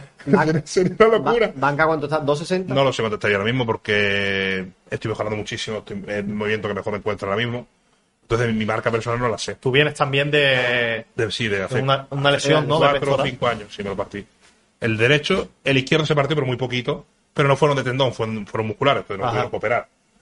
Y por ahí he tenido siempre mucho miedo, muchos dolores, claro. mucha Y es, por, por primera vez en un montón de meses, ahora me, estoy con un chaval que me ayuda, no tengo dolores, estamos entrenando muy bien y me encuentro muy potente. ¿Qué te digo? Por ejemplo, orientativamente, ¿qué, qué marcas voy buscando? Pero yo en sentadillas quiero por lo menos entre 370, 360 380. Quiero. En bancas de entre 230 a 250. Hablo con normativas de competición, porque Sí, la sí, banca es que tiene, ¿sabes? sí. Y el muerto, hombre. Yo qué sé, pero. Ten en cuenta el muerto que tienes que hacerlo sin tirones, claro. Sí, pero yo tengo que hacer sin tirones, tío. Claro, claro. Fuerza hay para hacerlo 350, 360. El problema es el agarre. 360, sí, yo creo que ahí vale, va a variar mucho. Porque si quitamos esta normativa y quieres sumar kilos, porque te está equipando, te Mucho mueve- más, mucho más. ¿Cuánto? Ya, en plan burro. Entonces, si tú quieres coger. ya, ya, cuenta con casi 400 muertos. Ya, ya más. 390 era. 390 fue mi récord, mi 390 récord, ¿no? Y en sentadillas, si puedes jugar con eh, vendas y movidas así, metes más kilos. Y en banca, con que no hagas parada, con que toques y subas, Ya pues, más kilos. ¿Pero cuánto pues, estamos hablando? De en plan 100 burro. kilos más de golpe, metes al total. Te metes 1050, 1000 por ahí, o 1100, yo qué sé. Una locura. No, aquí te voy a lanzar la pregunta que te tiene que estar atormentando, tío. ¿Cuándo, tío? ¿Cuándo los, los 400? Puta Ya, tío. Porque has tenido, has tenido varios intentos, ¿no, tío? Has 400 estado de- de muerte. De peso muerto. tío. A ver, Has estado muy cerca. Yo recuerdo, tío, un directo que vi tuyo, que te vi hacer el, el anterior levantamiento previo al definitivo, que yo te, te vi levantarlo con una facilidad que digo, se va a hacer los 400 en esta. Y no sé qué coño te pasó, tío, que no, no llegaste. siempre pasa lo mismo, es algo psicológico yo creo que tengo ya. Y no puedo decir, es que no quiero decir cuándo lo voy a hacer, porque Claro. es mejor. Cuando yo esté tres semanas previas a hacerlo, lo diré. Pero tampoco lo voy a hacer en oculto. O sea, hay que publicarlo y hay que, hay que hacerlo bueno. Entonces, como ahora estoy subiendo y me encuentro muy bien, la verdad. Pero, claro, estoy con el cambio físico. Yo soy consciente que ahora tengo que hacer un parón de bajar, quiero decir. Eh, es- estaré en torno, cuando pare, a 20 kilos bajados de peso corporal. Haré dos meses de, eh, sí, más o menos, mes y medio, de no de, no de, de mantenerme, pero sí de bajar mucho más lento, comer un poco más, porque yo, para mí, mi prioridad es la fuerza. A mí es lo que me hace feliz y lo que me llena. ¿Vale? Hay que decir que tú, este levantamiento, este récord tuyo personal o a nivel español incluso que quieres hacer, eh, lo quieres hacer eh, de una manera concreta, es decir, sin traje, con sin la barra esa flexa, ¿no? No, la barra que flexe sí la, la has metido ya. Esa está. Vale, pero si- sin contar con el traje, ¿no? No, el traje no, el traje, el traje de 40, 50 kilos de más. Claro, claro. Yo quiero romper, o sea, hacer los 400 y después ya ponerme el traje. Porque con el traje ya me meterían marcas mundiales. Claro. Que sería para poder competir en, en el campeonato del mundo de peso muerto. Es un objetivo que tengo yo. ¿Vale? Pero me parece como gastar la carta ya no me parece bien para mí. O sea, no. Ya. Es como te lo tienes que ganar, tío. O sea, me lo tomo de esa manera. Si no haces 400, no eres un tío válido para ponerte un traje. Claro, para claro. mí es así. Y cuando lo haga, pues ya me. ¿Que ya me lo- ¿El traje en qué es un traje consiste? que te, que te metes, te meten, porque no entras, es un como un, digamos, neopreno con tirantes raro, que va a presión, no te deja prácticamente agacharte. Entonces, cuando tú te agachas y te agarras a la barra, Ya te está tirando es para arriba. como, no, te está tirando muchísimo y no te deja ni respirar. Pero cuando tú tiras, es como que te hace un, un efecto muelle y levantas mucho más, pero mucho más. Y más es con la teoría que tengo yo, que yo bajo mucho el culo. Entonces, más se estira traje, más efecto Claro. de muelle hace. Son, Claro, las, claro, claro. son las SBD, la, re- la rodillera, y ya te hacen Pero una barbaridad. La SBD la descubrí hace un mes y dije yo, vaya trampa, tío. Ya, Vaya trampa. pero bueno. Sí, Vaya trampa. Pero bueno, no hay trampa, ahora- ahora, razón, No hay todos trampa. matados están tirando un Cabrón, montón de pero sentadillas si- si no- si muelle. hay trampa. Un muelle. Está permitido. Sí, sí, está permitido, claro, pero para mí eso no. Yo usando unas rodilleras que están Las azules míticas reventadas, reventadas. ¿vale? Que era, para mí es, una, para mí una rodillera es que te mantenga el calor en la articulación. Pero cuando yo me encuentro eso, que no me, a- a- con la mano no la puedo subir, ¿vale? No me la No, puedo no, subir. te la tienen que tienes ayudar, que ayudar. ¿vale? Y cuando yo me encuentro, me lo pongo, me voy a agachar y abajo eso hace ¡pim! Y digo, "Y yo". eso, sí. eso es chungo, porque en el momento que te la pones, no quieres dejar de usarla ya. Claro, ¿qué me pasó el otro día? Yo, no- yo busqué RM sin, sin, sin preparar. La sentadilla fue sin preparar. Pero te pusiste la SBD. Claro. Claro. Y tiré. Claro. La primera semana tiro 3.30, la, semana, la siguiente 3.40. Y sin haber preparado nada. Entonces yo, yo dije, cuando yo hago una preparación de esto, digo, esto va a ser una locura. Ya. Y todavía hay unas rodilleras más duras y más que más hacen, que son unas que se llaman Infer. Ah, sí, más que SBD. Bueno, le pones por visto, un disco de 10 encima, tú pones la rodillera de pie, te pones un disco de pie y la rodillera no se hunde. Eso estaba, eso es una. Vamos. O sea, que te digo que Tienes un exoesqueleto ahí. para mí eso Pero es no- trampa, para, personalmente. Pero está- es legal. es legal. Eso es. Vale. Para mí es trampa. Igual que para mí es trampa hacer arcos, para mí el sumo... eh, ¿Entiendes? El peso Claro. muerto sumo... mm, la verdad, no, no es trampa, pero creo que no se debería de comparar modalidad Debería ser sumo diferente, con sí. modalidad de peso muerto Yo- yo estoy de convencional. acuerdo, tío. Aquí, aquí hay mucha gente que está apuntando la cabeza, pero eh, para que me entendáis. El peso muerto convencional es brazos por fuera de las rodillas, ¿vale? Y, peso, y, y el sumo es manos por dentro de la rodilla y, y piernas un poco más separadas, ¿vale? El recorrido es menor. Mucho. Mucho y- menor. Y, el, y, la, y los músculos que intervienen son diferentes. El sumo es como una semisentadilla desde abajo, algo raro, algo así, más o menos. Y el peso muerto normal, convencional, es como un rollo grúa, ¿vale? Te, te la carga, te, te cae, te recae sobre el lumbar, aunque sales con las piernas, pero es puro. Si tú tienes un buen máquina de espalda, el peso muerto convencional es para ti, ¿sabes? Si tú eres muy bueno de piernas, el peso muerto sumo es para ti. A no ser que peses mucho. Y también, también la, altura, la altura también. Claro. Pues Es muy- el sumo no es- vale. sí. Claro. Eh. Por ejemplo, Joan Paradels, que todo el mundo lo conocéis, ahora mismo el tío más top de- del mundillo de los hierros, a él tuvo un problema en el powerlifting con eso. ¿Qué pasó? Que empezó a engordar, empezó a coger peso, eh, y se puso en 130, y el sumo ya no le valía, porque en las palancas él ya no tenía el, el equilibrio bueno, se iba para adelante, se iba para atrás, no cogía el movimiento, porque Ah, ya sí, era- ¿no? O sea, para los tíos muy pesados, el peso muerto sumo no le vale. Peso muerto sumo te vale para hasta 115, 120 kilos, y depende de la persona que seas. A partir de ahí ya Porque pierdes el equilibrio, te vas pierdes adelante. equilibrio, pierdes el, eh, eh, la palanca, el movimiento en general es, diferente. Ya, ya Claro, no- claro, claro. Yo no he visto a nadie con 140, 150 kilos Que sumo. muy bueno en sumo. Ya, No, ya. Yo no lo he visto. Lo habrá, ¿eh? Seguramente luego algún día salga uno y diga, toma, ahí lo lleváis, y la líe. Pero de momento, no. También hay mucho, mucho. El Strongman está prohibido el sumo. No te dejan competir en, en peso muerto sumo. El día que lo hagan, el día que abran la veda esa, a lo mejor los gordos empiezan a tirar sumo, pero de momento está prohibido. ¿Hay una federación de Strongman? En mundial sí, española no. Eh, ¿Dónde está situada? O sea, ¿de dónde es originario? Americana, El- quizás. el- eh, empezó no lo sé. Americana. ¿Es estadounidense? o... No, Estados Unidos tiene su propia federación, que es la Strongman Corporation, que se llama. Que allí Luego que- está la, gorda, que es la WSM, la World Strongman, eh, la World Strongman, no sé qué. O sea, Competition no- no- sí, no sé. o Championship. Vale, pero esa, esa es la, la que manda, esa es la que dice quién es el hombre más fuerte del mundo, la que dice quién es el hombre más fuerte de Europa y la que lleva el cotarro en esto. Esa es la que ha ganado Thor, Eddie Hall, ¿no? Claro. Y ahí es donde. Luego hay un campeonato que es el Arnold Classic de Ohio, que es donde se unen las dos federaciones y sacan ahí un show muy chulo también. ¿Ese no es el que se hace en Barcelona también? No, pero eso es la, esa es Arnold Classic. Sí. ¿Vale? Pero luego está el de Ohio, que, Sí. se, que mezcla las dos federaciones la- Ah, vale, para vale. hacer el mega show Ah, durante vale. el fin de semana. Pero sí, el Arnold- hay Arnold Classic, creo que uno en cada continente, me parece. Uno o dos, no me hagas. Tú fuiste el, el hombre más fuerte de España en 2017, ¿no? Si Sí. no me equivoco. Lo que pasa es que ahí hay una, una liga, hay una liada, porque está la Liga Nacional de Fuerza y, y la que yo competí, que era Asociación. Eh, Asociación Española de Fuerza o algo así, ¿vale? No haga mucho caso, no me acuerdo de la asociación. Y ahí tienen una liada para mí, un mamoneo muy grande en España ahora mismo. eh, pero sí, yo lo gané en 2017, pero es que luego habría otro ganador en la Liga Nacional de Fuerza. ¿Qué me pasó? Que yo en la Liga Nacional de Fuerza, a mí en 2016, me hicieron un robo, un atraco a mano, a mano armada, que fue ¿Sí o un sonado, y donde, donde se perdió mucho credibilidad, porque una serie de cosas que pasaron que no, no viene a cuento decir, y entonces pues yo me fui a la otra y gané en la otra, ¿vale?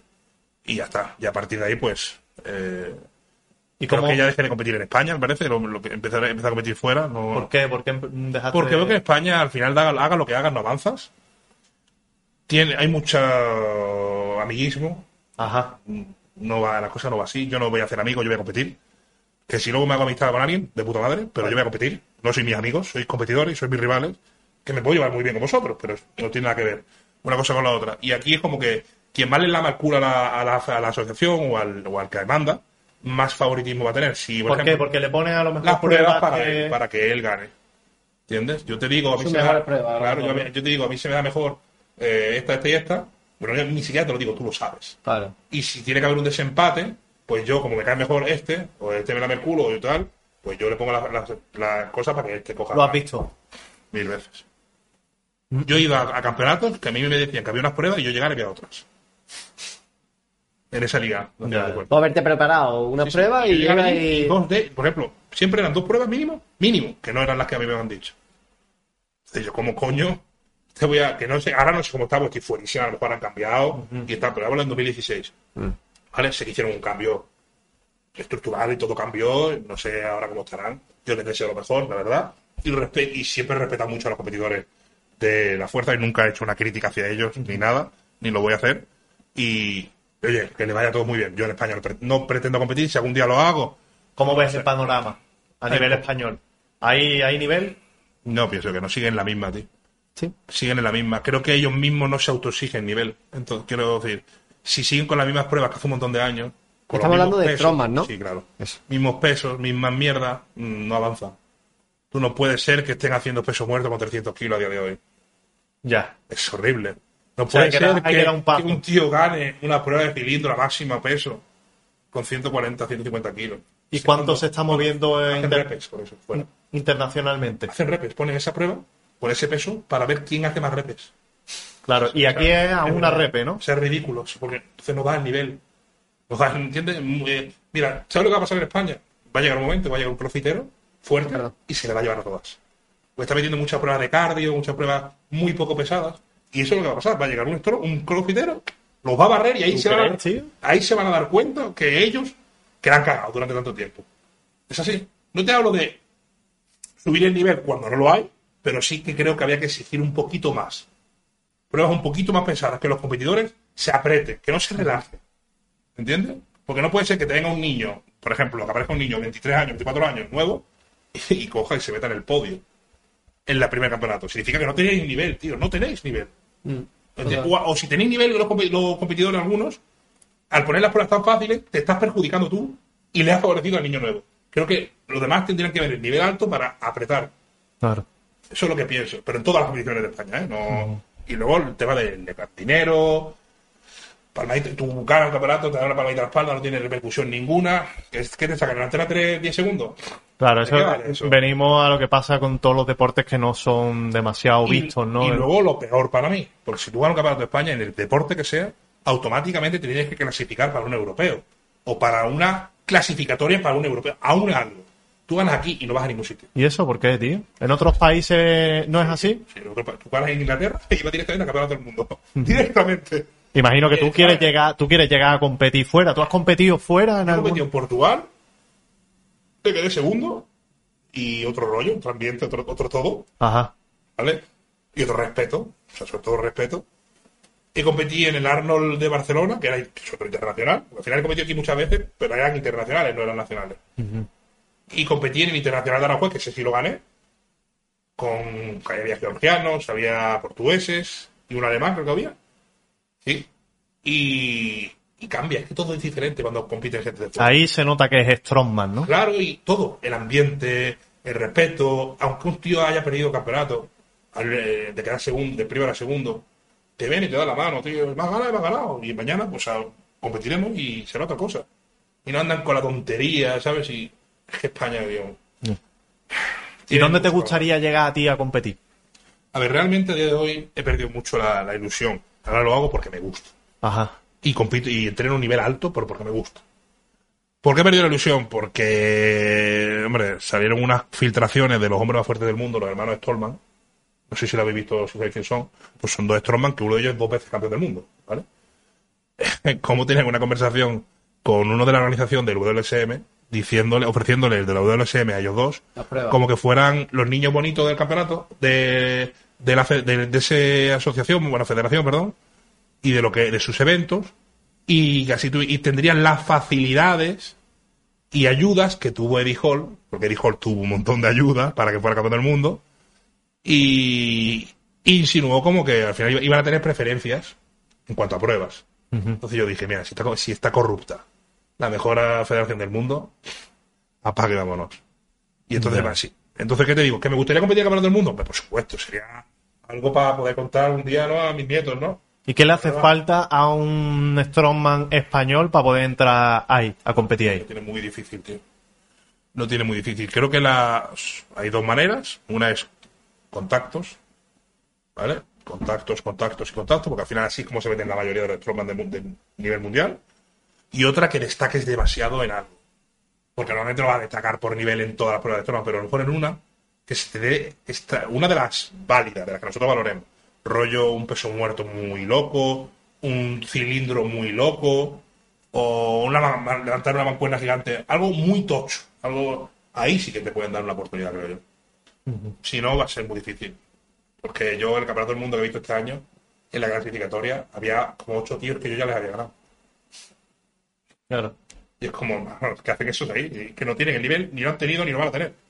Y te hablo de tíos ya mayores, no hablo de niños. Que bueno, le dan la oportunidad a un niño, que aunque yo lo haya ganado, pues el niño en el futuro puede ser mejor que yo, ¿no? O que cualquiera, ¿vale? Pero no, son tíos ya mega curtidos. Que el problema está en que, en que eh, el- la competición mundial, por así decirlo, no está asociada a las federaciones por países, o a lo mejor algunos sí y otros no. En la Claro. española no está. No, pero porque en la española el problema es que lo que tú dices. no sí, tenemos un representante español que nos, no de fuerza, o sea, de como competidor, sino un tío que haga que salgan un manager, ¿no? Claro, no hay, porque le han dado por la cara el poder a un portugués. ¿Vale? Y es como, no sé, ¿qué pinta un portugués aquí? Pero bueno, podría haber representante de la península, por ejemplo, Bueno, ¿no? Yo qué sé. No, tío, no. No, porque. no Pero hay gente- es que no hay Tiene gente que haber tampoco. un tío español o un organizador que haga que un representante español anualmente vaya a según qué evento. Ya. ¿Vale? También te digo, tiene que tener nivel. No puedes presentarte con un, Claro. un tío español y que luego llegue allí y no termine una prueba. Ya. ¿Entiendes? Eso es lo que, lo que digo. Y- Pero por lo menos dar una oportunidad. Mira, ya, ya que no se la dan el campeonato del mundo, dásela en un Open, que también hay. En algo así, ¿sabes? No hace falta ni siquiera que lo metas el de Europa. Hay Open, ellos hacen Open, muy chulos, que Y que- van lo mejor del mundo. Explica un poquillo que es un Open. pues, para- Como un campeonato que no hace falta que estés en ninguna Asociación. federación o asociación, ni siquiera que seas conocido, y cogen y como consideran que tú eres muy bueno en un movimiento, te meten y te dejan, te dan la oportunidad de lucirte. Que eso le pasó pues a Eddie Hall, fue uno de los que le pasó. Él entró a, a los más grandes sin haber ganado muerto, ¿no? nada, Con con, el peso muerto. peso muerto. Luego le pasó a Iron Bibi, que es un africano que es buenísimo en, en lo que viene siendo preses en general. Le dieron la oportunidad dos veces y a la tercera lo metieron ahí en plan, tú tienes que ser nuestro. Y así va a haber muchísimos, tío. Y así eso es lo que deberían de hacer. Pero no solo con tíos mediáticos, sino con gente que tenga nivel. Pero bueno, eso es tan complicado. Y, y ahora en Power, tío, tú puedes decir. en- Power está, está ahora mismo a un nivel de locos. ¿Tú puedes decir dónde vas a competir? Sí, en WPRF. Eso ya lo tengo ya hablado con, con la organización. Vale, vale. Que voy a ir ahí, voy a ir ahí, sí. Sabes que hay gente que hay, tú sabes que hay gente que es muy rara y que prefiere no decir dónde va a competir hasta que llega la competición. Pero es evidente. ya, ya, ya, ya, ya, ya, ya. Competir en AEP? Ya, ya, ya. No. ya. ¿Por qué? ¿Qué diferencia hay entre...? ya, sí ahora, ahora, no, no, no, luego, luego, luego. luego, luego, ah, pasamos, eh. me imagino, me imagino por dónde van los. Luego vamos porque no... Luego.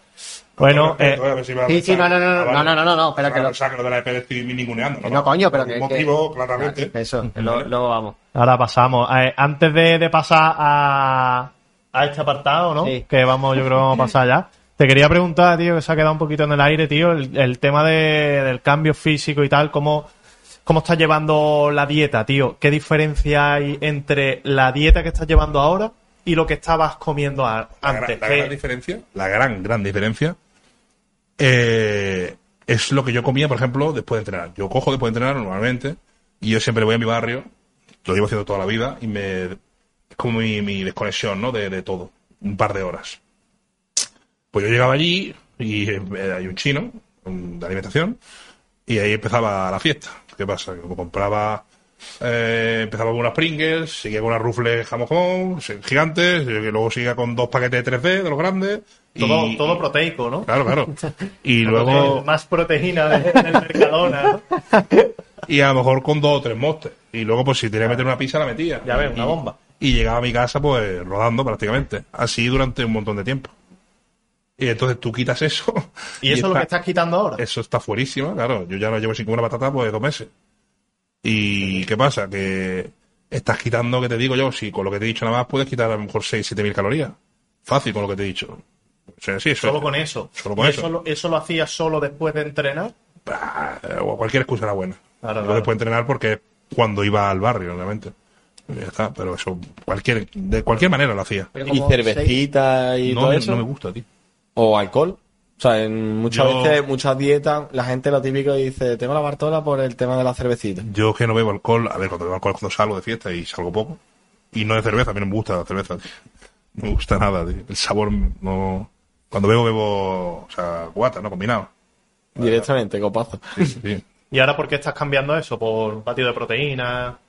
Sale No, de fiesta tengo- y te toma un batido de No, no salgo. No, no, ¿por qué estás cambiando las Pringles? ¿Te imaginas tú? No, pero. No, no. no tengo mi, mi comida. Por ejemplo, ayer lo pasé regular porque creo que ya va siendo hora de meter otra comida más, sobre todo antes del entreno. Pero yo tengo mis comidas, las hago y no, no tengo no tengo ese deseo que ¿Cuántas otra- comidas son, tío? ¿Te, te las Ahora estás llevando tú Sí, o te lo sí, estás ahora llevando? mismo lo llevo yo, pero ahora estaba metiendo cinco, pero tengo que meter una sexta. Ajá. Porque no llega, no me llega. Ah, me llego mal. La verdad, yo hago, porque como me levanto más tarde de la cuenta, entonces yo hago un desayuno, una comida, eh, un post-entreno, después de un post-entreno, que es un batido realmente, luego meto algo de, meto 200 gramos de pavo, dos horas después, y luego ya después del directo, yo acabo a las 2 de la mañana, 3, depende del directo, Cena. hago una cena, claro, que es- es- es- ahora está siendo pollo y tortilla, pero había sido pollo con arroz, que es lo que más mejor me siente últimamente. O sea, ¿en cuántas calorías diarias? Yo no creo que llegue, pase de las 2.000, 2.000 o sea, 2.500, 3.000, no creo que esté ¿Qué pasando. dices, es tío? ¿En poco, ¿eh? serio? Ahora mismo muy tío. poco, sí, sí, ahora mismo muy tío, poco. no Pero, me lo esperaba, eh, ¿eh? Ahora, ahora. Ah, vale. Pero, pues, bueno, que estuviera- que estuviera al principio entre 1.500, más o menos, sí, sí. ¿En serio, Muy tío? pocas, tío. Hostia, pues me parece un cambio brutal. O sea, de, de que digas que te ibas al chino y que eso podían ser 6.000 calorías, más claro, luego lo que tú comieses a la hora de comer, de comida real, ¿no? De a las 2 de la tarde y luego a las yo, 10. yo empecé comiendo, que te decir lo que empecé comiendo, ¿no? Yo comía dos pitufos de pan, para, eso de Málaga, dos panes así, de, más o menos, Sí. con una tortilla, parte por la mitad de la tortilla de tres huevos, un, una lata de piña de Escucha, de tres huevos, ¿eh? La tortilla. Una No lata de piña de estas de, de las pequeñitas, ¿sabes? Típica de. no voy a decir eso. Eh, y un café con leche. Y luego a la mediodía, o sea, a la hora de comer, eh, me comía pollo por 400 gramos más o menos y que hubiera. Arroz, pasta. Sí, pon que haya. Es que no sé la cantidad, bueno, no lo mido. Pero. un juego de patata puede ser otro 400 y de arroz, pues en vez de. No sé, 200, 300, no lo sé. Y. El, eh, me empecé comiendo un bocadillo después entreno, pero vi que no. Que llegó un momento que mejor que lo quitase el bocadillo porque era un bocadillo grande. Y te sentaba mal, ¿no? Claro. Que sea. Y entonces lo cambié, pero empecé con eso, con el bocadillo, y luego ya la comida final, que era otra vez pollo y arroz. Pollo y arroz, ¿cuántas cantidades has dicho? Eh, 400 gramos de pollo más o menos, 300, 500, depende. 400 gramos, que es una bandeja de pollo. ¿eh?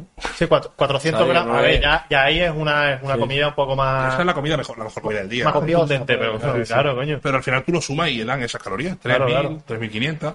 Y ahora he reducido porque he quitado el, la- la- el, el hidrato de la noche Y el bocadillo lo has y el cambiado. bocadillo. Entonces, claro, te- se me caen las calorías, la verdad que se reducen bastante. Bueno. Esto es este tirón final, porque quería llegar en los 90 días a los 20 kilos.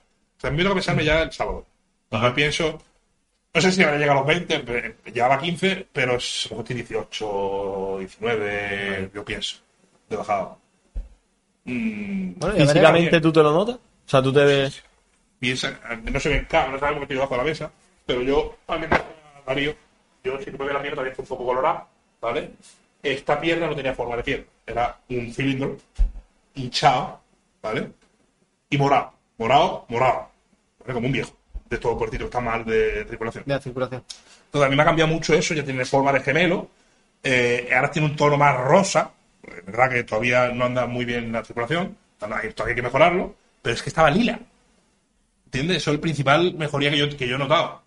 ¿Vale? A nivel de salud. Ah, no. ¿no? Luego, otra cosa que he notado, que eso para mí era impensable, andar más de 100, 200 metros sin que me duela nada, eso para mí era impensable. O sea, un dolor en el lumbar, siempre, se me cargaba el lumbar y era horrible, tío.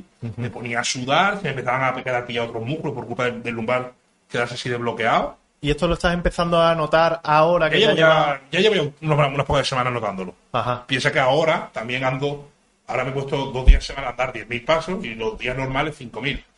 De andar en una semana, andaba a lo mejor 8.000 en una semana, a andar cuánto, 40, 50.000, ha cambiado mucho la cosa. Claro, claro. Y sin dolores, o sea, es que para mí todo es sin dolores. Calidad de vida al final, ¿eh? Eso es lo que, lo, que- Alegría, lo que, tío. lo que estoy ganando. Y la satisfacción todos los días, tío. Y- Entonces, el problema que estoy teniendo ahora es que me estoy enganchando a sentirme bien.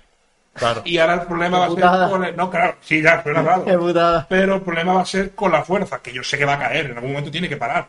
Ya. Ya, Tiene que parar, no puedo llevar las cosas a la, a la vez, es imposible.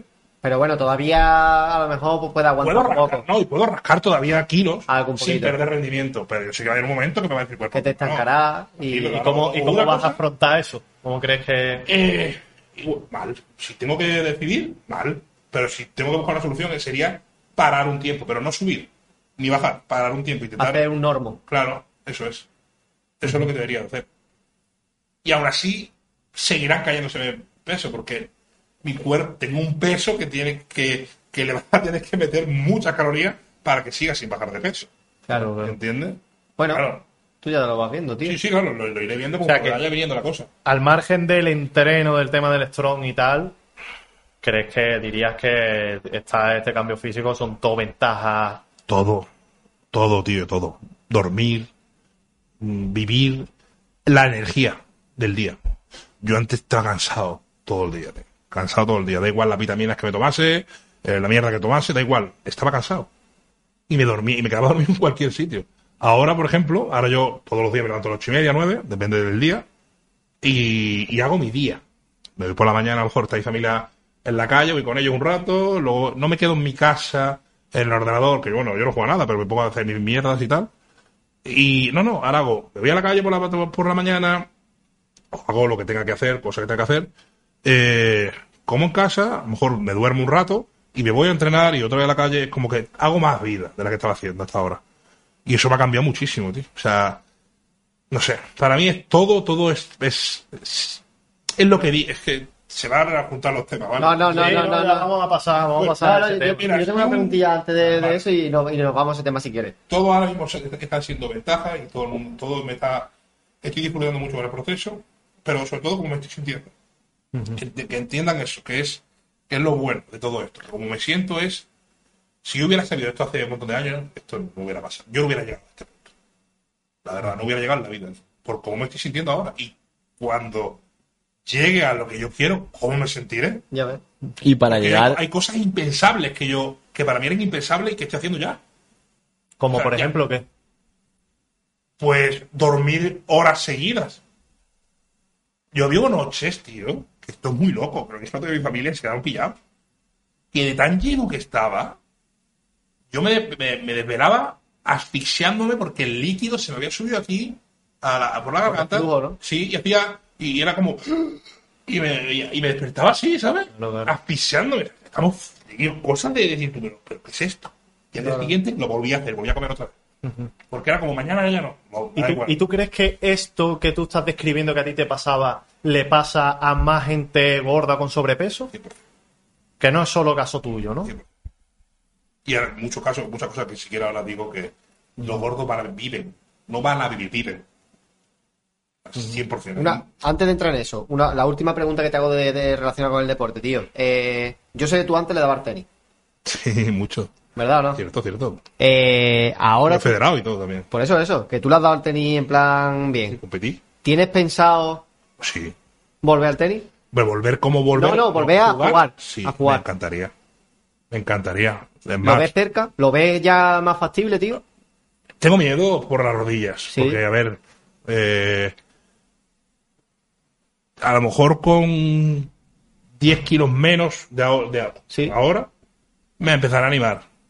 A, a- sin, sin creerme Nadal, por supuesto. Pero quiero decir, de, de correr y de Sí, un ritmito.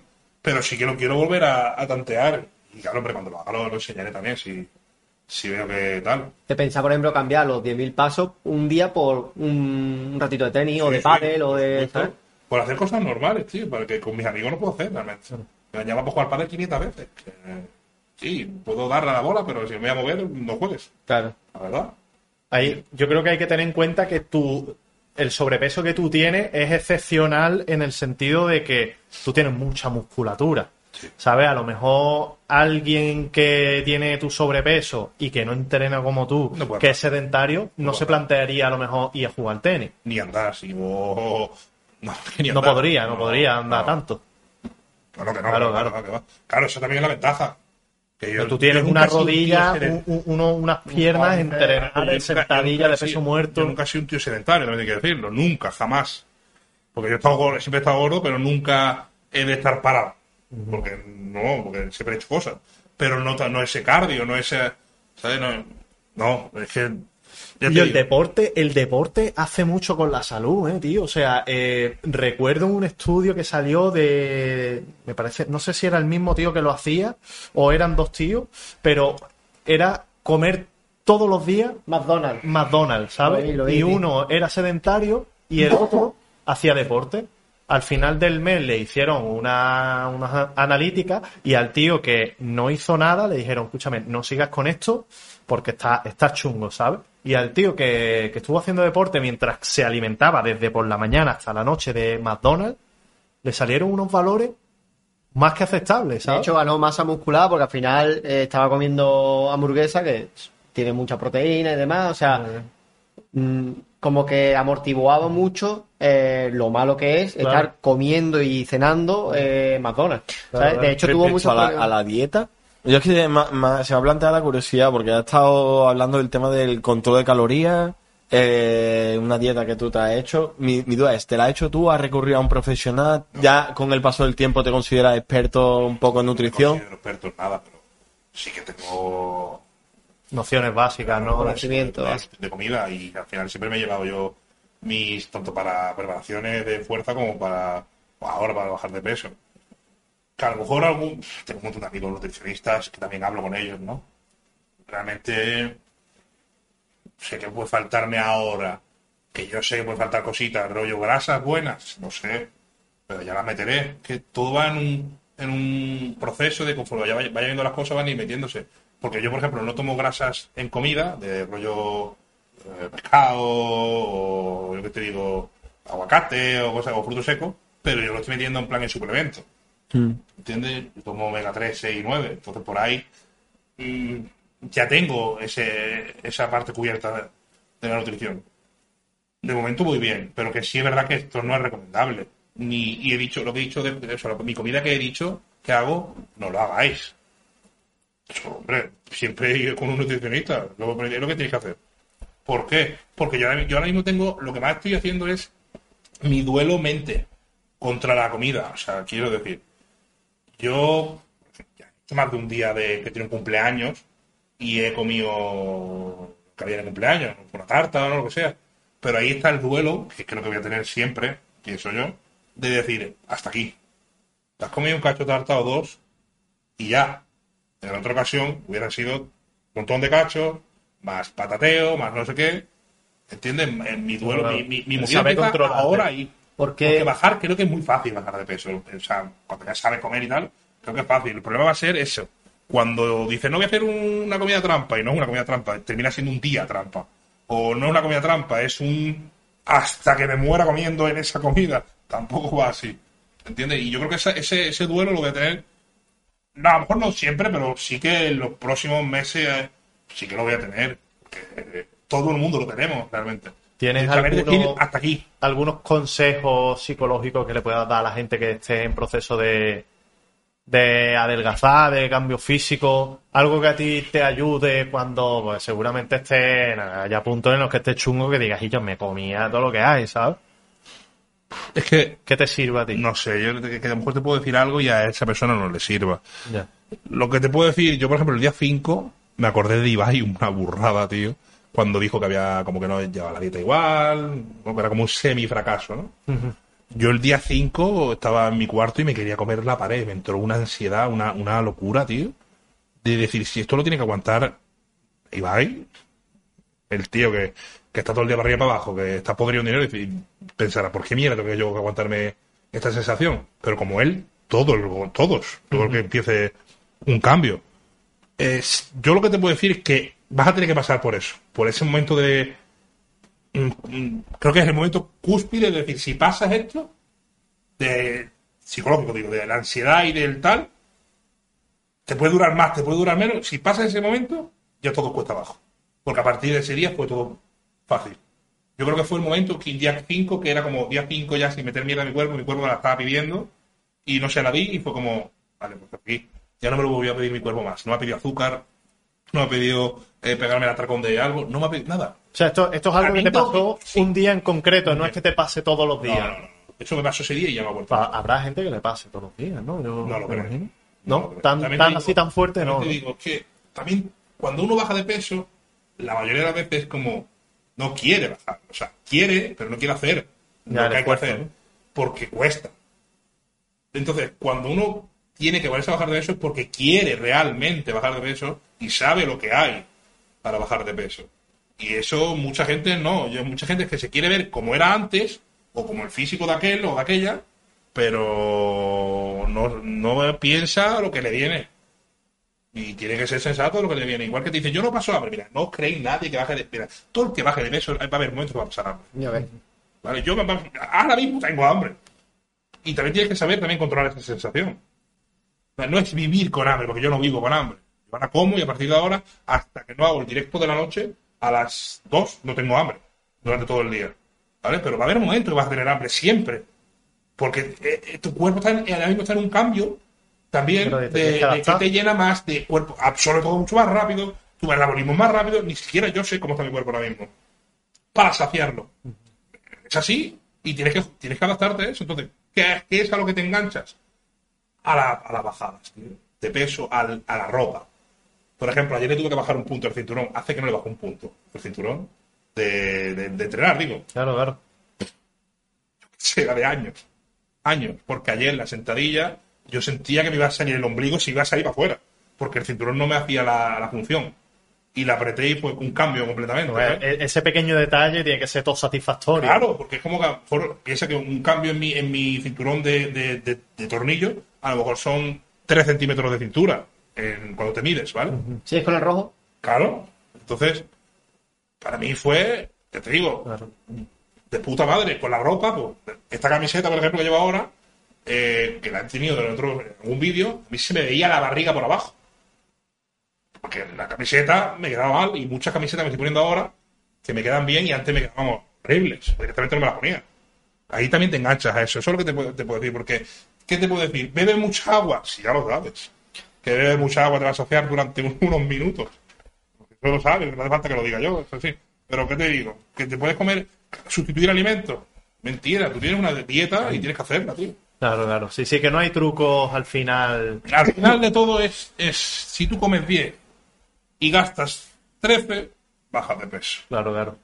Esto no hay más, no hay, no hay otra cosa. Eh, no hay más. Y bueno, pues como lo hay manera de hacerlo, pero al final el, el final es eso. Gastas 10, comes 13. O sea, Al revés, pero- comes pero 13 y sí. gastas... O sea, comes 10, gastas 13. Y vas en déficit. Que No gasta hay- más calorías de las que consume. Claro, no hay más, no hay más truquito, tío. Claro. La verdad, es lo que te puedo decir. O sea que en regla general te sientes bien, tío. Yo increíble. Y contento. creo que si una persona... Mira, voy a decir una cosa. Yo creo que un gordo... Se... Cuando hablo de gordo, que es otro, otro concepto que la gente no entiende. Un gordo no es un tío que pesa o tía que pesa 15 kilos por encima de su peso. Para mí un gordo es un tío que está 50, 40, 50 kilos por encima de su peso. Una persona gorda, gorda de verdad, ¿vale? Eh, Si no, no, no entendemos. Si un gordo de este tipo vive por un día en la vida de una persona normal, de un peso normal, jamás va a volver a estar gordo. O sea, si pudiera hacerse eso, ya sé que una fumada, pero si pudiera ver que se agacha y no se, se agacha por algo y no se pone colorado, no se, o no se asfixia, que se atar los cordones bien, que se puede limpiar el culo bien, que se ve el pito, que se ve la, perdón, la- ella el chocho sin tener que verse un espejo, eh, que puede dormir bien, que no se fatiga a la, a la nada, que, ¿qué te digo, tío? Que puede hacer cosas de personas normales, porque el gordo empieza a normalizar un montón de cosas cuando empieza el deterioro, a normalizar todas esas cosas. Imagino que esto será no un proceso puede- tan largo Claro, que no te vas dando cuenta. cuenta, ¿no? Que- Eso es. No te das cuenta de nada. Incluso lo de las piernas, lo mío que de, de la, de la circulación, como, ah, esto, esto no pasa nada. Claro, claro. Ah, al final es, llega un momento que cuando se ven esos extremos, ¿no? De, de, de, de Cobra Back, estos gordos que no se pueden mover ya de la cama. Oye, que no está tan lejos, ¿eh? Quiero decir, está, está- yo no he estado tan lejos de esa gente, ¿eh? Te lo digo, pero por peso no he estado tan lejos de ellos. Es la realidad. Y me he podido ver así, o muerto.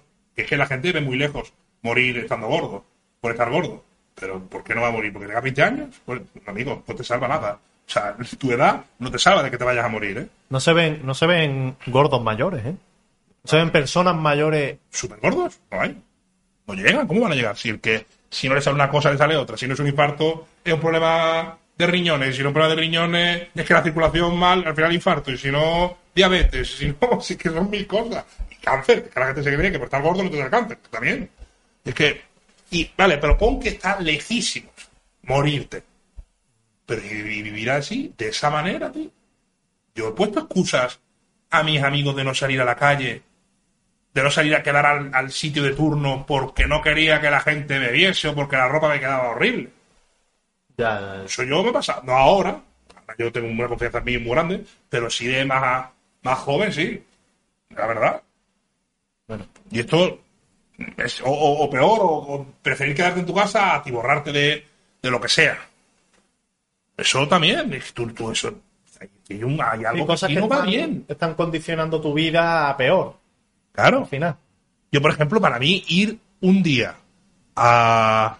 te digo yo, un festival, a estarme horas y horas y horas de pie, para mí impensable. Ya, ya. Impensable. impensable porque me iba a doler el alma. La verdad, y, y no, no quería. Y lo iba a pasar horrible. No, siempre, cada vez que había un festival o algo de que se iban a quedar días en un sitio y tenía que hacer ese esfuerzo para mí, en el plan que ya no iba. Pero No puede ser, tío. mira, vamos a, vamos a ir a- al tema ya de, de redes y, o sea, de, de polémica, ¿vale? Que, que te ha- has tenido una, unas poquillas, has tenido unas poquillas y hay una última, ¿no? Que, que comentaste, ¿sabes lo que, lo que te voy a comentar? que debido al, al vídeo que se difundió de, bueno, una, una chica influencer que, que combate la gordofobia. ¿no? Lo que dice, lo que comenta ella, eh, que es concretamente, y que mm, tuvo en un- la presentación de su libro, tuvo sus más y sus menos con una persona que vino a, a hacerle unas preguntas. Eh, ella consideró que no era el momento y, bueno, y lo, invitó a salir o, lo invitaron a salir. Eh, tío, yo he escuchado, y, a lo mejor seguramente no estarás de acuerdo, de acuerdo conmigo, pero yo he visto muchos vídeos de ella. No te estoy, no voy a excusar eh, lo que hizo en ese vídeo, pero tío, no dista mucho lo que tú estás diciendo de lo que ella defiende, ¿eh?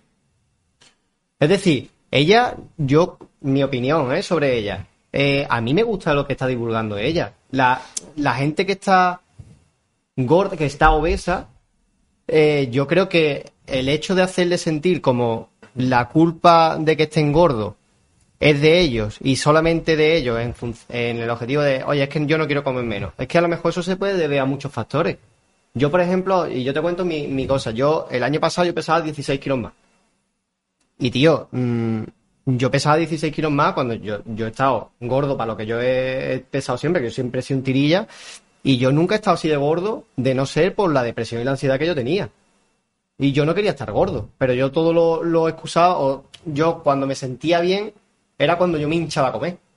Entonces, también, yo creo que eso es lo que ella defiende, tío, que a lo mejor hay que entender un poquito más el contexto. Y yo creo que no distáis mucho de, de lo que estáis defendiendo los Pero, dos, tío. ¿y por qué De y- verdad. y por qué no te has tratado la depresión? Quiero decir, es que ese es el problema. Si un problema te lleva a otro problema, tendrás que solucionar el primer problema. Y al final es eso. Mucha gente cuando me quiere excusar a mí el de estar gordo o llegar a estar gordo muy gordo es por depresiones, ¿vale? O TCAs. ¿Por qué no te tratas eso? O sea, ya tienes, tú tienes ahora mismo un problema superior a la, a la obesidad, que es ese problema de salud mental. Solucionalo. Sí, pero es difícil. Claro, no digo que sea fácil, pero es que nada No, no, fácil. que es difícil darte cuenta que tienes un problema. Pues aquí viene El entonces la realidad de... que te tienen que decir que tienes un problema. Por ejemplo, cuando te dicen a una persona te Claro, más gordo. pero- A ella le molesta que le digan que durante toda su vida, a mí me lo ha dicho mil veces la gente, ¿no? Que yo está más gordo o está más grande. En plan, es que te- hay gente que te hace verlo. Que es verdad que es difícil verlo. Pero porque tu entorno, veces. tu entorno, tú has tenido un entorno sano que quizás te ha ayudado y te ha animado a que tú des el paso, eh, o en tu caso, o me o me alimento, tiene un entorno sano que te ha dado el paso y te ha dicho, Quillo. A mí, por ejemplo, el año pasado en verano, pues yo tengo amigos míos que me han dicho, Quillo, estás pasaete para lo que tú eres, ¿no? Que no pasa nada, pero rollo, te, que, te has pasado, tío, hay que, no, no te has animado a entrenar, quieres dejar tal. Y yo no me lo tomé como algo, como algo malo porque ellos sabían cómo decírmelo. ¿Sabes? Ellos, ellos me conocen, son amigos míos y saben cómo decírmelo. Entonces, yo me lo tomé como, como hostia, un shock de realidad, es decir, que yo, yo ya lo sé, Te están haciendo verlo. yo ya, claro, yo, pero que a lo mejor hay gente obesa que no tiene esa gente. Por eso digo que hay que entender a lo mejor ese contexto, Y ¿sabes? entonces, y mucha gente obesa, que aquí es donde viene mi, mi movida con ella y mi lucha, que va a ser una lucha y no me voy a cansar de hacerlo porque lo siento mucho. Y menos, bueno, ahora diré las excusas que ella pone también, eh, de que a un gordo, dale solo un motivo al que agarrarse para seguir siendo gordo. Y seguirá. Y ella da muchos motivos a los gordos para que sigan siendo gordos.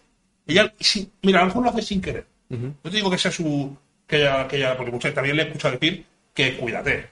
También lo he escuchado decir de ella. Yo he visto Voy, ella- voy a, voy a hacer un inciso Sí. y es que voy a contextualizar un poquito. La cosa es que eh, tú, Antonio, estás últimamente eh, en tu canal, hemos visto unos cuantos vídeos ¿no? que, que sube relacionados con el tema de tu cambio físico y también eh, con el tema de, mm, pues a lo mejor metiéndote en polémica, criticando eh, todo el argumento que tienen estas estas chicas que defienden el body positive, ¿no? Que para el que no lo sepa, pues bueno, es croquetamente y la otra chica, ¿cómo se llama? Teresa. Teresa eh, defiende el body positive, que a rasgos generales es como el quiérete, quiere tu cuerpo eh, y no está mal como estás, ¿vale? Y todo esto dirigido más centrado a la gente gorda, ¿no? Entonces, eh, pues bueno, tú has tenido polémicas con, e- eh, con ella y de esto estamos hablando un poquito. ¿Qué es lo que tú piensas de esta, de esta chica y de su El- mensaje? no, es que ya, mira, ya, ya partimos mal con el mensaje del body positive.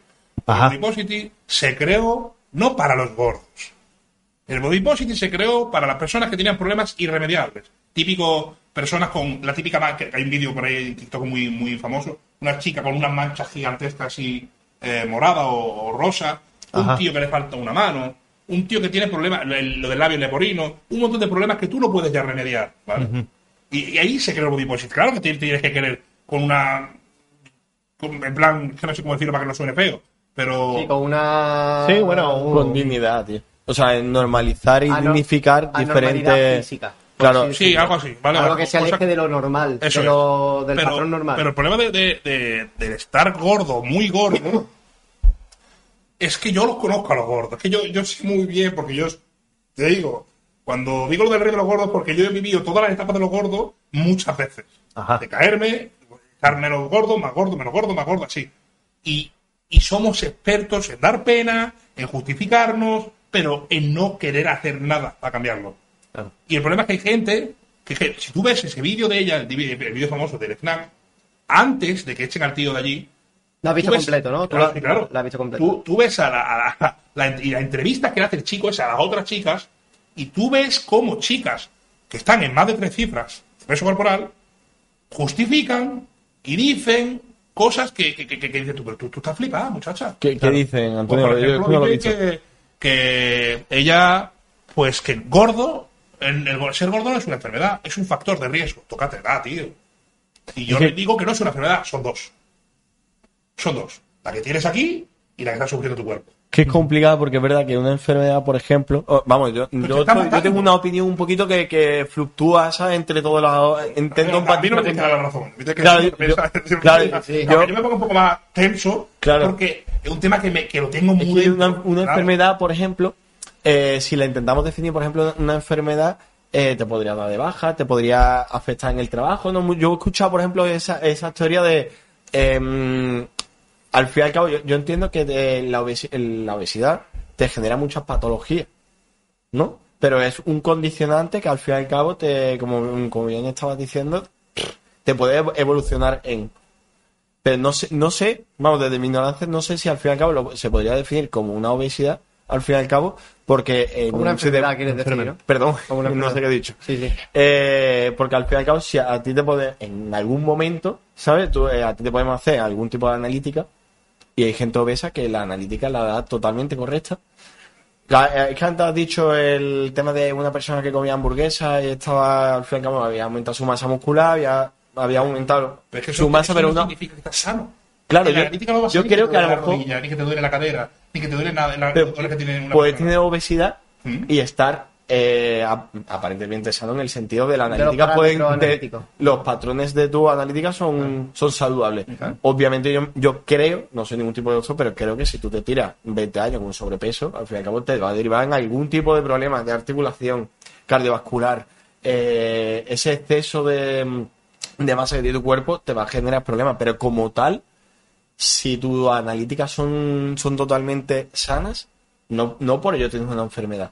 O sea, yo, en, es que has dicho, quiero hacer, porque no quería interrumpirte, y algunas cosas, por ejemplo, es verdad que en las personas obesas, el tema de, cuando no se sacian, y es que tienen muchas, muchas de ellas acaban teniendo esa desregulación de las hormonas, y eh, me llama mucho la atención, es verdad que algo que cuando intenta bajar de peso, son condicionantes. Y el que al, fin y al cabo eh, son ambas hormonas que son la leptina y la, la, la grelina que la he buscado he dicho, La mira, grelina la- es la del hambre y la lectina es la de la sociedad. Claro, entonces yo la he buscado y he dicho, mira, voy a intentar tener un poquito por lo menos para no meter la, la pata con eso. Pero se desregulan y son los que al fin y al cabo te condicionan que sea muy difícil llevar esa dieta que para que tengas un déficit calórico, ¿no?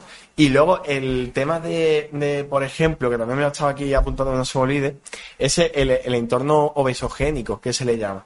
Que es un tecnicismo que al fin y al cabo te condiciona que para tú bajar de peso, estamos rodeados, tú has dicho, me voy a un cumpleaños, me tengo que com- comer la tarta, me voy al Mercadona y los burritos, tío, son rojos, llamativos como las pringas Tanto bueno. y están súper buenos.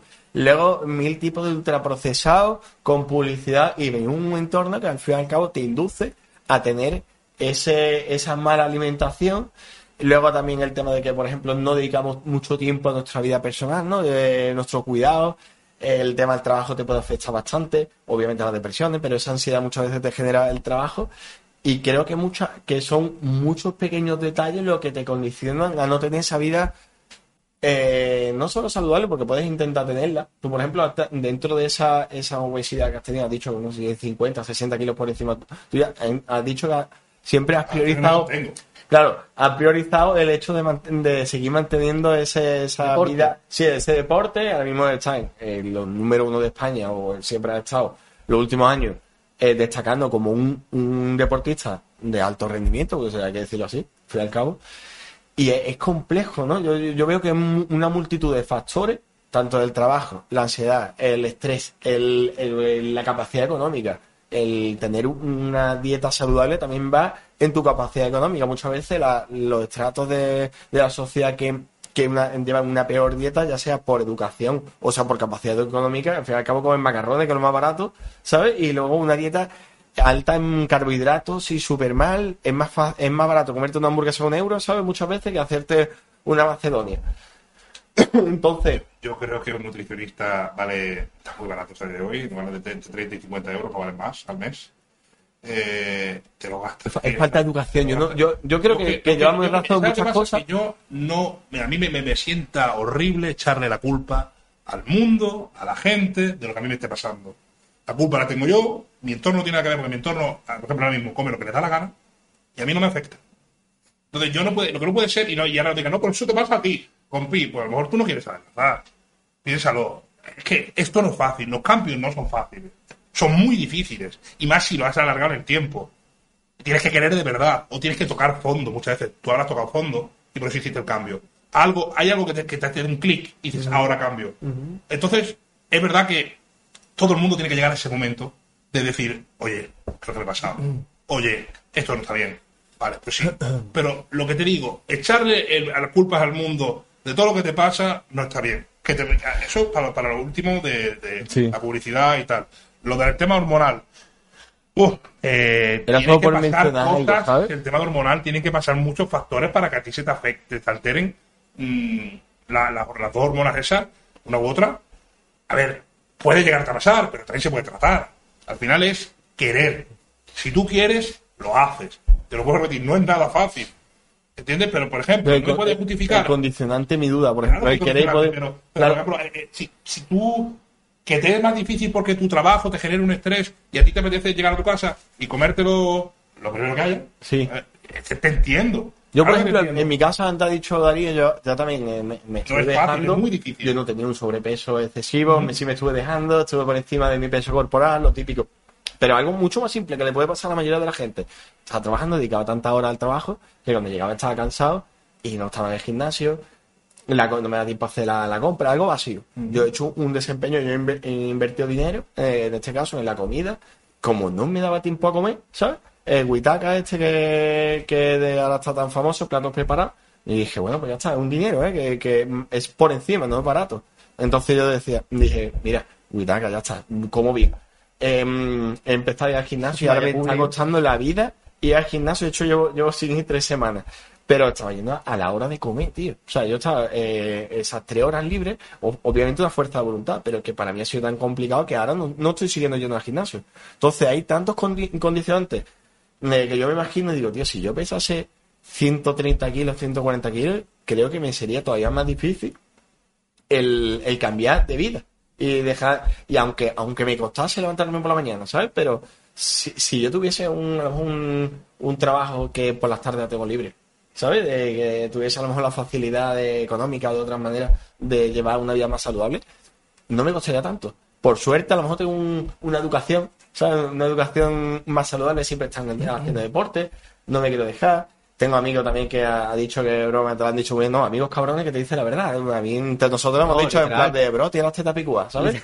claro que te lo decía. Pero claro, si tu amigo no te dice eso, llega un día, obviamente, que tú te acostumbras a que tú digas, dices, no, es que es mi, es mi cuerpo. Yo, yo mismo, yo mismo, ¿Sabes? me- me- me- a lo mejor me creía que estaba menos de lo que realmente estaba. Asumía que estaba gordo, pero no la barbaridad en la que estoy. Y he estado. Eh, no lo soy yo mismo, o sea, eso es claro que soy consciente, esto lo pasa a todos. Pero que es escuchas a un gordo decir, y yo que yo no estoy como ese. Pero en los barrios Porque marginales, en los barrios marginales, hay, hay muchas familias que se le ve que no tienen educación de ningún tipo de, ¿sabes? De educación alimentaria. Y le ve que comen todo mal, el niño co- le dan 5 euros, a lo mejor, bueno, 5 euros o menos, lo que sea, pero le dan 5 euros para el bollicado, para no sé cuánto, y no le explican nada. Y luego también el ambiente de la familia no, no favorece. Y eso muchas veces se da en determinados barrios, ese, esa cultura que yo, yo, por ejemplo, una persona que a lo mejor sus padres no la han educado como tiene que, ¿sabes? Típico a lo mejor padres con obesidad y niños también obesos. Tú lo ves y dices, ¿yo qué culpa le, le tengo que echar al niño de que sea gordo, en este caso? Y decide, no, es que eres gordo porque quieres.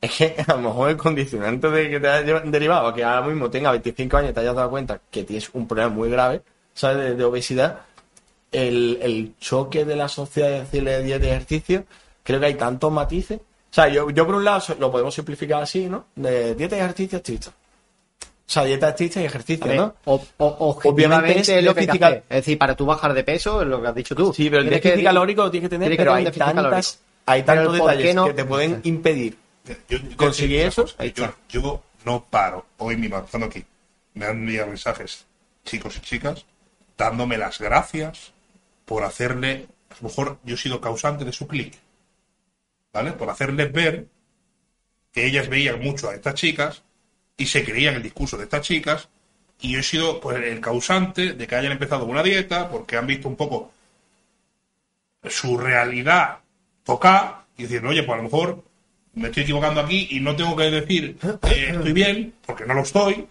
Y, y te juro que recibo un montón de mensajes a diario dándome las gracias, solo eso. ¿eh? Gracias porque me has hecho ver esto, gracias porque me has hecho empe- empezar a hacer un cambio. ¿verdad?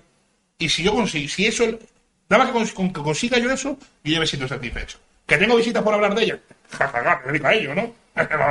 Eh, lo hace por visitas, pues claro, claro, por visitas. Y lo voy a seguir haciendo, ¿sabes? Pero yo mm, esta es mi lucha realmente. Porque lo que no me vale es que todo lo que me, todo al final ella, todo lo que cosas buenas que puede llegar a decir, también muchas de las cosas malas con las que se justifica y con las que se ha viralizado las dos, son con problemas de adolescentes. No me toques la polla, tío. Más, tiene más, más, de tre- más cerca de los 30 que de los 20. Para que me cuentes cosas que te, decía, que te hacían en el instituto con 12. No. Es que yo no lo No, quiero. es que yo, lo- el instituto de una etapa que ya vivimos todos, que todos la vamos a vivir, o, o sea, la han vivido, o lo, han- o lo vivirán, y esa, no te puedes aferrar a lo que te pasó en el instituto que te llamaban gorda. Compi, han llamado gorda a todo el mundo. Cabezón, chino, enano, chupado, jirafa, negro, sin serlo. Mm, ¿Qué? Lo que hay. Y ella todo lo justifica a eso. Porque ya, si, nos ponemos. Es que todo, todo, eh, todo es. Yo no tengo la culpa, la tienen los demás. No va así, tío. Yo, eso otro, es una cosa que me mata. Tienen que, la- la- el gordo se tiene que dar cuenta que tiene un problema. Que eso es lo más difícil, creo, ¿vale? Ahora, vamos a buscar soluciones. ¿Cuáles son las soluciones?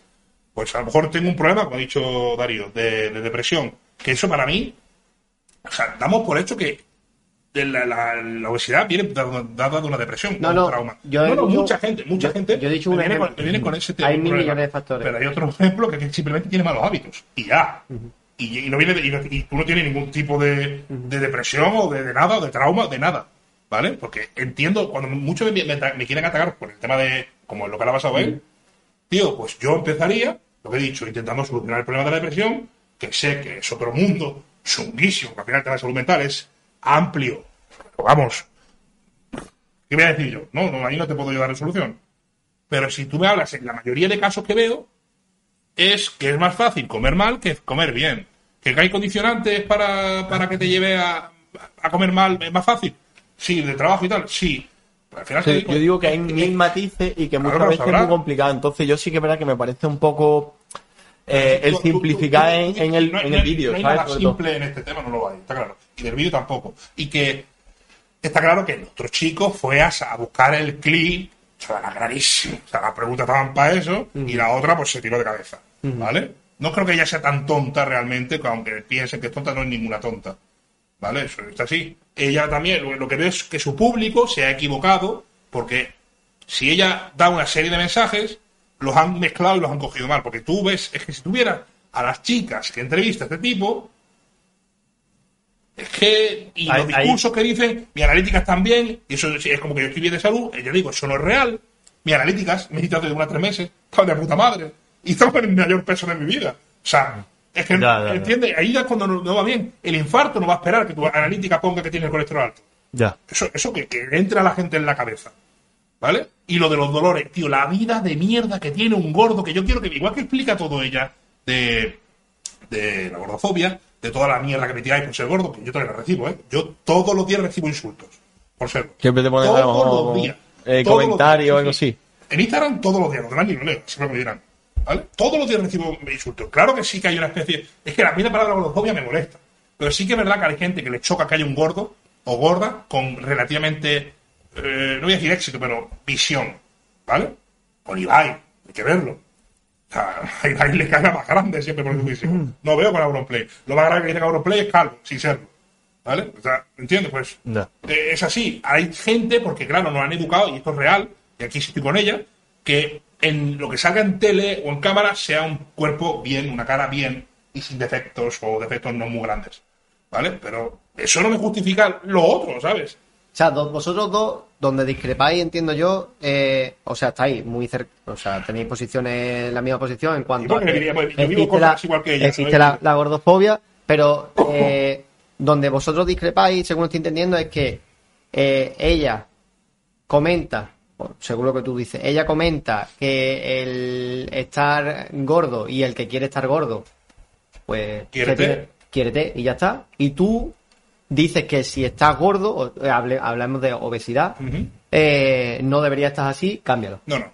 ¿O no? En su mensaje, yo lo que no me gusta es eso que como que quiérete, estando como estés, así y tal. No, a ver, uf. cuidado porque puede ser peligroso. Pues puede estar en riesgo tu vida. Que yo también te digo, si por ejemplo ella elige ser gorda, como por ejemplo hay muchas Instagrames que veo yo, yo sigo a, a más de una, que pesan 130 kilos y van y son algo de la moda, no sé qué, qué movidas son, ¿vale? Y se visten se- cosas diferentes, ¿no? Muy variado pero ellas no van diciendo nada. Simplemente ellas son gordas, dicen que se vean así, porque yo te digo que no hay un gordo en este planeta que se sienta a gusto al 100% con su físico. Eso es mentira. No hay nadie en este mundo. Es que ni uno, te lo, te lo, te lo aseguro. Vamos, que. Porque ponlo desnudo. Verás tú el complejazo que tiene. Ponlo desnudo. Y ahí va a venir el problema. So- Soy yo, y mira que yo me quito la ropa delante de todo el mundo. Y voy a empezar a decir, bueno, pues, uf, la chichilla que tengo aquí, tal, cual. Y, yo tengo unas formas tan diferentes a un gordo habitual, me quiero saber yo la persona que esté derretida entera. No, no, no, es que ya te, la, te lo, es que te lo, vamos, la mano, que no, que no la pierdo. Que esa felicidad que ella transmite con su físico de que se está queriendo, no. Tú lo que estás, con todo respeto, sé que eres psicólogo, está yendo un montón de terapias que le hacen a- autoengañarse de que se quiere, pero mentira, mentira que tiene un montón de complejos. Porque yo, yo la he visto la típica del cojín, haciendo así en, en muchas charlas. La que se hace mucho Ibai, la de taparse la, eh, la barriga con el cojín. O un con cojín algo. y se tapa, ¿no? Para que la barriga no se le la de vea. ir holgada, o la de ir de negro, que ahora dice que ahora, bueno, ahora va más colorida y tal. Mm. Pero no le he visto eh, el bañador que se pone, el bañador de abuela. O el bañador que le tapa la barriga, y de estos bañadores ya que te tapan hasta aquí. Es el ¿Por qué triquini no vas ese, con ¿no? un bañador que tú eres tan de moda, con bañadores de chicas, de, de todas las chicas que van, que van con el, por ejemplo, con el tanga? ¿Por qué? Porque no, porque sabes que a ti no te gusta. Porque piensa- piensas que no te queda bien. Entonces ya te digo que los gordos, eso, eso no puede vender eso. Digo, un gordo feliz. Yo- Puede ser feliz, pero no el motivo. O sea, no, no, no sé, no, con su cuerpo no lo es. Te, Yo, te- te yo lo creo aseguro, que sé por dónde vas y Te lo aseguro, tío. Y es que, me- es que te van a decir muchas que sí y muchos que sí. Hasta yo lo he dicho hace años. No, no, yo soy feliz, yo me quiero. No, no. Tú puedes llegar a no odiarte, que eso es diferente. Ser feliz y odiarte, o sea, y no odiarte, no, no, no tiene nada que ver. Y dentro- dentro O sea, del no bondi- darte- mirarte al espejo y no darte asco, que eso también creo que tiene que ser durísimo, mirarte al espejo y, y darte asco, ¿vale? Ahí ya me callo. Pero, por ejemplo, yo me miro al espejo y digo, tengo muchas cosas que mejorar, pero asco me doy.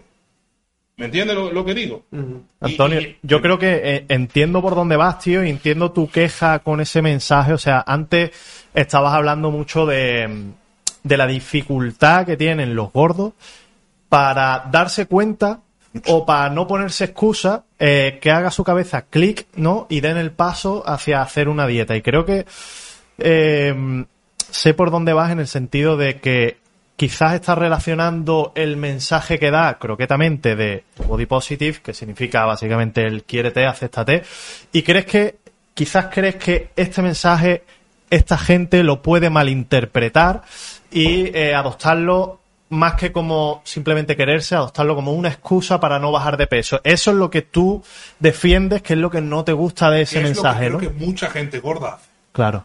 Eh, Y aquí, aquí te quiero lanzar dos preguntas. Eh, ¿Crees que eh, croquetamente y todas estas chicas que lanzan este mensaje tienen responsabilidad con esta gente que malinterpreta su mensaje? Y por otro lado, ¿crees que el mensaje del body positive de quiérete realmente no es bueno? Uf, a ver, primero. ¿Qué responsabilidad tiene primero croquetamente? es complicado, porque. Es que yo Es creo que, ahí hay en un punto sí, complicado. parte no, porque claro, de ella no depende lo que hagan las personas. Eso está claro, tío. Está clarísimo, ¿no? Pero al final tenemos cierta influencia sobre las personas. Todos, que salgamos así con un poquito de tirón, tenemos cierta influencia. Pero no tenemos culpa. No puede tener ella culpa de que una persona se ponga a comer como un mamut y se muera comiendo. No tiene culpa. ¿no? Sería falso por mi parte. Claro, claro. Esa, esa, esa responsabilidad no la tiene. No la tiene, pero sí que creo que hay gente que puede llegar a malinterpretar, o bueno, como quieras, entender ese mensaje de la manera que yo, que a mí me molesta, que es entenderlo de esa manera. malinterpretarlo y Claro, usarlo como excusa para que es lo que estoy creo que, bien y no digo que es lo que pienso que hace muchísima, muchísimos seguidores y seguidoras de ella, es lo que hace, tío, este, este crees tú que es el problema del mensaje de Realmente, sí, claro. Y de lo del body positive, claro que hay que quererse. Independientemente de cómo estés, realmente sí que hay que quererse. Pero no ser, no, no ser falso. No mm, quererte no es, tío, tengo que mejorar y tengo que hacerlo ya. Porque encima tengo, la, la- puedo hacerlo. Porque es que imagínate, tío, un manco. Un manco no puede arreglarse, tío. Claro. Claro, sí, se va a querer todo lo que tú quieras, pero no tiene la solución de ponerte otra mano. Se acabó. Pero tú tienes esa posibilidad de cambiar. Y, y lo peor, no es eso, lo peor es lo que te estás perdiendo, tío. De vivir una vida diferente. Claro. Que es que como tú que sabes, es que lo estoy empezando a vivir yo. Por eso ahora más hincapié hago cuando. Es que cuando una persona cambia completamente todo y, y- que yo, me siento feliz. Ahora mismo. Por lo que estoy haciendo. Tú, Me siento mejor. vale, tú, Me siento más animado, más, más todo. Es que todo ha mejorado mi vida. tú ahora mismo, con el peso que tú tienes, como tú estás ahora mismo, tú estás a gusto y estás contento y estás feliz. O sea, de sentirme bien. Sí. pero Creo que todavía tengo mucho que mejorar. Pero tú ahora mismo te sientes feliz, te sientes contento de cómo estás. No pleno, pleno no. Quizás no. Estás feliz quizás porque sabes que estás en un proceso en el que estás tomando las riendas, ¿no? Claro. Quizás eso es lo que te hace... Creo Lo que, que por te ejemplo, hace feliz es el proceso. A ver, sí, sí, y lo que estoy sintiendo y lo que y la- las nuevas capacidades que estoy teniendo, que estoy pudiendo hacer, la- las, cosas que, deja- que, que no podía hacer y estoy empezando a hacer, eso es lo que me está haciendo muy feliz. ¿Entiendes? Pero si yo digo que mi físico, por ejemplo, a ver, es un físico mega ultra, o sea, bueno, tan atractivo, yo sé que hay tías que les puedo llegar a gustar por el morro de la fuerza, por mi movida, de qué tal, pero yo sé que no es un, un físico realmente. Bueno, es que, atractivo tampoco tiene por qué serlo. O sea, Eso al final es subjetivo, Claro, es muy subjetivo. es. Pero sí, norma- ¿cómo me siento yo? normativo, Por ejemplo, no- si normativo. yo eh, tuviera menos centímetros en según qué zonas, pues me sentiría mejor aún, seguramente. Pero eso es. Pero ya te digo, yo me quito la camiseta y yo no me odio, ¿eh? Yo no me veo. ¡Ah! No, no, no, no, no, no, no, no, de verdad que no. Y ya te digo, no tengo. En, ese, en ese aspecto no tengo complejo. Esto lo estuve hablando ayer con una chica y porque, porque me preguntó mi peso corporal. ¿Vale? Y a ella sí se lo dijiste, a nosotros no. no. Exactamente. Exactamente. Y a ella sí se lo dije. Y ella dijo como que, ¿qué problema hay? Y al final, el problema que estaba teniendo yo eh, es realmente por el que dirán, por el que, como, por ejemplo, creo que, porque creo que me va, me va, me va a caer una tocha cuando diga el peso que peso y he pesado. Cuando lo diga, creo que me va a caer mucho. ¿Por qué? Porque la gente piensa que yo peso un peso que no peso. La gente piensa que yo peso menos de lo que realmente peso. ¿Me entiendes? O sea, yo ya doy, sí, pero ya que vean este vídeo a alguien, los que, lo vean, perdón, alguien no, o sea, pero que son miles, eh, que piensen que yo estoy más cerca, o he estado más cerca, de lo de Discovery Max, que de una persona obesa normal típica. ¿Me entiendes? A nivel de peso. ¿Y por qué- por crees que te va a caer uno? Cuando yo lo diga va a ser, me va a caer grande como diciendo, pues no, a lo que te queda, puta mierda lo que has hecho, eh, y mil y mil cosas más, yo soy consciente. Y quizá eso lo tengo ya intrínseco, me estoy como creándome ya la barrera, y, y cuando esto lo estuve hablando ayer con, con esta chica, fue como diciendo, tío, pero ¿y qué más da? Plan, ella entendía que las críticas me van a llegar, pero que no me afecte en la gente de mi, mi entorno. Em, te- dilo y ya está, ¿y qué más da? Yo cuando tú saques el peso te voy a decir cuánto creo que yo, cuánto creo yo que No, tú importa. ningún- Yo quiero verlo en el vídeo. Ah, bueno, tú Yo quiero verlo en el vídeo. No, no, no, yo quiero verlo en el vídeo. De verdad, de verdad. Y te diré cuánto, cuánto creo que es y, sin ánimo ninguno Sobre- de, de- ni de faltar respeto ni mucho Sobre menos. el pero que- tema de, de- del tema de lo- del peso que estás hablando y todo eso. Da vergüenza, ¿Crees- esa es otra, ¿eh? La Claro, vergüenza pero dignidad- no puedo decirnoslo, decir el peso que tenemos, tío. Pero tú crees que, que Ibai pierde no la- lo ha querido decir. ¿Crees que pierde la dignidad? Ibai pesa bastante menos que yo. ¿eh? Eso ya lo digo yo, que Ibai, con los chivos, Ibai estará en torno a 150, 145 a día de hoy. Más no pesa. Que ha pesado 165, Es grande, ¿eh? Ibai? 170. Es grande, ¿eh? Sí, pero, pero vale, yo no fallo más. Pero alto, ¿eh? O sea, eh, ¿Cuánto mide, Yo mido un 85, 86 según el sitio donde me mide. Pero de menos de un 85 no mido. Sí que me mido un 87, pero yo estoy en ese plan.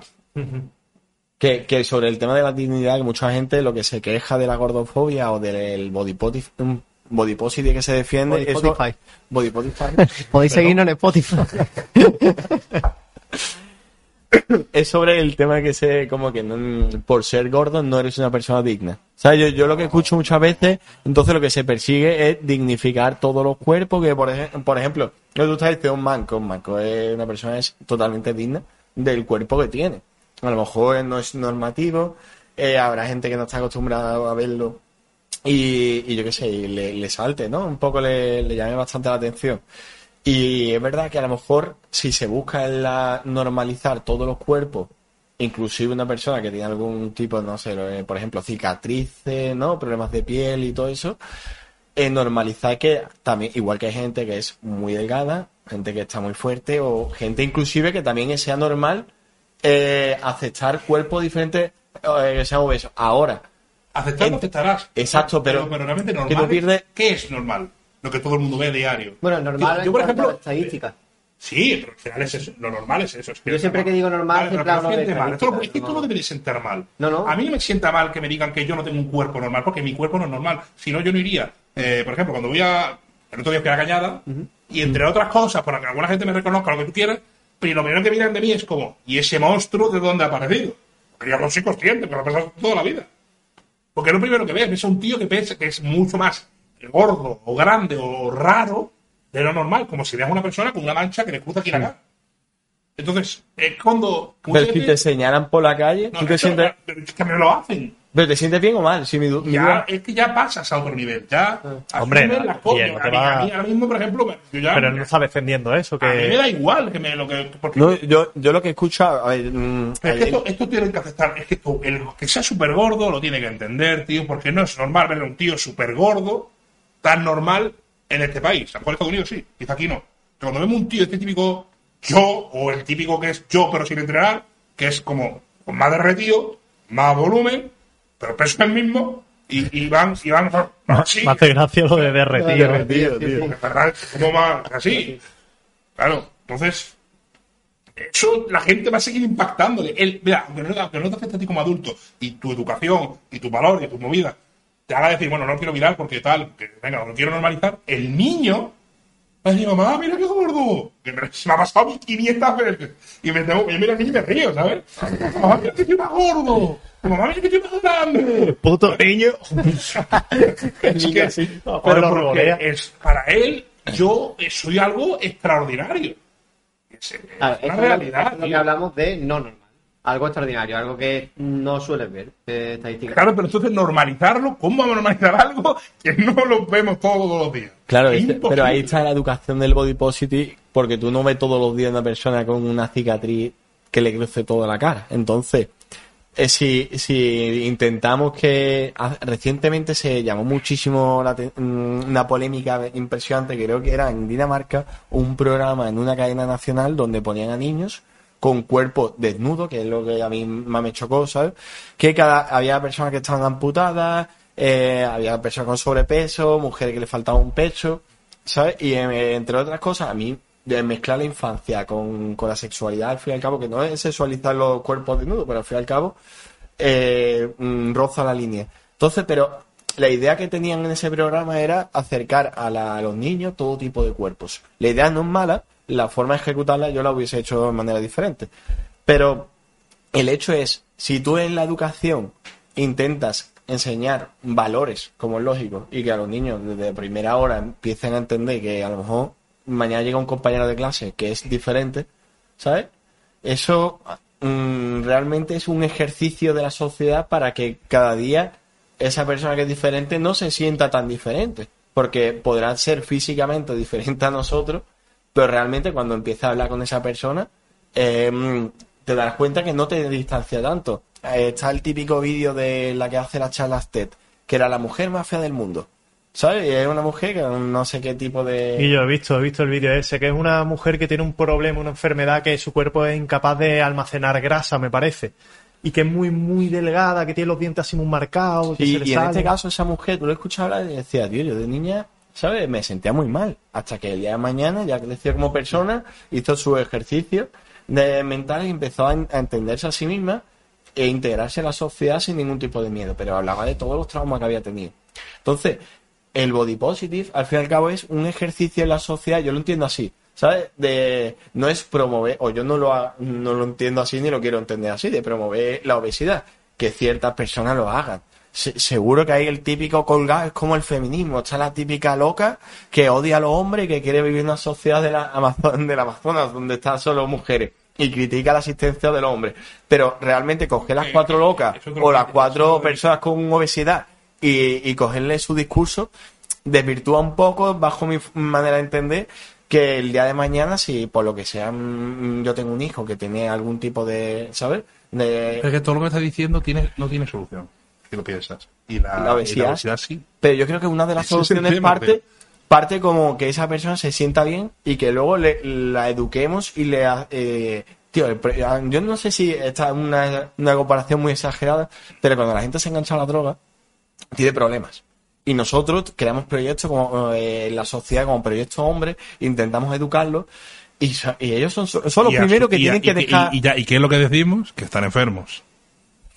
Bueno, son condiciones. No, condiciones no. Cuando tú ves a un tío drogadicto, lo primero que piensas para justificar todas las maluras que hace y todas las idas de olla que hace es que está enfermo. que está bajo los efectos de la droga. No, no, O- porque o está de- enfermo, porque está enganchado a eso. Tiene y, eso- problema- y, y, por ejemplo, le lleva a hacer cosas para conseguir eso que en su sano juicio no haría. Pero luchamos como sociedad para que esa persona pero, deje... pero ves lo que te vuelvo a decir, Claro. más que decir como que no están enfermos. Sí. Al final volvemos a que un gordo para mí, yo, yo no digo de los gordos, de mí.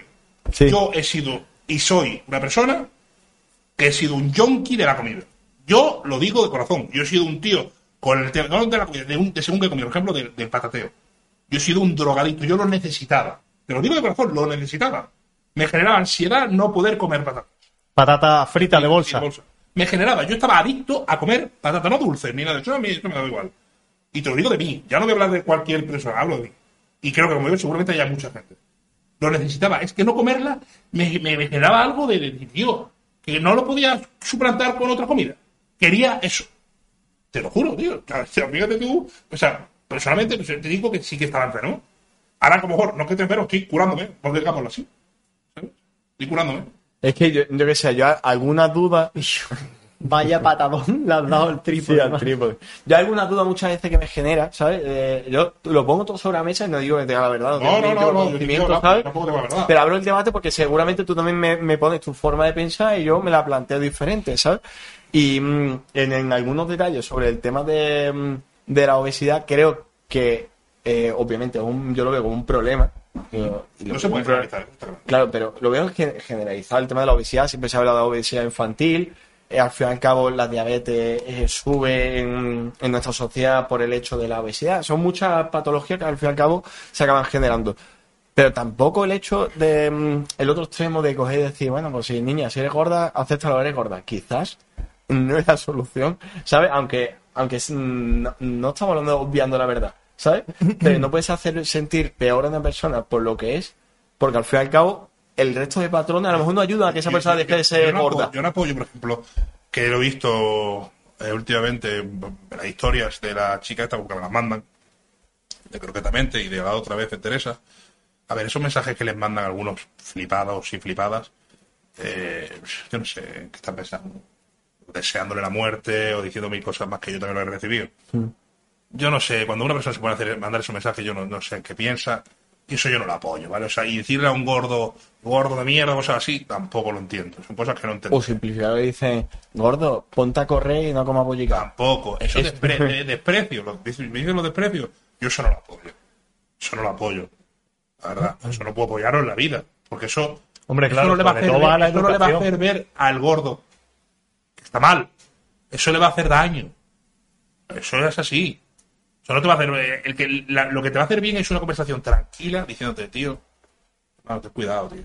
Que te has cambiado mucho, tío. Eh, no sé qué te está pasando, tío, porque has cogido tanto peso. Una conversación bien, eso le va a profundizar, profundizar más a una persona gorda que el insulto, el desprecio, eso 100%, o sea, eso, vamos, claramente. Para que le haga el- eso- hay conversaciones de este tipo que estoy diciendo, como él, creo que así fue tu clip. Pues es, así. Y eso, claro que, claro que sí, ahí creo a lo mejor que concuerdo con la otra. Pero es que luego veis, si dices otra vez porque sigue el otro debate y cómo encima se defiende ella conmigo, porque encima no tiene huevo a nombrarme, ¿Cómo, cómo se defiende, tío? pues a mí Que- ella me ha- ya, ya empieza a defenderme. Ah, ella no, no se defiende, ella hace un ataque directo que es mi que yo, soy, por ejemplo, yo o alguno de los que la han criticado somos misóginos. Ya Ajá. ataca por ahí. Cuando eso es mentira. O sea, Hay al que no entienda, misógino quiere decir... que odio a las mujeres. eh, ¿Cómo voy a odiar a las mujeres? esa Es persona que odia a la mujer. A mí eso, eso no entra en mi cabeza. O sea, ¿vale? esa- e- ella lleva eh, su argumento en el que tú, tú le estás criticando... Pero no hace a mí. Ya he no- visto vídeos aparte de como que los hombres, los hombres son los hombres los que me atacan, los hombres eh, que malos que son. Ya, ya, ya, ya por las dos. Teresa y ella. Ya por ya tiran, tiran eso como. Claro, hay mucho influencia del hombre que la ataca, pero yo también he visto a Ramsey, que es una chica que la ataca, a, a. ¿Cómo se llama la otra, tío? Atenea, que es una chica de fitness, que no que la ataque, que ataca el movimiento ese, ¿vale? Del body positive. Paula Tier, es una chica rubia de ojos claros igual. Eh, salido otra que no, que Begoña, no me acuerdo cómo se llama, que me empezó a seguir ayer y yo a ella. Igual, y, y son chicas de diferentes edades, con su tirón en redes, y son las que más tiempo le llevan atacando a ellas. Y ahora resulta que he salido yo, ha salido Ricky Eddy, y no sé quién ha sido, Milán Dixie, creo que ha sido el otro, y ahora somos los hombres los que te atacamos. ¿Vale? Venga, tía, a cortar. ¿Y por- qué- Es que por qué te- crees que te a- dice a- eso? Porque no tiene otra. Porque conmigo, mira, con Ricky Eddy puede, porque es un tío flaco. Con Milan puede, porque es un tío flaco. O sea, Ya, conmigo no puede, porque yo estoy haciendo fuego, amigo. O sea, ella dice- ella no se ha visto en una que un gordo ataque a otro gordo. Es como, ¿sabes? Eh, eh, Como mm, no puede ser, le choca. Le choca como un blanco hablando de negros, pues ahí sí puedes atacarlo, como han hecho con los dos, los dos flaquitos, ¿no? Claro, dice, tú eres de- blanco, tú no puedes hablar de negro. esa es por lo mismo. A Ricky Eddy le dice, tú eres un Flaco. flaco, es normal que hables de gordo, es, ¿no? pues conmigo le, le- le está, a las dos le, le explota la cabeza. No, ellas no, no- no- yo creo que no lo entienden. Pero lo tienen que entender porque yo lo, estoy, lo he vivido igual o más que ellas y no le echo la culpa a los demás ni a traumas del pasado, ¿vale? Porque eso, ellas, ves un montón de vídeos virales de ellas de eso, de- hablando de traumas del pasado, de cuando eran niñas. No. A, a día de hoy, por la calle, a una persona adulta no le dicen, ¡eh, pedazo de gordo! Tío, a nadie. No digas No. tonterías. A nadie, tío. Eso se hace entre niños. Entre niñatos, pero yo no he visto a nadie diciéndole un gordo, ¡eh, gordo! No sé qué. No, y. Igual, escúchame, a ti no te lo dicen porque le dan no, miedo. No hay, no hay gordos en el mundo que lo que tendría que haber visto yo, tío. No lo he visto. Eso, y si hay, es un caso. No me creo que hayan sido vosotras especialmente. Que no. Es que no, es que eso no es verdad. Y lo del feminismo me molesta muchísimo, tío. O sea, que ataque- ataques por ahí. Cuando estamos hablando de un tema que no tiene nada que ver, es que esto no va de gordos, esto va de sexos, va de gordos. No lo lleves por ahí, porque sabes que es muy fácil por ese ataque. Por ahí, por ese, por ese- ahí es, es como que te quitas a todos los hombres del medio. Rápido lo, lo, lo desacreditas porque tú dices que los hombres son los que van a por ti. No, no, amiga, no, no vas. Y eso es otro- otra, otra cosa que, que, que las dos, vaya tela. Y también creo que, y aunque suene, están muy politizadas, yo creo ella, y creo que hay gente que la está ayudando a que manden su discurso no en YouTube. Todo el tema de los teatros, las facilidades que están teniendo, eh, y cerca las instituciones se le están acercando mucho, y es como que mm, a mí ya me empieza a oler muy, raro, ¿sabes? Todo, todo, premios incluso que le están dando, pero ¿qué? ¿Pero quién sois? ¿Quién sois? Y luego veis sus números como, mm, me choca mucho a mí esto, ¿sabes? Y es porque interesa. ¿Cuántas veces salido en Play Z? Porque la vaya especialito lo que sale en Play Z, en el canal ese. Vaya especialito, vaya especímenes. ¿Por qué no llevan a gente eh, normativa, como dicen ellos? Pues no veo a nadie. Son gente muy, muy diferente, muy, muy, muy tal. ¿Por qué? ¿Qué pasa? ¿Qué cara ahora somos malos? los- ¿Son malas personas normales? ¿O, o es, que todo, o, o es que quieren eh, hablar todos con su mismo discurso del que lo que quieren ellos y lo, lo de ellos está bien, lo de lo- lo demás está mal? No sé, creo que lo están todo radicalizando, pero. Y perdiendo el sentido común, pero, pero a un nivel, pero vamos, increíble. Todo. Vale. Todo. eh, y es mi opinión, ¿eh? O sea, yo. sí, sí. Aquí Por- se puede decir lo que tú quieras. No, no, es la verdad. Sí, no, a mí me gusta. Que- que- que estoy esperando a los de Play Z que llamen a gente que haga con discursos mm, de, de- de mucha gente, o sea, gente normal. No, porque es que tampoco quiero llamarlos subnormal, porque no lo son. ¿Sabes? Pero es que tú los ves y ves, y ves cada bombas que sueltan allí, y tú, tío, lo que acabas de decir, ¿sabes? Ay, no- y yo, yo soy el que está flipado. Pues no veas tú, compi. Estamos los dos, entonces para que nos encierren. Si yo estoy flipado, tú estás conmigo. La verdad. Yo veré eso porque no. no... Ah, pues, oh, no vaya que fauna. La verdad que no he visto, No fauna. no, no he visto nada, tío. de Y eso. bueno, y todo, todo lo que hayas aprendido hasta hoy, que sepa que está mal. Ellos es lo que dicen, es lo que, tú lo sepas. Yo es que eso no, no, Vale. no he visto nada. Mira, hablando, hemos estado hablando del tema de- del cambio físico, recopilando un poquito, eh, el tema de los nutricionistas, ¿no? De cómo gente acudía a gente experta. Eh, te traigo una cosita y una consultita, y es eh, el tema de Valentín Colomina, el entrenador de Ibai. claro, claro. Pero eso fue Claro, claro. una sacada de contexto terrible. Vale, yo, no, no, no, es que, ¿sabes qué pasa? Que, que en su día, eh, mucha Y yo gente, vosotros los Eslan, me Mu- cuando eso. mucha gente ¿Qué, te qué criticó. pasó, tío? Porque. Ea, mucha gente te criticó porque eh, tuviste ciertos comentarios hacia él y eh, mucha gente lo interpretó como que tú te metías con, Entrenador, digo.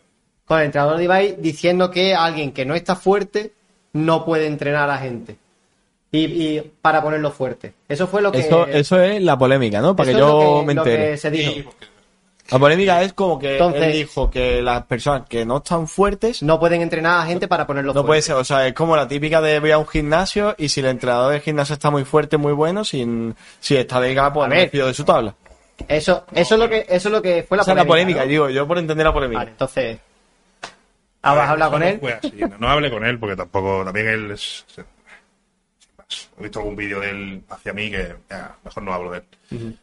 Pero eso fue una sacada de un clip, ¿vale? Porque yo estaba reaccionando al cambio físico de Ibai y yo dije que, a ver, que era un entrenador, pero que el tocar las pesas, lo justo, no decir nada, ¿vale? Y estaba siendo demasiado técnico con las palabras y las risas, ¿no? Oh, mira qué bio- biomecánica. Estaba haciendo unas extensiones de cuádriceps. ¿Qué biomecánica? Tiene una extensión de cuádriceps. Eso lo que hacer así. No me toque. No. Y era la risa y con una de esas pues ya dije, tío, pues es que mira, mira el bracillo que tiene, creo que fue el clip o así, me parece, ¿no? El bracillo que tiene, tal y cual, eh, y dije que como que sí, y digo que un entrenador tiene que dar un físico mínimo, atlético. O sea, no es que esté como Ronnie Coleman, como algunos me dijeron, me acusaron. Dije que un tío es como si vas a un dentista y el tío no tiene dientes. No, no, te, vas- no te fías de él. Aunque sea, aunque el tío sea el, el mejor en lo suyo, ¿vale? Pero ¿qué pasa? Cuando tú eres joven, tienes que mostrar no solo tu conocimiento, sino un poco de físico. Porque si eres un entrenador mayor, te va a avalar los resultados de un montón de gente y tal. Y de, ¿Entiendes? Eso sí. Pero si tú eres joven, estás empezando, te acabas de sacar el tafá, te acabas de sacar de ciencias del deporte, no quieras vendernos que eres un experto en una máquina porque nadie te va a creer, aunque lo seas. Y vas a tener que dar un mínimo, es así. Pero no, no, no, no es porque yo diga esto es así. Es que es una realidad que, que vemos, que pasa, como si vas a un nutricionista y me encuentras a mí. Como, Ya, ¿Qué dices, tío? ¿Tú te ¿sabes? refieres a que Olvídate. cuando, yo cuando eres joven. Cuando, cuando tú eres joven hay una hay una variable muy importante dentro de, de la persuasión, ¿no? Dentro de poder convencer a alguien que es el atractivo físico. Sí. En este caso hace referencia a, eh, a una persona cuando está fuerte y tiene estudios, es mucho más sencillo que convenza para poder Claro. entrenar a otra persona. Claro. Eh, una lo que tú dices, una, una persona, un dentista con los dientes perfectos te va a convencer mejor que si no tuviera dientes. Eh, una persona que está anorésica o que está obesa va a ser más difícil que te convenza que una persona como visto, siendo nutricionista. Lo que tengo mucho ejemplo. don de palabra. No, pero eh, me explico, ¿no? Eso es lo que tú querías decir, ¿no? Claro, y ahí, pero claro, el otro cogió, el otro chico de YouTube. Eh, unas duras críticas, ahí va, y no sé cuánto. El, el- el- el- el- muchos conoceréis. Yo le di una, una U y, y sacó el clip, pero yo dije que para lo que quería Ibai, justo después de ese clip, le va perfecto. Ajá.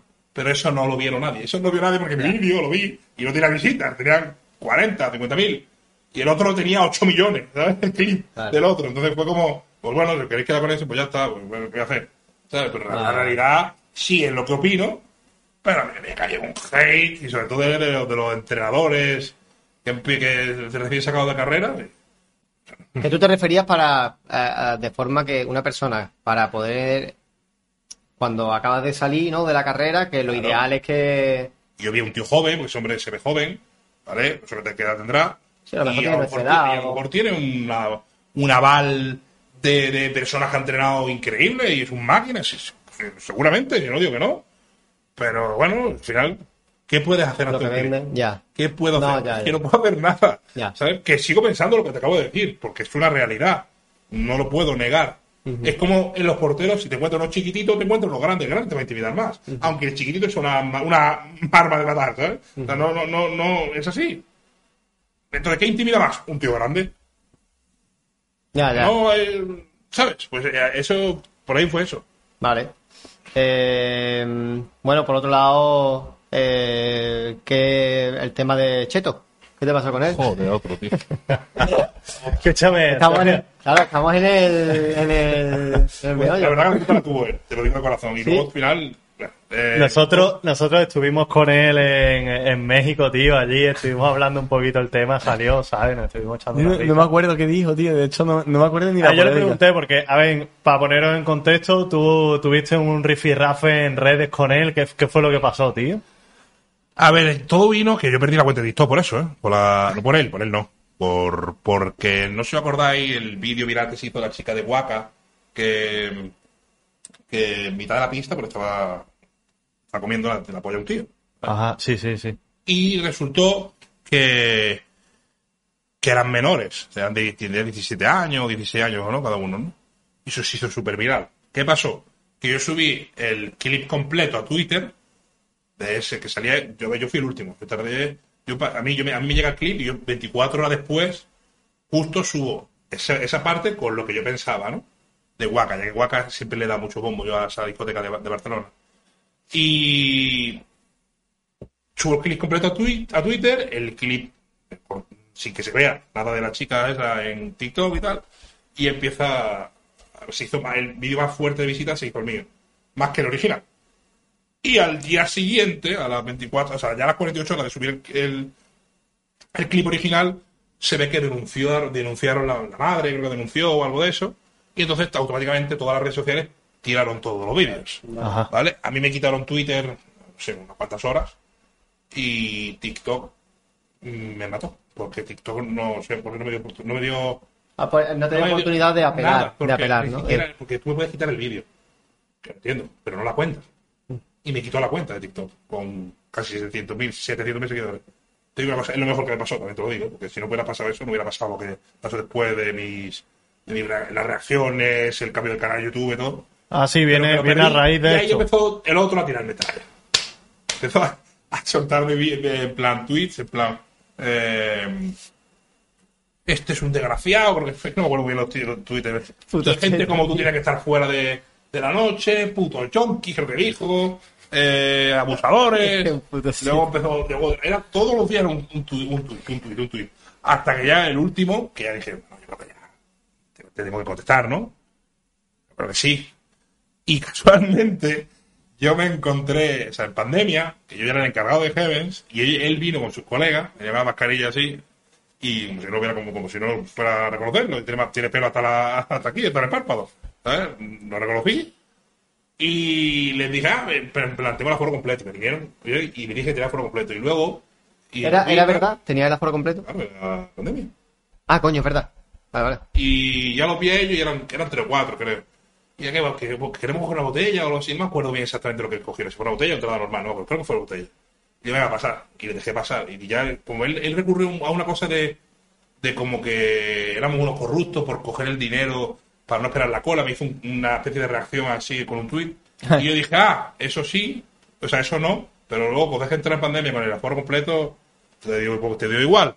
Y ahí como que, ahí ya, como que se, no que se calmase ni mucho menos, porque no creo que tampoco le afectase, pero sí que me habló por privado, no, me dijo algo como, plan, rabia o algo así, ¿no? En plan, por, en Twitter, yo en Twitter no lo uso, la verdad, pero bueno, no sé cómo lo vi. Y entró en un directo mío en Twitch. Porque él, él le pillaron en otro directo con Alex B, puede ser, Alex B Alex y B. Maxi, el hacía de chino, Máximo, gente más Máximo. Sí. Máximo. Sí, sí. Y le dice, mira tío, lo que me ha hecho este, y el, el, el portero, y dice el otro, pues sí que tiene razón el chaval. Dice el, el agente macho y la lesbia haciendo así. Y dice, tío, pero si es que no paras de atacarle, tú. Y otro, que le den por culo, no sé cuánto. de directo. Y al final, pues terminó entrando un directo mío diciéndome, en plan, me donó y todo, ¿sabes? Y, y creo que queda ahí como algo Nah, guay. una- No creo que sea tipo ni mucho menos, simplemente yo que sé. Al final son clip, clip, clip que ves y me doy al odio, porque no sé por qué me doy al odio en los clips. Como creen que soy, cuando ven un portero y hablando cosas medianamente claras, eh, este tío es un cabrón, este tío es como, mm, no sé por qué, voy para el lado de, de hijo puta, de, de, de- mierda, de como portero y tal. Y pues yo creo que me juzgó ahí, en dire- al directo y creo que tuvo otra versión de mí, la real, ¿no? Y ya está, y creo que hasta ahí quedamos bien. Los pocos que tengamos amistad, mucho menos. Bueno, lo pero pero O sea, quedó lo todo en sí, una sí, sí. Tontería y ya está. Aparte, tía, hay que entender que esto es el negocio de, de, de las redes. Al final también esto funciona un poco así, ¿no? A ver, no le vas a tirar mierda a tu amigo, pero tiran pullitas, uno entra, otro sale. Es el negocio. Ya. Esto va, vamos, creo que esto no es nuevo. Pero no, yo no tengo nada en contra de él. La verdad que no, me, me chocó, porque yo a, él, yo a él sí sabía quién era hace muchísimo tiempo y digo, ¿y este qué está haciendo? Yo no me entero porque yo de Twitter no sé usarlo bien, la verdad. Pero mi editor sí. Entonces me decía, yo, mira, ¿qué te ha hecho este? Y yo, y ahora luego empieza en Twitch.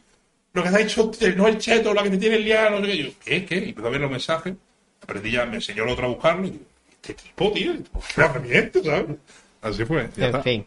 Bueno. En México hablando, le preguntamos y dijo como, ya no me acuerdo muy bien, pero dijo algo así como que, que estaba aburrido. Sí, ¿sabes? sí, era rayado, estaba aburrido y quería, tenía ganas de liarla y ya está. Ah, yo espero que, que lo solucionéis, Ya, tío. No, no, pero. Ah, ah, que no, yo no tengo yo- además, yo creo que lo veo y me río. O sea, que de plan bien. Es un tío de puta madre. Es un tío de puta madre, tío, Nosotros sí. fuimos, Marco y yo nos fuimos de fiesta. Es Tenemos verdad, una, tío, nos fuimos de una- fiesta una con él. historia con él, tío, una anécdota que nos, nos fuimos allí en mitad de, Me- de Ciudad de México. Nos A fuimos un a, antro, tío. a un antro. eh, hijo de puta nos lleva a un antro, tío. Que yo nada más entrar quería salir de ahí, tío. Sí, encima nos fuimos cuatro, creo que fuimos, ¿no? Sí, cuatro o sí, cinco, sí. éramos tú y yo, Cheto y no sé quién más. Y acabamos, pero yo qué sé, se le ve un tío de puta madre, toda buena gente y seguramente yo me imagino que es que eso, eh, diré, este, yo me lo imagino en su casa está aburrido diciendo yo, vamos a decirle a este una tontería. ¿Tienes, ¿Tienes, Antonio, algunas palabras de reconciliación hacia Cheto? No, sí, Puedes, tener tu oportunidad y de... Yo, yo no tengo que decirle nada. Yo creo que lo hablemos en, en Twitch. Se quedó a un lado y, y ya, tampoco. Yo, digo, yo no tengo en cuenta estas cosas.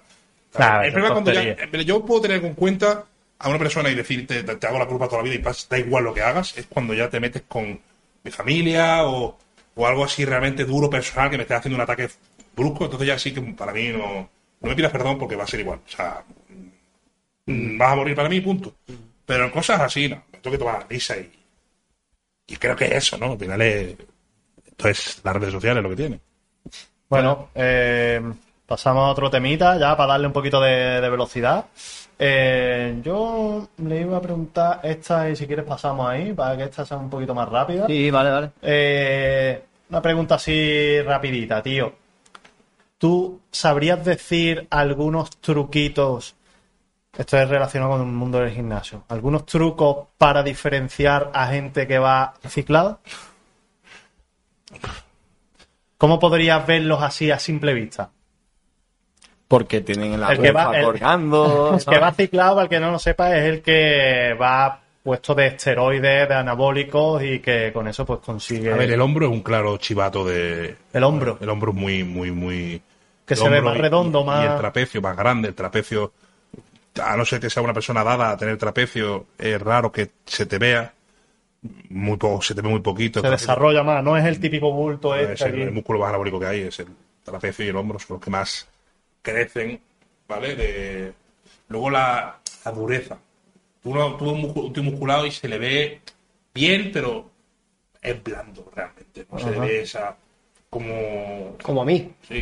Entonces se le ve, tú lo ves a un tío y, y está más aguado, más blandito, y cuando tú ves a un tío que está ciclado se le ve más aspecto eso de, de duro, de roca. Ajá. ¿sabes? Pero sí ya tienes que ser muy... te- te- ha tenido ha tenido que haber muchos cuerpos para saber diferenciarlo. Pero el principal chivato es ese, es Los hombros hombro y... el trapecio. el Y, lo- y los pezones, tío, no se desarrollan La más. ginecomastia, ¿no? Ginecomastia, eso ¿no? Es un problema. Eso es un efecto Claro, secundario ya. Claro, eso ya si no... La ginecomastia es el principio del alma. Sí, sí. Entonces, eso ya te lo tienes que tratar, porque eso, eso es un problema. Sí, sí, y eso no, en todo, no siempre se da. Y Eso se da si eres propenso a tenerlo. Y si no y si eres de- propenso a tenerlo y tomas cosas, no, no voy a decir nombres de fármacos, Mm. para que eso se te quite, no lo vas a tener. ¿Entiendes? Vale. Pero claramente, eh, tener ginecomastia, no sé que te haya pasado en la adolescencia por un cambio hormonal, si te ha pasado después es porque. Claro, no hay más. Y hablando de ciclos, eh, mm, no sé si has visto, entiendo que sí, la entrevista de. Jordi Igual a Joan Pradel. Sí, claro. Y Joan Pradel, eh, a mí me flipó la entrevista, pero dijo una cosa que yo me quedé un poquito pillado. Un par de cosas. Vale, pues una de ellas, hablando de ciclos, fue que eh, en, en competiciones de culturismo muy tochas, No, de Olimpia, directamente. en el Olimpia, había gente que no se ciclaba. Eso es mentira. Eso dijo. Eso dijo. Eso es mentira. Lo dijo Joan Pradel. No, pero eso es mentira. ¿Y por qué crees que dice eso, tío? Pues por, mira, él tenía, él, yo pienso, ¿vale? Que lo dijo en, porque él se veía en un claro afán de defender el culturismo. Yo lo veo bien, lo veo bien. En plan, que no sea en relación todo a- al anabólico y todos estamos así porque no, hay un trabajo detrás, y un esfuerzo y una disciplina y no todo el mundo, aunque hagan lo que hagan, pueden estar así. Muy poca gente Claro. puede estar así, ¿vale? Que eso que lo entiendan. Sí, la gente Al cree que simplemente por pincharte o lo que sea Claro, va al a Olimpia estar... solo ver, llegan sí. los elegidos. Claro, Que no sepáis. O sea, no llega cualquier. Da igual, pero yo conozco a mucha gente que va con mucha tralla y no llegan a, a ganar un provincial. ¿Vale? La genética también es un factor. Pero de ahí a decir que no Olimpia va a gente limpia, ninguna mujer del Olimpia va Ah, limpia. se refería Ella a nombró incluso a chicas. Eh, se No, no, refería a mujeres. A, a tíos de, de bañador. Bueno, claro, pero no Tíos de de... 100 kilos con una cintura ya. así. Ya. Ninguno. Todo el que pisa el Olimpia va on. Se acabó. Y él, No hay- se- ahí no hay debate. él mencionó también eh, ¿cuál, cuál es el... Ay, es que no me acuerdo del nombre, tío, del campeonato este que hay de culturismo más natural, que no es natural. O sea... ¿El Arnold? ¿El Men No. Physique puede El ser? Men Physique. Sí, él dijo que en Men Physique había gente que, que no... Que no, ¿no? Que se van todos hasta, hasta arriba, ¿no? Digo que son gente que tienen que llevar un punto de piel muy pegado, una cinturita muy estrecha, una clavícula muy grande, unos hombros enormes porque se valora mucho el hombro, el brazo. y ya son tíos de 100 kilos, son tíos muy grandes. El Memphis sigue la categoría esta donde van ¿Bañador? en bañador, sí, un bañador que le llega por encima de la rodilla, que no es este culturismo No, ahora, tradicional. hay muchas variantes. Está también el Classic, un cuerpo mucho más estético, más bonito, ¿vale? Más, más simetría, diferente. Luego están los 212 libras, que tenemos al subcampeón del mundo, o sea, el campeón del Olimpia en español, ¿Quién? ¿Quién es? Ángel Calderón. Ajá. que es un- una bestia. Y luego está el Open, que es donde iría Pradels y compañía.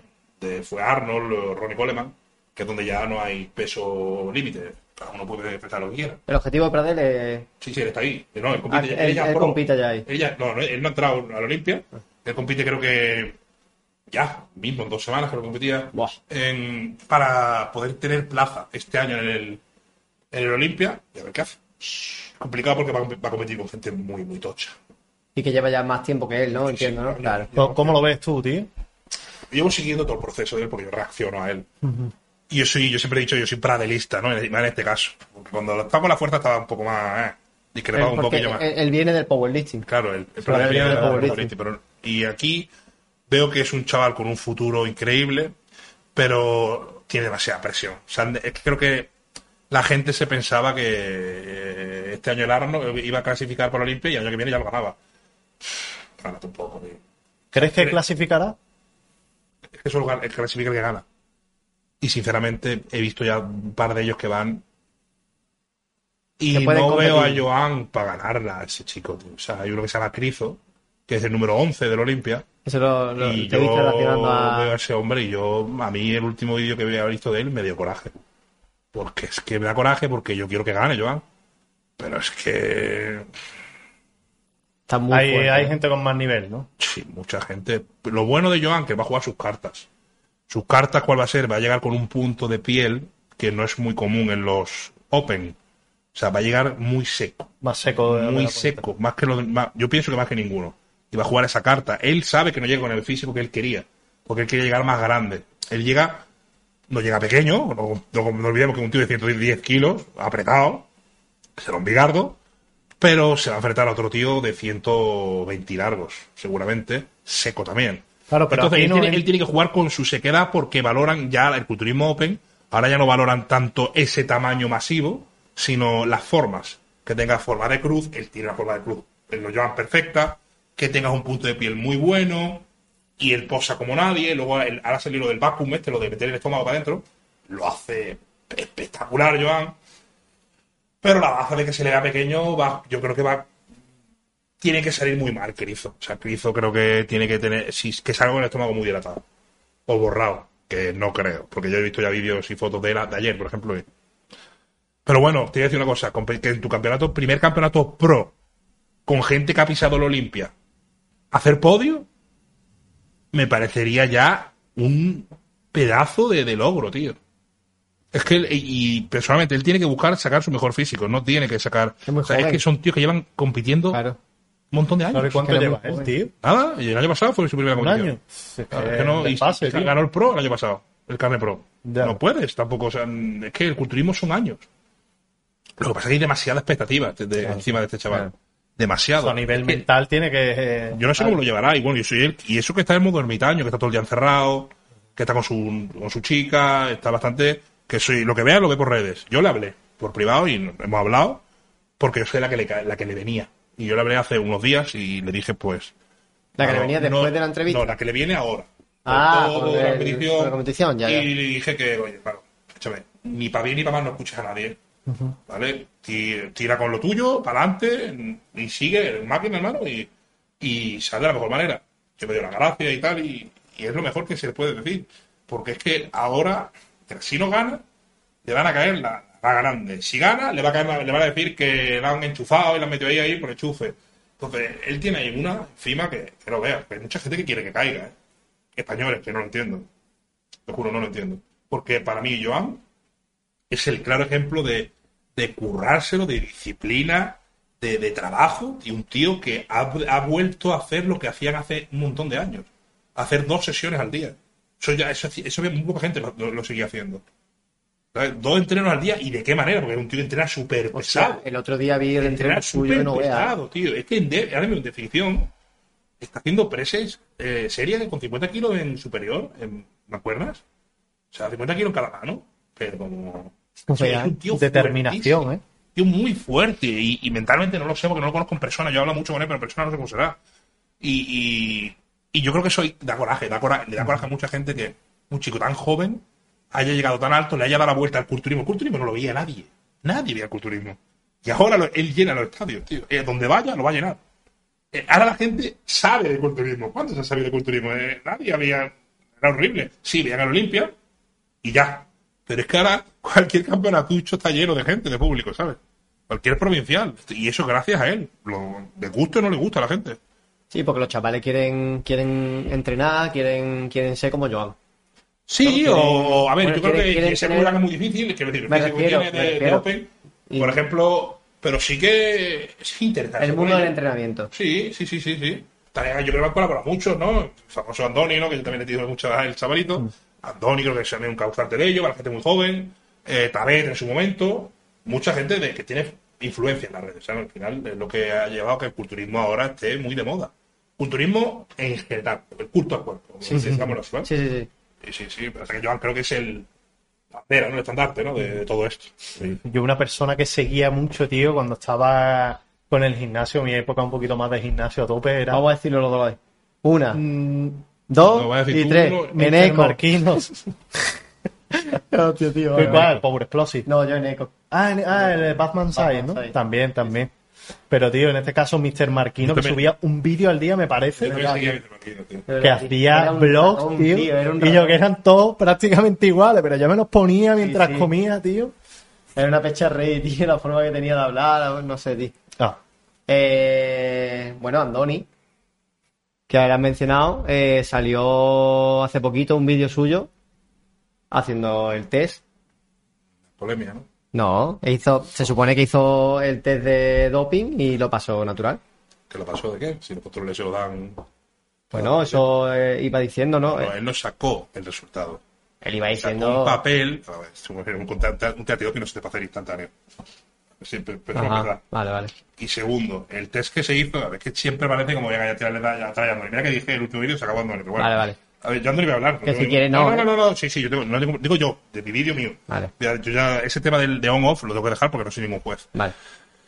Pero él hizo un test, todo el mundo sabe lo que es asociación, son- es una asociación donde van ex eh, gente que iban on o gente que ha cortado antes, ¿vale? De llegar a la competición, para no dar doping, ¿vale? Pero realmente esa asociación no enseña a los que van, o sea, a los que dan positivo. ¿Me entiendes? Ni los enseña ni los, ni los ni les sanciona. Ni de penalizar. Claro, entonces como Vale, vale. eh, es como no vale. O sea, y, quiero, y luego hay otra asociación, la de WNBC, creo que se llama, ¿no? La de, la, la de Ambrosi y compañía. Ah, sí, sí. Claro, la de. que se supone ah, que es la Champions de los naturales. Sí, sí. ¿Por qué te vas a jugar a segunda división si está la Champions? Ya. ¿Entiendes? Y es lo que a todo el mundo le huele. ¿Sigue la competición de Amorosi? Claro, sigue, Hostia, sigue. tío. Claro que sigue, no, no, creció mucho. Ah, vale, ¿por qué no vas ahí? Que, por ejemplo, el campeón del mundo o el campeón de España natural puede tener algunas pequeñas dudas de alguien, de unos pocos, pero la mayoría los, los has convencido. ¿Entiendes? Entonces yo creo que Andoni, si fuese ahí, quitaría todo tipo de dudas, porque aparte de un, de un control antidoping, que yo siempre le discrepo del control antidoping, porque eh, incluso en las Olimpiadas tuvieron que hacer un tercer filtro para sacar los 500 que dieron dopaje, fueron 500 y pico dieron on, ¿vale? En el de Rusia. Entonces, si ellos eh, tienen que hacer un tercer filtro, que aquí hay uno nada más de un análisis, perdón, no, no, no, no, no va a salir, aunque o sea, hay, hay muchas maneras de, de trucarlo. Pero es que encima hay un polígrafo. También, ¿sabes? Que hay que saltar, que hay que pasarlo. Entonces, ya son dos cosas que el polígrafo- el polígrafo- Bueno, pero son cosas que ya, ya son, es otro filtro más. Ya, ¿Vale? ya, ya. ya. No sé. Sí, sí. Yo con, con todo este mundo, tío, eh, que es tan clandestino, por así decirlo, el tema de, me estoy refiriendo al tema de- del dopaje en el culturismo y en otros deportes, tío. Pero sobre todo el tema de- del culturismo, tío, eh, está como tan a la sombra, eh, los gimnasios están... Yo creo que ahora, ahora la tendencia, y me da, y lo he dicho hace poco, no me gusta nada de lo que está viéndose. Creo que se está abriendo tanto el mundo ese. Y bueno, ya, ya hemos visto a youtubers que están enseñando el proceso. Ah, sí, ¿no? Cada vez más... Bueno, sí, es verdad, está- primero no, no, fue no, Villano- así. Villano Fitness. eh, no, Villano por un lado, ahora Jim Roca. Jim Roca de- de- también. de punto cero a, a Ah, sí, todos ¿no? los días, claro. Están enseñando todo el proceso, que yo no lo veo mal, que lo hagan, si me entiende, que cada uno hace lo que le da la gana, pero el problema es que se normalice tanto a que chavalines empiecen a hacerlo. Bueno, pero lo bueno que tiene, a ver, lo bueno, hasta donde yo he visto, eh, no. Villa- Villano, por ejemplo, lo que dice es, eh, y repite, repite, reitera, reitera, esto es lo peor que podía hacer en la vida. O sea, es lo, lo, lo- Eso es lo que dice. yo digo, que, yo pienso que si no lo haces para competir, no lo hagas. ¿Vale? No lo hagas. Y si lo haces, que lo hagas con, que no cojas las cosas que tu amigo te ha dicho, que te, que, que te diga un tío, que tienes que hacer, que no tienes que hacer, cómo y cómo contrarrestar según qué cosas, porque ya que estás haciéndolo algo que va a ser dañino, compi, por lo menos lo menos dañino posible. A donde yo quería llegar es que eh, quiero decir que está un poco en la sombra, que es un poco clandestino, porque realmente los esteroides anabólicos eh, se abusa de ellos por sus efectos secundarios. Porque tú, eh, para ganar un- muchísima masa muscular, tienes que recurrir a unos, far- a unos fármacos que se supone que desde un inicio no están hechos para eso. Es decir, tú te tomas un ibuprofeno y hay 20 estudios, ¿vale? Está testeado no sé cuántas personas, te lo tomas y tienes unos efectos como, por ejemplo, ya que sé, que se te vaya el dolor de cabeza, eh, efectos analgésicos para cualquier dolor, pero los esteroides, eh, tú tienes que hacer prueba y error, ¿sabes? Eh, de una manera un poco autodidacta. Y así es como creo que han ido evolucionando.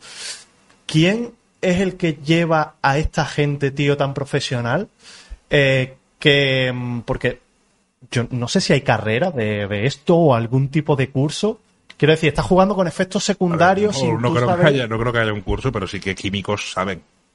Los Saben, farmacólogos, los químicos, los Claro, pero que no hay estudios, por ejemplo, en plan, vale, tienes que tomarte esta dosis. Sí que los para- hay, pero si no, no sé. Sí, pero si estudios no, oficiales. No sabrá. No, ah, tú necesitas, no, porque primero habría que verte a ti cómo te funcionan las cosas según tu, tu sangre, tu, tu mil cosas, ¿no? Cómo te- tu nivel hormonal y cómo te van sintiendo. O sea, tú no puedes acertar a la primera con según qué fármaco para ti o para ti. Por eso digo que, que- No, juegas un poco, un poco con estos fármacos, ¿sabes? Intentando buscar ese efecto secundario sin saber realmente o sin que haya estipulado unas dosis concretas como puede haber, por ejemplo, con un Ya, ibuprofeno, lo- ejemplo, ¿sabes? Lo gran, los más expertos suelen hacer eh, a, la- a sus clientes, les dan una base de testosterona y ya. No le hacen, tómate esto, esto, esto y esto, no. O a lo mejor le meten con, por ejemplo, Hims Loca ha empezado con 600 miligramos de testosterona. ¿Quién ha dicho? Hims Loca, es un chico de fitness. Bueno, pues a la mayoría de la gente hace así. En el, en el tiempo, usan solo una cosa y luego van viendo si ven metiendo una cosa. Y van Va añadiendo. bien, va- o bien, no, la quitan, la, ¿sabes? Y así. Lo van haciendo así. Es la manera más, más con cabeza de hacer las cosas.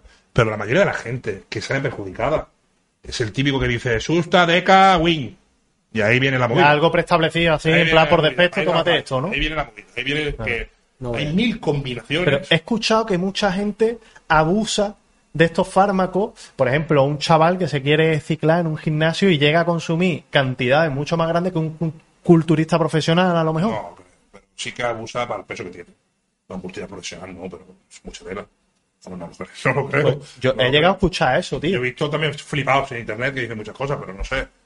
Pero sí que abusan. Eh, por ejemplo, con un tío de un peso de 80 kilos no te puede estar metiendo un gramo y medio de testosterona. Eso es mucho, ¿no? Sí, sí, es, que mucho. es- Sí, es mucho. Mucho, bastante. Para mí es que, tío, Mucho cual- ya es, ya te está flipando. Es que para mí más el- orales, más tal. Porque es que la gente no, no, no es consciente. lo que- Primero, que no lo, tu cuerpo no lo da así, mira. Eso para empezar. Estás tirándolo a la basura. Por eso tienes que empezar de a poco. Es que no, no, no puedes hacer esas cosas. Venga, vamos a hacerla. Venga, ya está. Un gramo. ¿Por qué? Porque, porque sí. Y No, así lo hace, así lo hace mucha, Mucha gente. gente. Muchísima gente. Luego pasa lo que pasa. Que es como si fuesen caramelo. Lo que pasa que, por ejemplo, yo tengo amigos que me llaman por teléfono diciéndome, hermano, me ha pasado esto. Y yo, pero ¿qué? soy tu médico de cabecera. Porque ha pasado.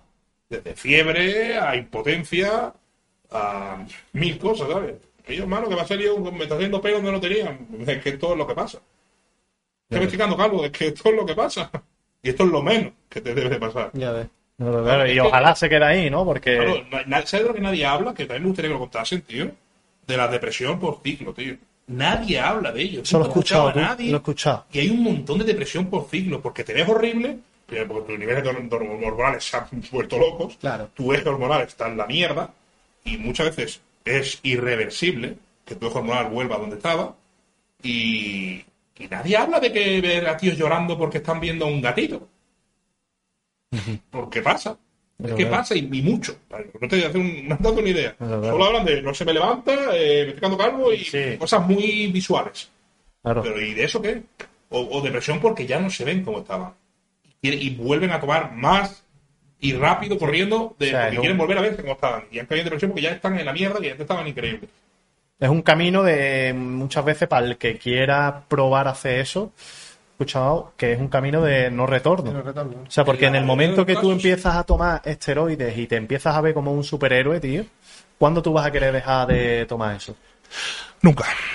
Nunca. Y los competidores, también te digo otra cosa, no van a dejarlo de hacerlo nunca. Por ejemplo, Jake Cutler, un culturista retirado, campeón de la Olimpia cinco veces, creo, me parece que fue, o cuatro veces. Él ahora mismo está en TRT. TRT significa estar tomando testosterona durante toda su vida. Claro, claro. A lo mejor no toma cantidades increíbles, pero su cuerpo ya no la genera. Claro, estamos hablando de que los culturistas para obtener esos beneficios se meten testosterona, que es una hormona que genera el, el cuerpo de manera natural y cuando tú metes unos niveles muy altos, el cuerpo deja de generarlo. mucho tiempo. Sí, bueno, el, el cuerpo deja de generarlo automáticamente. Claro, entonces tú cuando quitas eso es cuando viene pues la bajada de todas las ganancias que has obtenido de, Exacto. de, masa muscular y la depresión, porque también va Sí, muy sí, pero- relacionado pero- ¿no? la pero- testosterona con los niveles de energía, Sí, ¿no? de estrés, de... decir, ¿no? sí, de... Tienes que entender también lo que acabo de decir, que, es que a lo mejor no me has entendido. Que vas a tener que estar toda tu vida Claro, claro. fuera del culturismo, fuera del, del gimnasio. Toda tu vida metiéndote Porque si no, no vas a tu cuerpo no funcionaría bien. Claro, porque ya ha llegado un punto cuando- en el que te has metido tanta Tú que... llevas 10 años tomando testosterona. Se acabó. Vas a tener que estar toda tu vida así. Claro, claro, ya no hay, ya no hay vuelta atrás, no hay manera de volver a recuperar. Eso es lo que yo digo. No, no, no hay. Joder. Eso, y eso hay que tenerlo muy en cuenta cuando uno empieza. Es la verdad. El dineral que es eso, ¿eh? Aparte.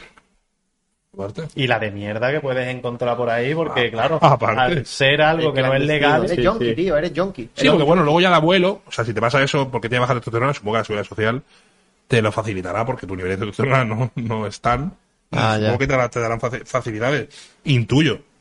El, el doctor que sacude con la regulación de la hormona, que antes lo estabais diciendo, es el endocrino. Que al fin y al cabo es el que se encarga de regularlo, de jugar un poco contigo desde la ciencia. No tanto del Sí, pero- monito de gimnasio, ¿sabes? Que a lo mejor también tiene pero hormonas. es más ra- es, es muy poco probable que un endocrino. Claro, eh, visto ahí donde vamos, llevarte que- el ciclo, dices tú, o- Hombre, Es o como para llevarte ya la cagada. Claro. Para llevarte la cagada, seguro. Que Claro, va a ser- que- va a ser el- el. ¿Cómo Pero que- acudes que- tú al endocrino para que te, endocrino no hay- ¿sabes? para que te no, no, cicle? Yo conozco a algunos Que lo hacen, pero te digo, muy, Claro, ahí está. muy privado, muy... No sé, No, es como si dices, tío, yo que soy peluquero, eh, pues sé cortarle el pelo a una mujer. No, yo trabajo con pelo, Claro, pero yo sé cortar el pelo a Darío a cortes de caballero, ¿sabes? Pero ahí no me meto. Un endocrino, imagino que se, será tío. igual. Trabaja con el tema hormonal y tal, pero no te sabe estipular cuánto, qué dosis tienes No, no, que pero yo tener. creo que tú. un endocrino si te ayuda, si, si quisieran ayudar, sí que lo estarían mucho bien. Problema es que eso no, está, está- no no, creo- no creo que ni sea ni legal. Lo que debe No decirte el endocrino es no lo hagas y ya está. Claro, no, Que no, es, es que muy lo- probablemente lo que te vaya a decir. No, pero el endocrino cualquier médico. O sea, tú vas Claro, a, claro. a cualquier médico lo- de la pública y te van a regañar. Como que tú digas, ¿estás tomando algo? Te lo digo yo, ¿eh? Lo mínimo, Sí, lo ah. mínimo que te van a decir es que te está matando. Eso es lo mínimo que te van a decir, nada más que llegues, vamos. Que lo sepas. Sí, sí, no, Y no. no lo veo mal, ¿eh? No lo veo mal, porque al final... Te lo va a decir todo el mundo, te lo puedo Más decir yo también.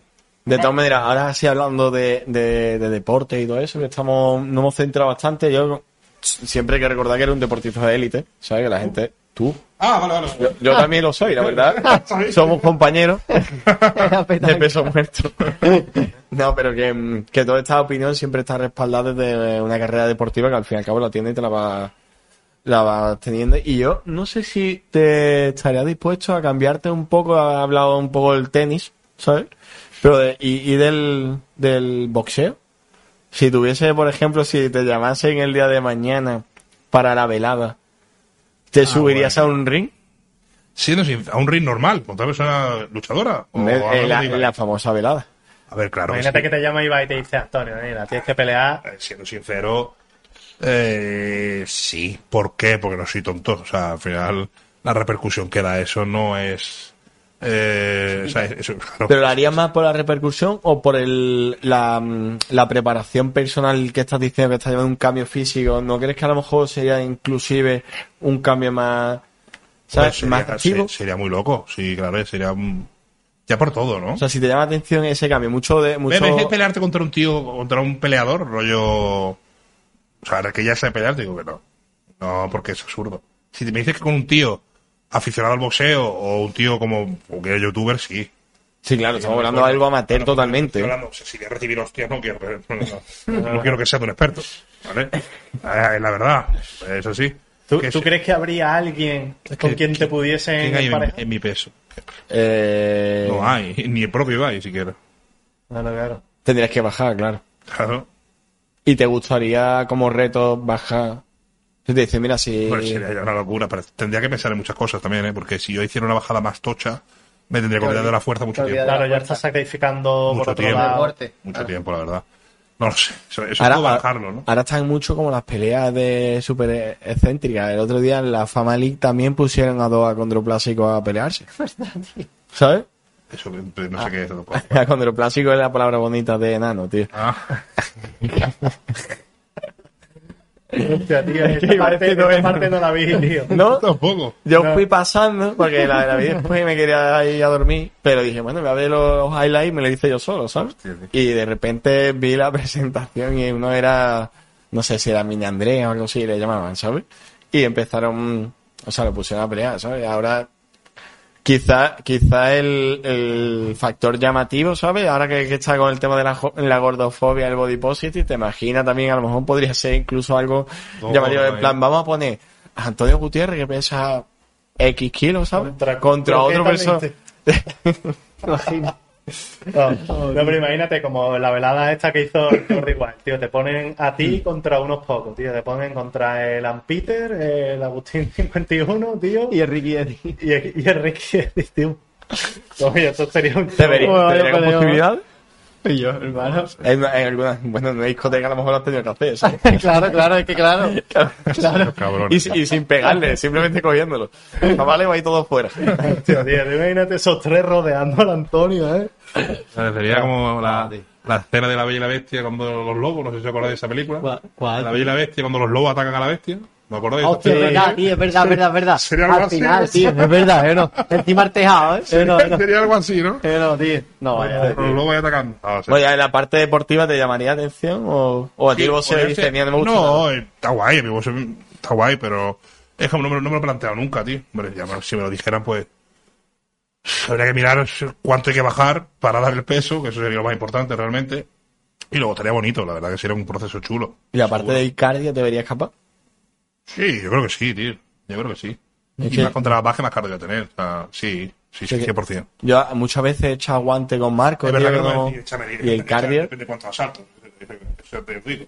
Tres asaltos. Son tres. Yo creo que se aguantaría tres asaltos, tío. Que el, No boxeo no- no sé, se olvida el cardio que tiene eso, es brutal. Yo, lo he intentado, he hecho alguna, alguna que otra clase y es una locura. El, el simple hecho de estar así ya es una locura. De aguantarte el brazo arriba. Y si te vas a tirar, vas a tirar que tres asaltos pegando puñetazos y ya ni te digo y recibiéndolo. Y con 60.000 personas al lado. Claro, claro, claro. Gritando. Claro, claro. Si yo subiría ahogado ya antes, no me Claro, acuerdo. claro, es que antes de empezar ya tienes un pico de ansiedad fácil, competitiva que te cagas. ¿sabes? No es nada fácil. Claro. Pero bueno, sería un reto. Sería un reto, la verdad que sería un reto. Estaría guapo, ¿eh? Sería la polla, ¿eh? Ya. Y luego has dicho, ha dicho gente, Agustín 51, toda esta gente, pero claro, para pelearse con ellos tendría que irse a Andorra, ¿no? Tú, ves, el tema de Andorra, te, ahora mismo que estás creciendo, Aquí te digo una cosa, tío. mm, aquí me van a caer palo por todos los sitios porque yo, ¿sabes qué pasa, tío? Yo no entiendo. Bueno, no entiendo, no. sabes lo que hay, ¿no? Pero no puede ser que a ti cuando llega una cifra te quiten la mitad y yo en 2020 pidiendo en, en pidiendo en, en no me daban nada. Sí, en la Cáritas sí, pero Cáritas no tiene nada que ver con el gobierno. Entonces es como, ahí tengo yo mi, mi pelea, ¿no? O sea, imagínate, en 2023 gano como para irme a Andorra, y en 2020 no tenía ingresos de ningún tipo y tenía que ir a, a algo que estaba fuera del gobierno, del Estado, eh, a pedir comida. ¿Y dónde va así, el dinero? Que no? era así. Y era como, ah, ahora sí, te tengo que dar, pero en ese momento yo estaba pasando mal, no tenía ninguna ayuda. Entonces ahí tengo yo mi problema. Yo soy de las personas que se vaya quien quiera irse, haga lo que le gana con su vida cada uno. A mí no pienso que pagar te haga más patriota. Si tú te quieres sentir patriota por pagar aquí, es, tu, es un sentimiento, está bien, pero no te hace más patriota. Y para mí es igual, aunque no lo quieran ver igual, el que se va para tener un, cobrar más en un trabajo, en el mismo trabajo que ejercía en España, se va a Alemania a cobrar más, como el que como los médicos, ¿no? O los enfermeros que están muy de moda. ¿eh? O a Portugal. Sí. pues, el que lo veo igual que el que se quiere ir a Andorra para pagar menos. Lo veo igual. Me parece que son el 50% o un poco más del 50%, el A partir- 51% lo que te quita Hacienda cuando llegas a un límite.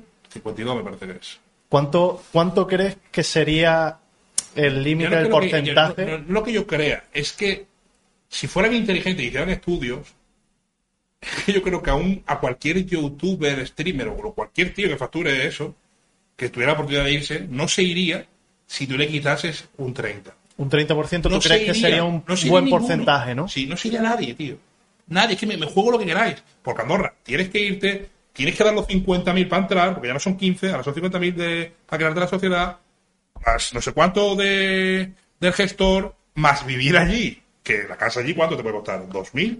¿3.000? Es caro, ¿no? Claro, es muy caro. y aparte- Bueno, la Ya, ¿eh? aunque, aunque sea, aunque sea- Estás, estás informado, ¿eh? Claro que informado. claro que me informado. Estamos tontos. Pero al final es como. O sea, sepáis un multimillonario. Te voy a cambiar la, la de esta, la camiseta, te voy a dar un chaquetón.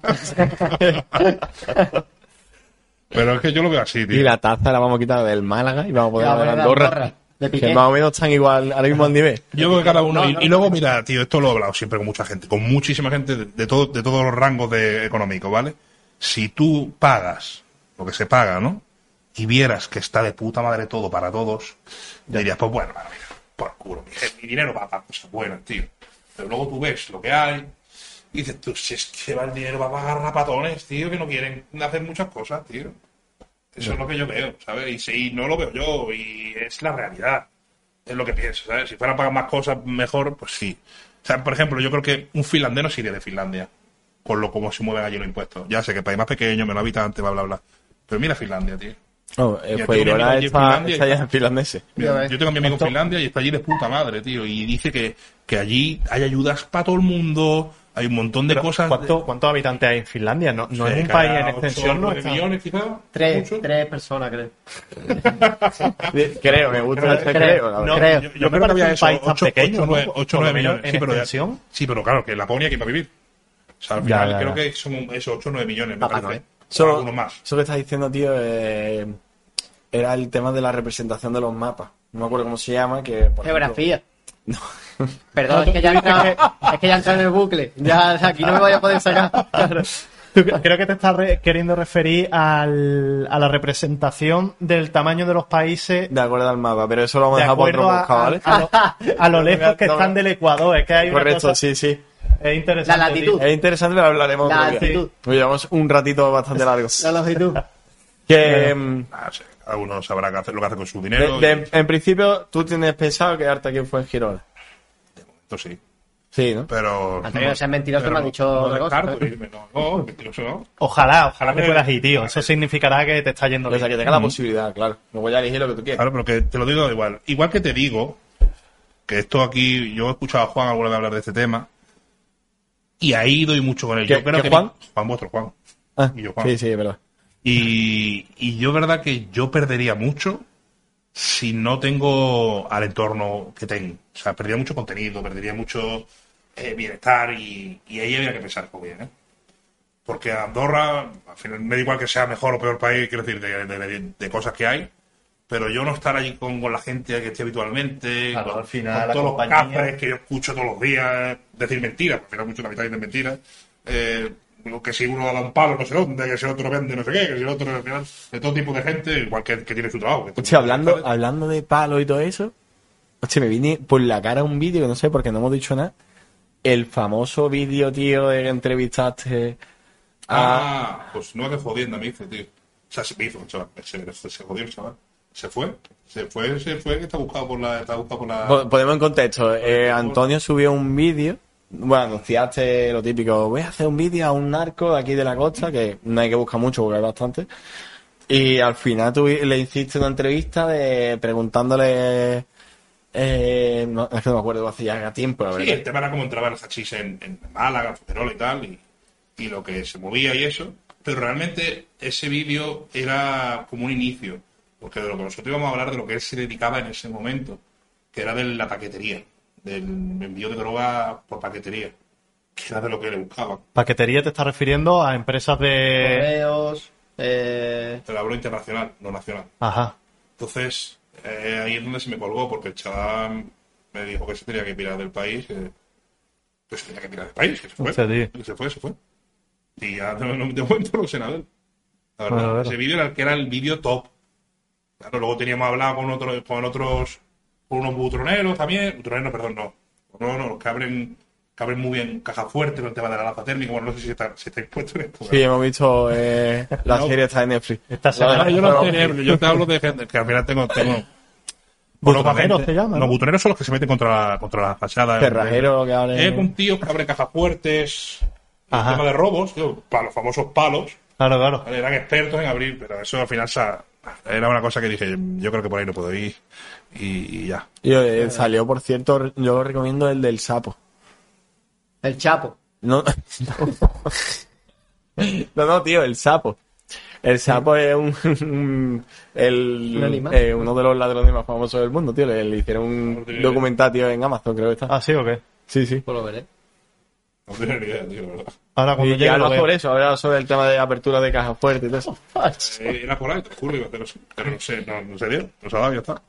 Oh, tío. Bueno, pues vamos a lanzar la pregunta estrella, ¿no? Hostia, es verdad. Eh, tenemos una sección, tío, que hemos, hemos pensado hace poco, tío. eh, que es, la pregunta estrella, tío. eh, que es la pregunta que creemos que es la más interesante profunda. del, Y la del última. podcast. Del la podcast. última, la más profunda, la más complicada de responder. Tiene que, bueno, tiene ser un mojón que no Inter- Esperemos que no subestimen la pregunta. Por favor, Antonio. Es que a ver, es una pregunta que, bueno, a, A ver, ver. a mucha gente le llega, ¿no? Eh, esperemos que respondas con total sinceridad. Te la vamos a lanzar los tres. Vamos en este orden. Eh, ¿Cómo Vas, En tú coche, cuando tienes la eh, dieta muy... cetogénica. ¿Qué cojones estoy hablando? tío? Entiendo nada, tío. Por la cara, tío. ¿Cómo, que ¿Cómo vas en tu coche cuando vas en el coche y tienes la dieta cetogénica? Cetogénica, bro. Por la cara, tío. por la cara, tío.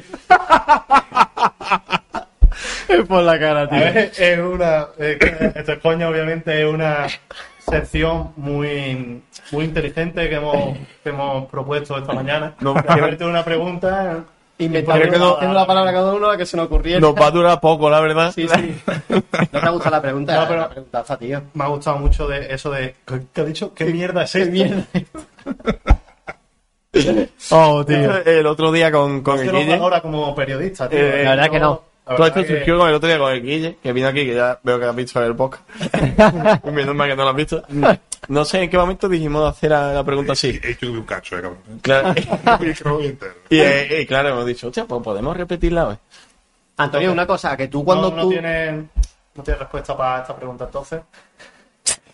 No he hecho la dieta en. Y menos cuando conduzco. Menos del coche, ¿no? No, una pregunta. eh, tú cuando ves la, el podcast de la placita amarilla y te salta un anuncio, ¿a que tú nunca le das a saltar anuncios? Nunca jamás. ¿A que no? Hay que verlo entero, tío. Tío. Y Aunque sean de cinco minutos, ¿a que no? Nada, nada. Vale, vale. Eh, no, yo una pregunta ya con respecto a esto. Eh, ¿Se cobra más si se deja el anuncio pasar? ¿Tú lo sabes, Antonio? Sí, claro, la retención del anuncio. ¿Sí? Eh, no, no. Eh, hay- ¿Crees, no? Yo creo que no. Creo- o sea, creo que sí. Señores, Bueno, ¿Te has sentido eh, cómodo? ¿Te ha gustado? Ha sido, y, por cierto, eh, segundo programa. Sí, se nos ha quedado esa cámara, se nos ha quedado un poquito sin batería una parte. eh, eh, la verdad, bueno, estoy señalando, pero no sé si están grabando las tres. Se supone que ahora mismo te está viendo esa. Sí, sí, no, ya, me Creo refiero- que esa es la que te está grabando. Me refiero que no sé si alguna otra se habrá quedado sin batería, pero bueno. Ojalá que Y no. yo, a mí me ha parecido un podcast de puta madre, tío. Ha contado cosas muy interesantes y yo creo que a la gente le va a gustar mucho, tío. Sí, no, yo me lo he pasado muy bien, ¿eh? Se me ha pasado volando. Se no sé si hago cuatro horas, cinco Cuatro horas por podcast. ahí, tenemos que irnos a comer. Sí, sí, Madre pero mía. yo me lo he pasado de puta madre, tío. Y me alegro un montón de, de que estés aquí, de que hayas aceptado la invitación, tío. Gracias, gracias, siempre. tío. Y, y nada, espero Y que nada. lo hayas pasado bien, tío. Sí, no, guay. Así que... Ya está. Se, se ha hecho, se ha hecho corto. Yo que, mira, joder. Sí, sí. ¿Qué hora es, tío? Llevamos cinco cuatro horas. menos tío. 20. Me pelo a las 4. Te verás cuatro un mojón, te cuatro. Bueno, chavales, familia, que nos vemos la semanita que viene. Yo creo que la semanita que viene no hay... No sé si habrá invitado, ¿no? Pero bueno, ya, ya. No ninguno. Ya Si alguien quiere irse, que, que avise. Claro. Que se venga. Que se venga, está. Estamos en calle. y empezamos 21, ¿sabes? No, pero que, que muchas gracias una semana más. eh, gracias por estar ahí y, y nada, que nos vemos la semanita que viene, ¿no? Y ahí os quedáis con la cara que tenéis. Bueno, Ay. vale. Ay.